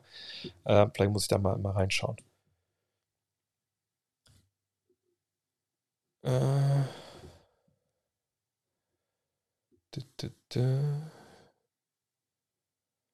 Was gibt's denn noch? Na, Dre, danke für den Tipp der Doku Once Brothers. Nach der Doku frage ich mich, wie gut Dražen Petrovic oder Vlad Divac waren im Vergleich zu den heutigen osteuropäischen Topstars wie Doncic oder Jokic. Ähm, naja, Dražen Petrovic war einer der besten Spieler aller Zeiten. Ähm, wahnsinniger Zocker. Ähm, leider viel zu früh verstorben, wie gesagt, in, in einer Autobahn auf der A9 äh, 1991. Ne? Ähm, wahnsinnig tragisch. Ähm, einer der All-Time Greats. Also hat den NBA ein bisschen gebraucht, bis er einen äh, Durchbruch hat, aber dann war er halt da und der ist ja noch richtig abgerissen die nächsten Jahre. Ähm, Vlade war nice, gar keine Frage, aber Vlade, ich, außer ich habe jetzt irgendwie gerade ein bisschen, bisschen Honig im Kopf. Ich tue es auch mal kurz mal eingeben hier.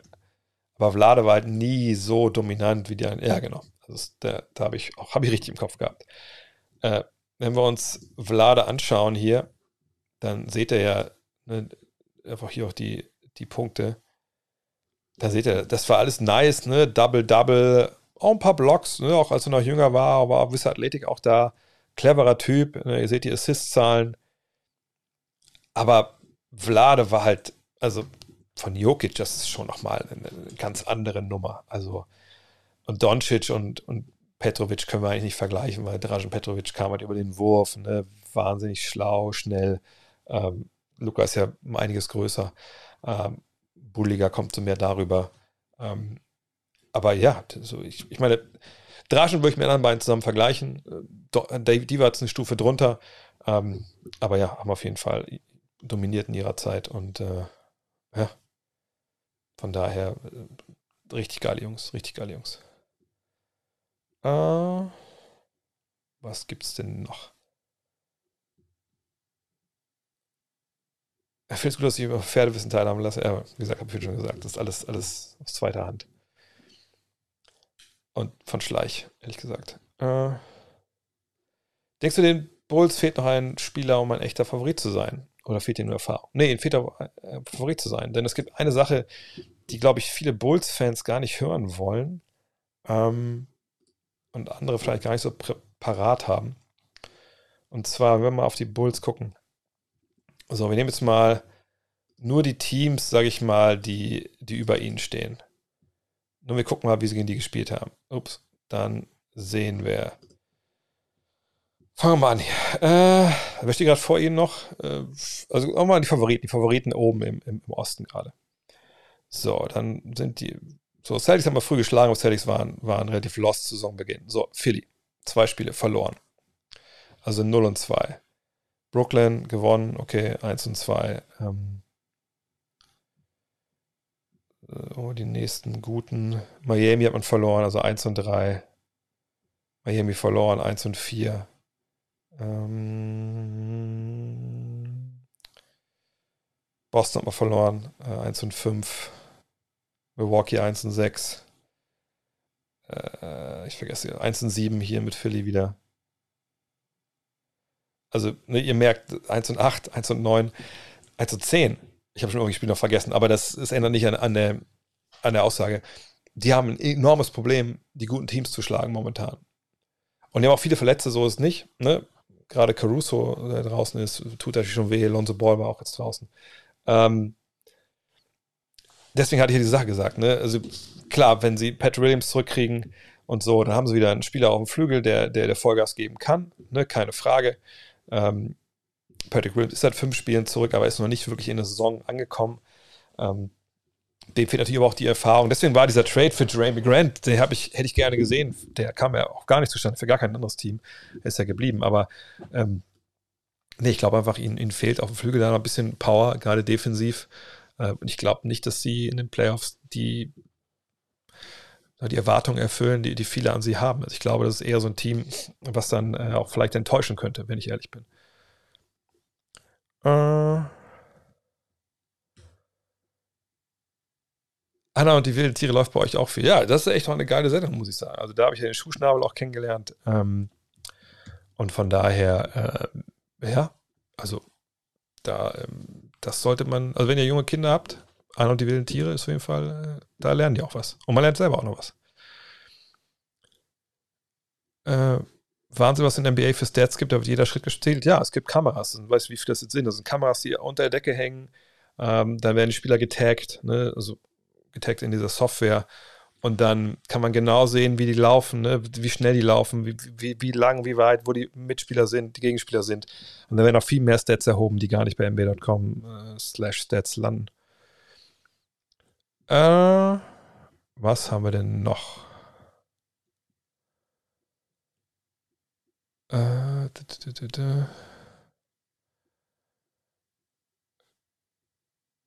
Hakim habe ich fünf vergessen. Okay, gut, dass es sagt. Aber das bestätigt ja nur, dass was ich gesagt habe. Äh so, jetzt sind wir fast am Ende. So ungefähr schon 23 Uhr, sehe ich hier. Äh Songs des Celtics habe ich ganz am Anfang schon beleuchtet. Ähm, ich denke, die Songs sind relativ gut, aber es ist keine ganz tiefe Mannschaft. Ne? Ich glaube, Derek White muss da nochmal einen Schritt nach vorne machen. Ähm, aber auf jeden Fall sind die gefährlich mit ihrer Defensive. Ich hatte ein Meet and Greet beim Got Next Magazine erworben, das jetzt nicht stattfinden kann. Kann ich es ja einfach zu zusätzliches Jahr Got Next aber umwandeln oder ähnliches.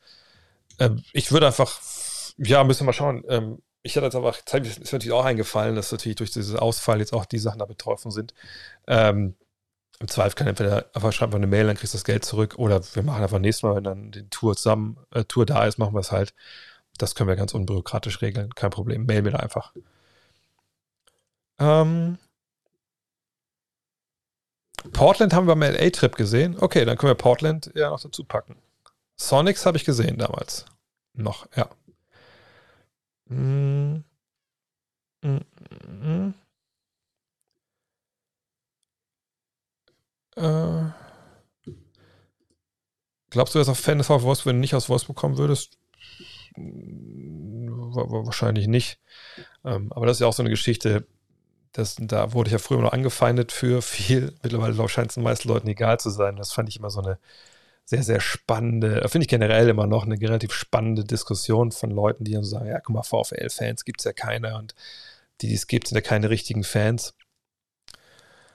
Dann denke ich immer so, ja gut, also, naja, man wird ja Fan von der Sache, egal ob es jetzt ein Sportler ist oder ein, oder ein Sportteam oder was weiß ich, eine Gruppe, eine Band, weil das irgendwas mit einem macht, so. Und ähm, in meinem Fall ist halt ganz klar, der VfL Wolfsburg, hier ist ja das Logo auch zu sehen, ähm, ist ja der Verein, der mich zum Basketball gebracht hat. Ohne VfL Wolfsburg säße ich jetzt nicht hier und ihr würdet mir nicht zugucken. Das ist einfach so. Ähm, und da habe ich meine ganze Jugend gespielt. Ähm, dann auch, klar, irgendwann Fußball. Ich habe auch lange Fußball gespielt vorher. Ich war jetzt also zum ersten Mal im Stadion seit zwei Jahren, hat sich gut angefühlt, aber Spaß gemacht. Ähm, von daher, ähm, ja, der, ich finde aber, der Verein sucht sich einen ja aus. Also irgendwas passiert ja. Es ist ja nicht, also so wie es sein soll, ist es ja nicht so, dass man denkt, oh, ich werde jetzt Fan von, von Liverpool, weil die gewinnen ja immer oder so. Oh, die haben so schöne Trikots. Ne? Ähm, und wenn da Leute immer sagen, ja, du kannst richtiger Fan sein, du bist ja, bist ja Wolfsburg-Fan, dann muss ich ein bisschen lachen, weil die einfach nicht verstanden haben, wie das eigentlich funktioniert hat. Oder eine ziemliche Doppelmoral an den Tag legen. Aber das ist mir eigentlich auch mittlerweile egal. Ähm, so, kommen mit Michael Bridges als MIP-Kandidat und Cameron Johnson als Six Man of the Year in der Konversation zu kurz? Oder können sie mitreden? Wir können mitreden, natürlich. Ähm, aber ich denke, John Morant wird MIP werden und ähm, Six Man muss man mal schauen. Aber ich denke, da hat auch Tyler Hero wieder ziemlich viel mitzureden, obwohl ich nicht weiß, wie viele da jetzt schon, schon gestartet haben oder, oder nicht. Warum wurde Duncan nie Defensive Player of the Year, aber immerhin Top 15 All Defense? Ja, gute Frage. Müssen wir vielleicht mal die ähm, Leute fragen, die gewählt haben. Ähm, aber manchmal, ähm, ja, vielleicht dem wehgetan, dass er zu Anfang mit, mit Robinson gespielt hat. Ähm, muss man von Jahr zu Jahr eigentlich mal gucken, wie der, der Kontext genau war. Startbench Cut, Booker, Mitchell, Levine. Äh, ich glaube, ich würde Booker starten, Mitchell von der Bank und Levine würde ich benchen, aber weil er in den Playoffs noch nicht die Erfahrung hat. Glaubst du, die Warriors können in den Playoffs wirklich bestehen, wenn sie nur Wiseman, Looney und Bielitzer haben.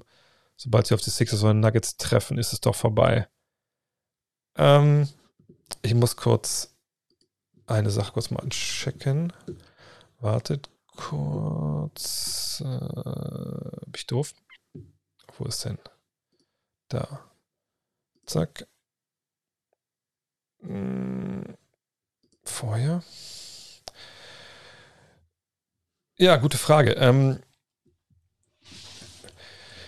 ich denke, ja, denn äh, in der Aufzählung fehlt ja noch ein Spieler, ähm, nämlich der Draymond Green.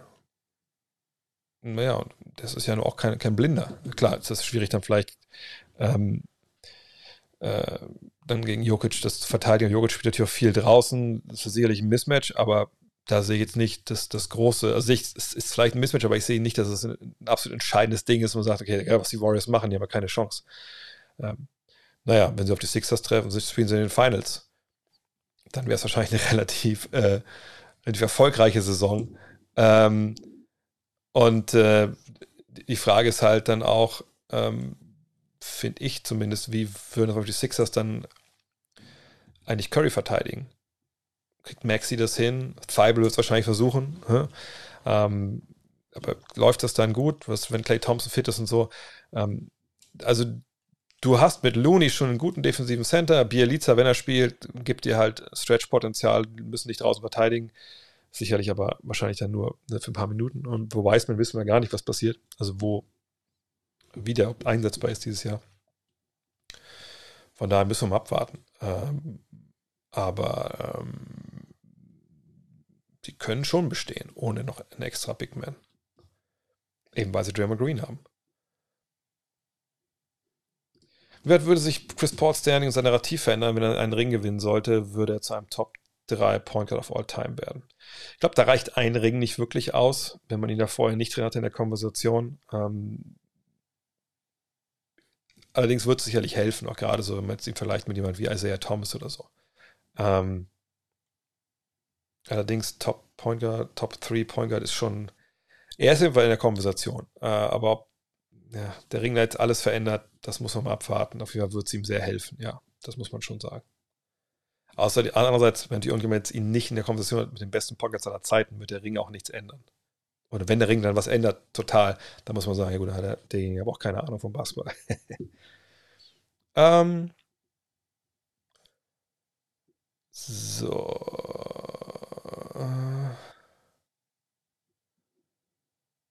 Ach, hier nochmal eine Nachfrage zu dem Curry-Part vorhin.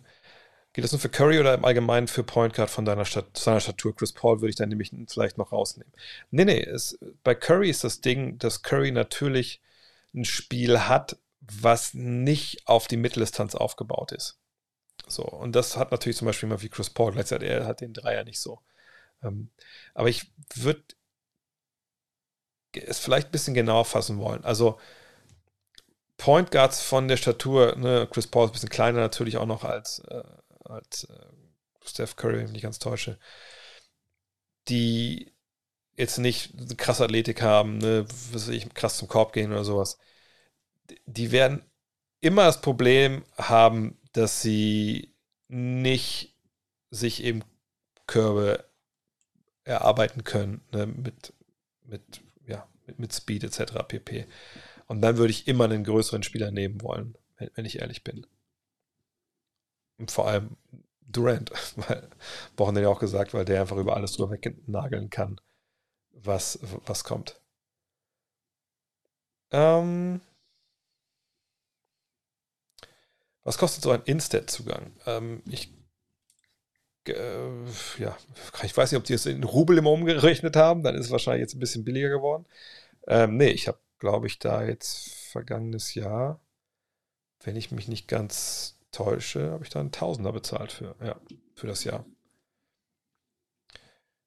Gucke ich auch Baseball oder ist das großer Zeitaufwand? Ähm, da, da kann man richtig mit Stats rocken, ja, das kann man. Ähm, das waren auch die ersten, die quasi so mit ähm, Moneyball mit den Oakland A's angefangen haben, wirklich in diese Advanced Stats Nummer zu gehen.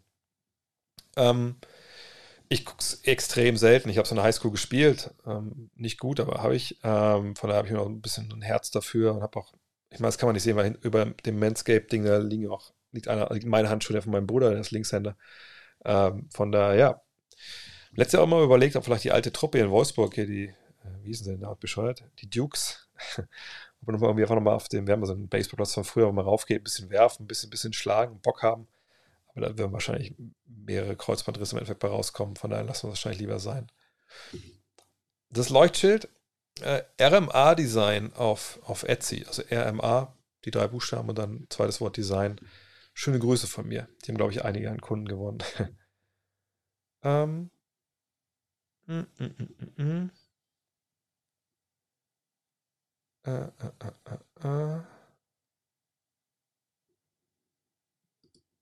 Wenn der Spieler das zweite vorbekommt, muss er verlassen? Ja, muss er. Also manchmal gibt es ja noch ein bisschen vielleicht Klärungsbedarf oder so, aber normal muss er dann runter. Werden Vlogs aus den USA kommen? Ich bin kein guter Vlogger, wenn ich ehrlich bin. Äh, außerdem, jetzt so meine Frau und meine Tochter nicht mitkommen können, ist in ähm, New York eigentlich ein krasser Business-Trip geplant im Sinne von früher aufstehen durch, durch den Jetlag, was ja gut ist oft. Ähm, in der Beziehung zumindest äh, schnell was frühstücken und dann schreiben, schreiben, schreiben ein Buch, Magazine, ähm, nachmittags dann Termine machen. Ähm, ja, und dann gucken abends die Spiele hoffentlich, da ein paar Termine haben oder mit Leuten sprechen können. Ähm, ich habe mir eine Karte für Hamilton gegönnt, für das Musical, da bin ich sehr gespannt. Ähm, Aber ich werde wahrscheinlich nicht, nicht viel Touri-Sachen machen, sondern einfach viel arbeiten. Und, aber Vlogs wahrscheinlich eher nicht, sondern einfach Stories auf Instagram, Instagram.com und dann slash Drehvogt, da, da findet ihr mich. Also nicht wie hier André Vogt, sondern ohne das A. Und das N. Ähm, Denkst du, es gibt das Phänomen, dass Teams zu gut draften und somit Probleme haben, ihren jungen Kern aufgrund vom Salary Cap zusammenzuhalten, wie zum Beispiel Atlanta oder Phoenix? Das ist dann wirklich ein Problem für die Teams, wenn man wirklich so viele gute Spieler möglich. Natürlich will man so viele gute Spieler möglich. Und dann muss man irgendwann die Entscheidung treffen, an wem hält man fest, wer ist der Kern und wer ist vielleicht ne, überflüssig, wen kann man abgeben und dann tradet man den halt. Und am besten dann, wenn es ein Rookie-Vertrag ist mit einem Veteran, der ein bisschen mehr Geld verdient, dass man einen guten Veteran zurückbekommt. Aber das ist das Ding. Ähm, und ähm, das, das, sehe ich eigentlich, klar, das ist ein Luxusproblem. Man kann vielleicht auch ein bisschen dann ähm, hm, Probleme haben, wie jetzt in Atlanta, dass vielleicht auch manche Rollen nicht ganz klar sind, vielleicht Ansprüche dann entstehen, die nicht erfüllt werden können in Form von Touches und Würfen etc. Aber ähm, am Ende des Tages ist immer mehr Talent besser als weniger. Also ich habe lieber ein Luxusproblem, kann ich die traden, mit wohin trade ich die, äh, bevor ich irgendwie sage, ach komm, ich habe nicht genug gute Spieler, wo kriege ich noch irgendeinen her, der, der den Arsch mit beiden Händen auf dem Feld findet. So, das ist dann halt äh, schwieriger, das zu lösen, glaube ich. Gehört Doncic in die MVP-Diskussion? Ja, aber nicht in die, die unmittelbare. Das sind nur drei Mann, die da reingehören. Welches Wort nervt mich mehr, Contender oder Perimeter? Mm, das ist ein enges Rennen. Ich glaube, Contender nervt mich mehr, wenn ich ehrlich bin. Oh, das ist echt, echt ganz, ist ganz enges Rennen. Äh, würde ich lieber um Doncic oder um Morant aufbauen? Ich glaube, gib mir, gib mir Doncic, äh, weil er schon ein bisschen weiter ist in seiner Entwicklung und ich wüsste, dass man direkt. Allerdings ist Morant auch extrem weit jetzt schon. Ähm, ich glaube, Doncic. Doncic würde ich mir wünschen. Wie viel trainiert eigentlich so ein NBA-Profi eigentlich in der Saison? Also, was jetzt mit Training meinst, also wenn es wirklich um 5 gegen 5 äh, in der Halle geht, das ist relativ wenig. Ähm, natürlich, ähm, also im Vergleich zu, zu, Europa zum Beispiel, wo jeden Tag quasi trainiert wird, also nicht jeden Tag, aber. Ne? Ähm, aber wenn es darum geht, ne, die auch liften, also eine Krafttraining etc. werfen, dann muss man schon davon ausgehen, dass eigentlich jeden Tag da was gemacht wird. Ähm,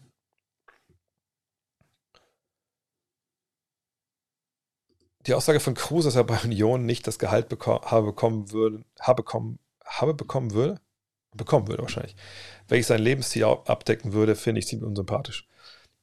Ja, ist halt, denke ich mal, es gibt eine Menge Leute, die, die mit viel weniger klarkommen müssen und die auch sich nicht den Lebensstil leisten können, den sie vielleicht gerne hätten. Er ist unsensibel, sage ich mal. So würde ich es ausdrucken wollen. Ähm, unsympathisch, ja. Also ich glaube, es war mehr Joke, auch als er das, oder eine Einsicht, halbe Einsicht, aber ich fand es eher, eher unpassend als, als unsympathisch, ehrlich gesagt. Hältst du es für realistisch, dass man ein 1 gegen 1 Turnier beim All-Star anführt? Nö. Wäre auch mega langweilig, wenn wir ehrlich sind. Also 1 gegen 1, es gibt ja fast nichts langweiliges als 1 gegen 1 zuzugucken. Ähm, klar, so Cross und bla bla bla, was wir da alles immer so sehen. Ähm, aber welchen Highlight-Videos auf Overtime oder wie sie alle heißen, aber alles in allem wir kriegen ja schon kaum hin, dass die NBA-Jungs da Vollgas geben bei, bei den Events und äh, beim Game selber und dann so eins gegen eins Ding. Das wäre, glaube ich, echt mega langweilig.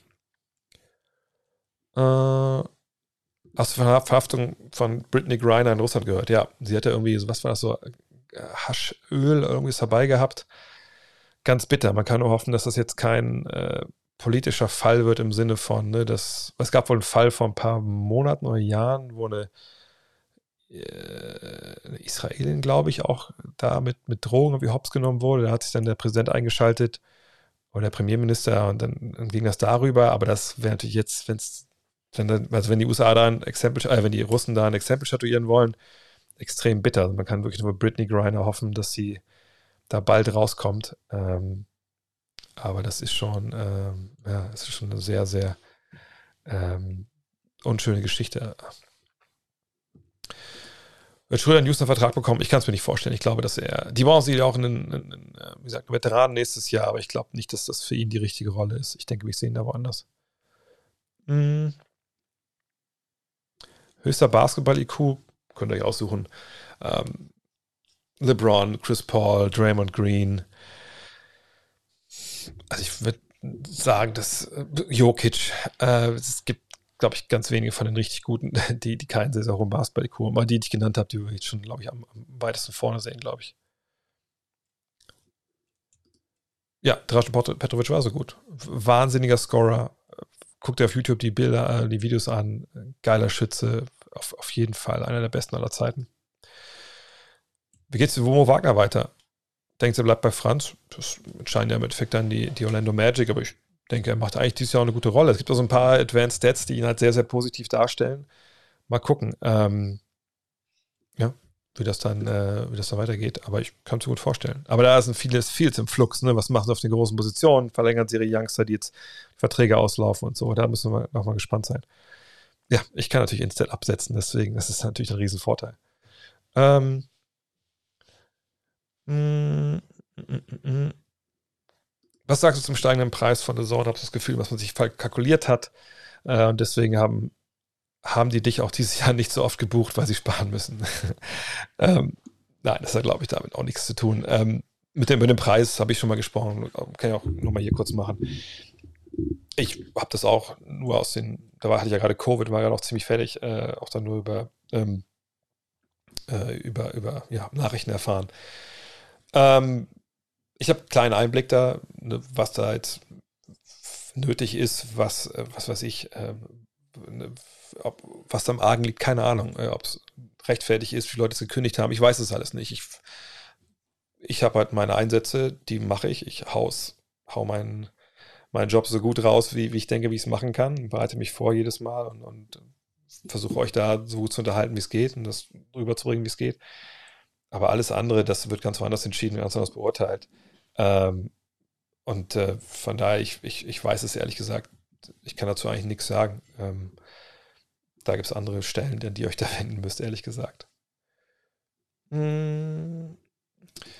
Siehst du bei Butlers Williams, dass er drei nicht gut trifft? Ja, habe ich äh, auch im Fragenspot letztens unterhalten am Freitag, sind auch ganz kurz hier.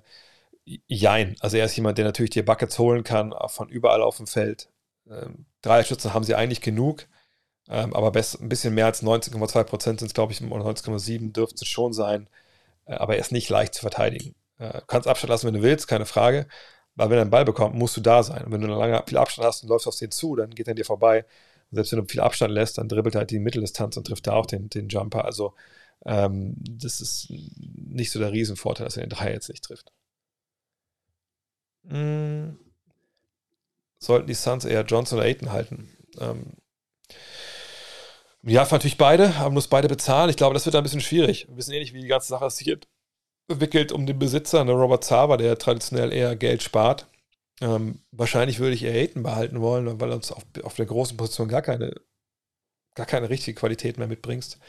Aber Johnson ist eben auch verdammt gut. Aber du hast eben auch äh, natürlich äh, Bridges und du hast ähm, Crowder erstmal noch. Ich, ich, ich, bin gespannt.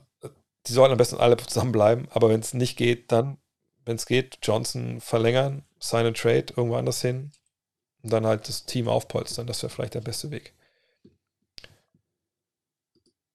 Wo sehe ich meine Zukunft? In welchen Projekten? Naja, also wir haben ja gerade angefangen mit äh, Got Next Magazine, äh, Teil 1. Äh, gotnextmac.de, da gibt es noch die letzten Exemplare zu bestellen, bevor es dann rauskommt nächste Woche. Um den 15. rum ist es wohl dann bei den, bei den Abonnenten und bei den Vorbestellern. Ich krieg's wohl am Freitag. Ich bin echt, echt gespannt. Ähm, da sehe ich für meine Zukunft erstmal, solange dass ihr, ihr das wollt, dass es, dass es läuft und gut ist. Ähm, Gut Next, ein Podcast, ist, ich sehe es als eine Marke mittlerweile und dann darunter möchte ich einfach jetzt Content produzieren. Ähm, aber was Zukunft bringt, ich weiß es ehrlich gesagt nicht. Ich glaube, der Podcast ist das, was wahrscheinlich ähm, am, am, stabilsten ist. Alles andere ist ja halt, ähm, obwohl, ich meine, das Magazin ist auch jetzt, aber das Magazin weigert mich zu sagen, dass es stabil ist, weil wir es jetzt gerade für ein Jahr finanziert haben und wir natürlich abwarten müssen, wie das dann weitergeht. Bei The Zone, ich meine, das hatten wir ja vor ein paar Jahren auch, ne, wenn die NBA die, die Übertragungsrechte äh, anderweitig vergibt. Naja, keine Ahnung, ob ich da nochmal jemand, ob ich dann andere Firma unter Vertrag nimmt oder mich da halt bucht, das weiß man ja alles nicht. Ähm, von daher versuche ich eigentlich immer, wenn es irgendwie geht, und versuche schon länger, mit Sicherheit selber zu erarbeiten mit meiner Arbeit und auch mit solchen Sachen wie hier, ähm, obwohl das ja hier äh, ist ja finanziell total zu vernachlässigen. Ähm, trotz der der 248 Abos hier. Aber heute haben wir eher miese gemacht als Plus. Ähm, und von daher, ja, ich sehe mich eigentlich weiterhin mein, ähm, ja, mein, mein, Job so zu machen, wie es irgendwie geht. Ähm, und ja, am, liebsten halt immer unter der Fahne gerade Next, aber auch natürlich unter anderen Fahnen gerne. Äh, aber das ist das, was ich mir selber geschaffen habe und da sehe ich auch meine Zukunft am, am ehesten, weil ich sie da am meisten beeinflussen kann. Gibt es deiner Meinung nach, Meinung nach bei den Amis noch einen pro-amerikanischen Bias? Ständig lese ich, Europäer würden bei Awards weniger berücksichtigt als Amis. Aber die letzten MVPs, so Lukas, äh, Rookie of the Year, belegen das Gegenteil. Ich habe keine Ahnung, wo das her ist, dass die Amis, oder dass die Europäer weniger berücksichtigt werden. Ähm, das kann ich nicht nachvollziehen. Im Gegenteil, ich glaube, die, die Europäer übernehmen gerade so ein bisschen. Äh, oder in Beats-Fall dann halt der, der, das Kamerun, glaube ich. Ne? Was ist Perimeter? Das ist eigentlich der Flügel. Also alles um die Dreierlinie rumrum. Das ist der Perimeter. Äh, da, da. Mm, mm, mm, Weißt du, was 2017 passiert ist, als Dennis angeklagt wurde und glaube auch mehr. Habe ein bisschen dazu was gesucht, aber habe kein Interview dazu gefunden. Ein Interview gibt es, glaube ich, auch nicht, aber es gab damals einen Artikel vom Spiegel, das auf Spiegel ja nicht noch im Archiv sein müsste, das relativ negativ war. Ähm, es ging da so ein bisschen um äh, ja, einen Vorfall auf so einem Parkplatz von so einer Disco, glaube ich, war es.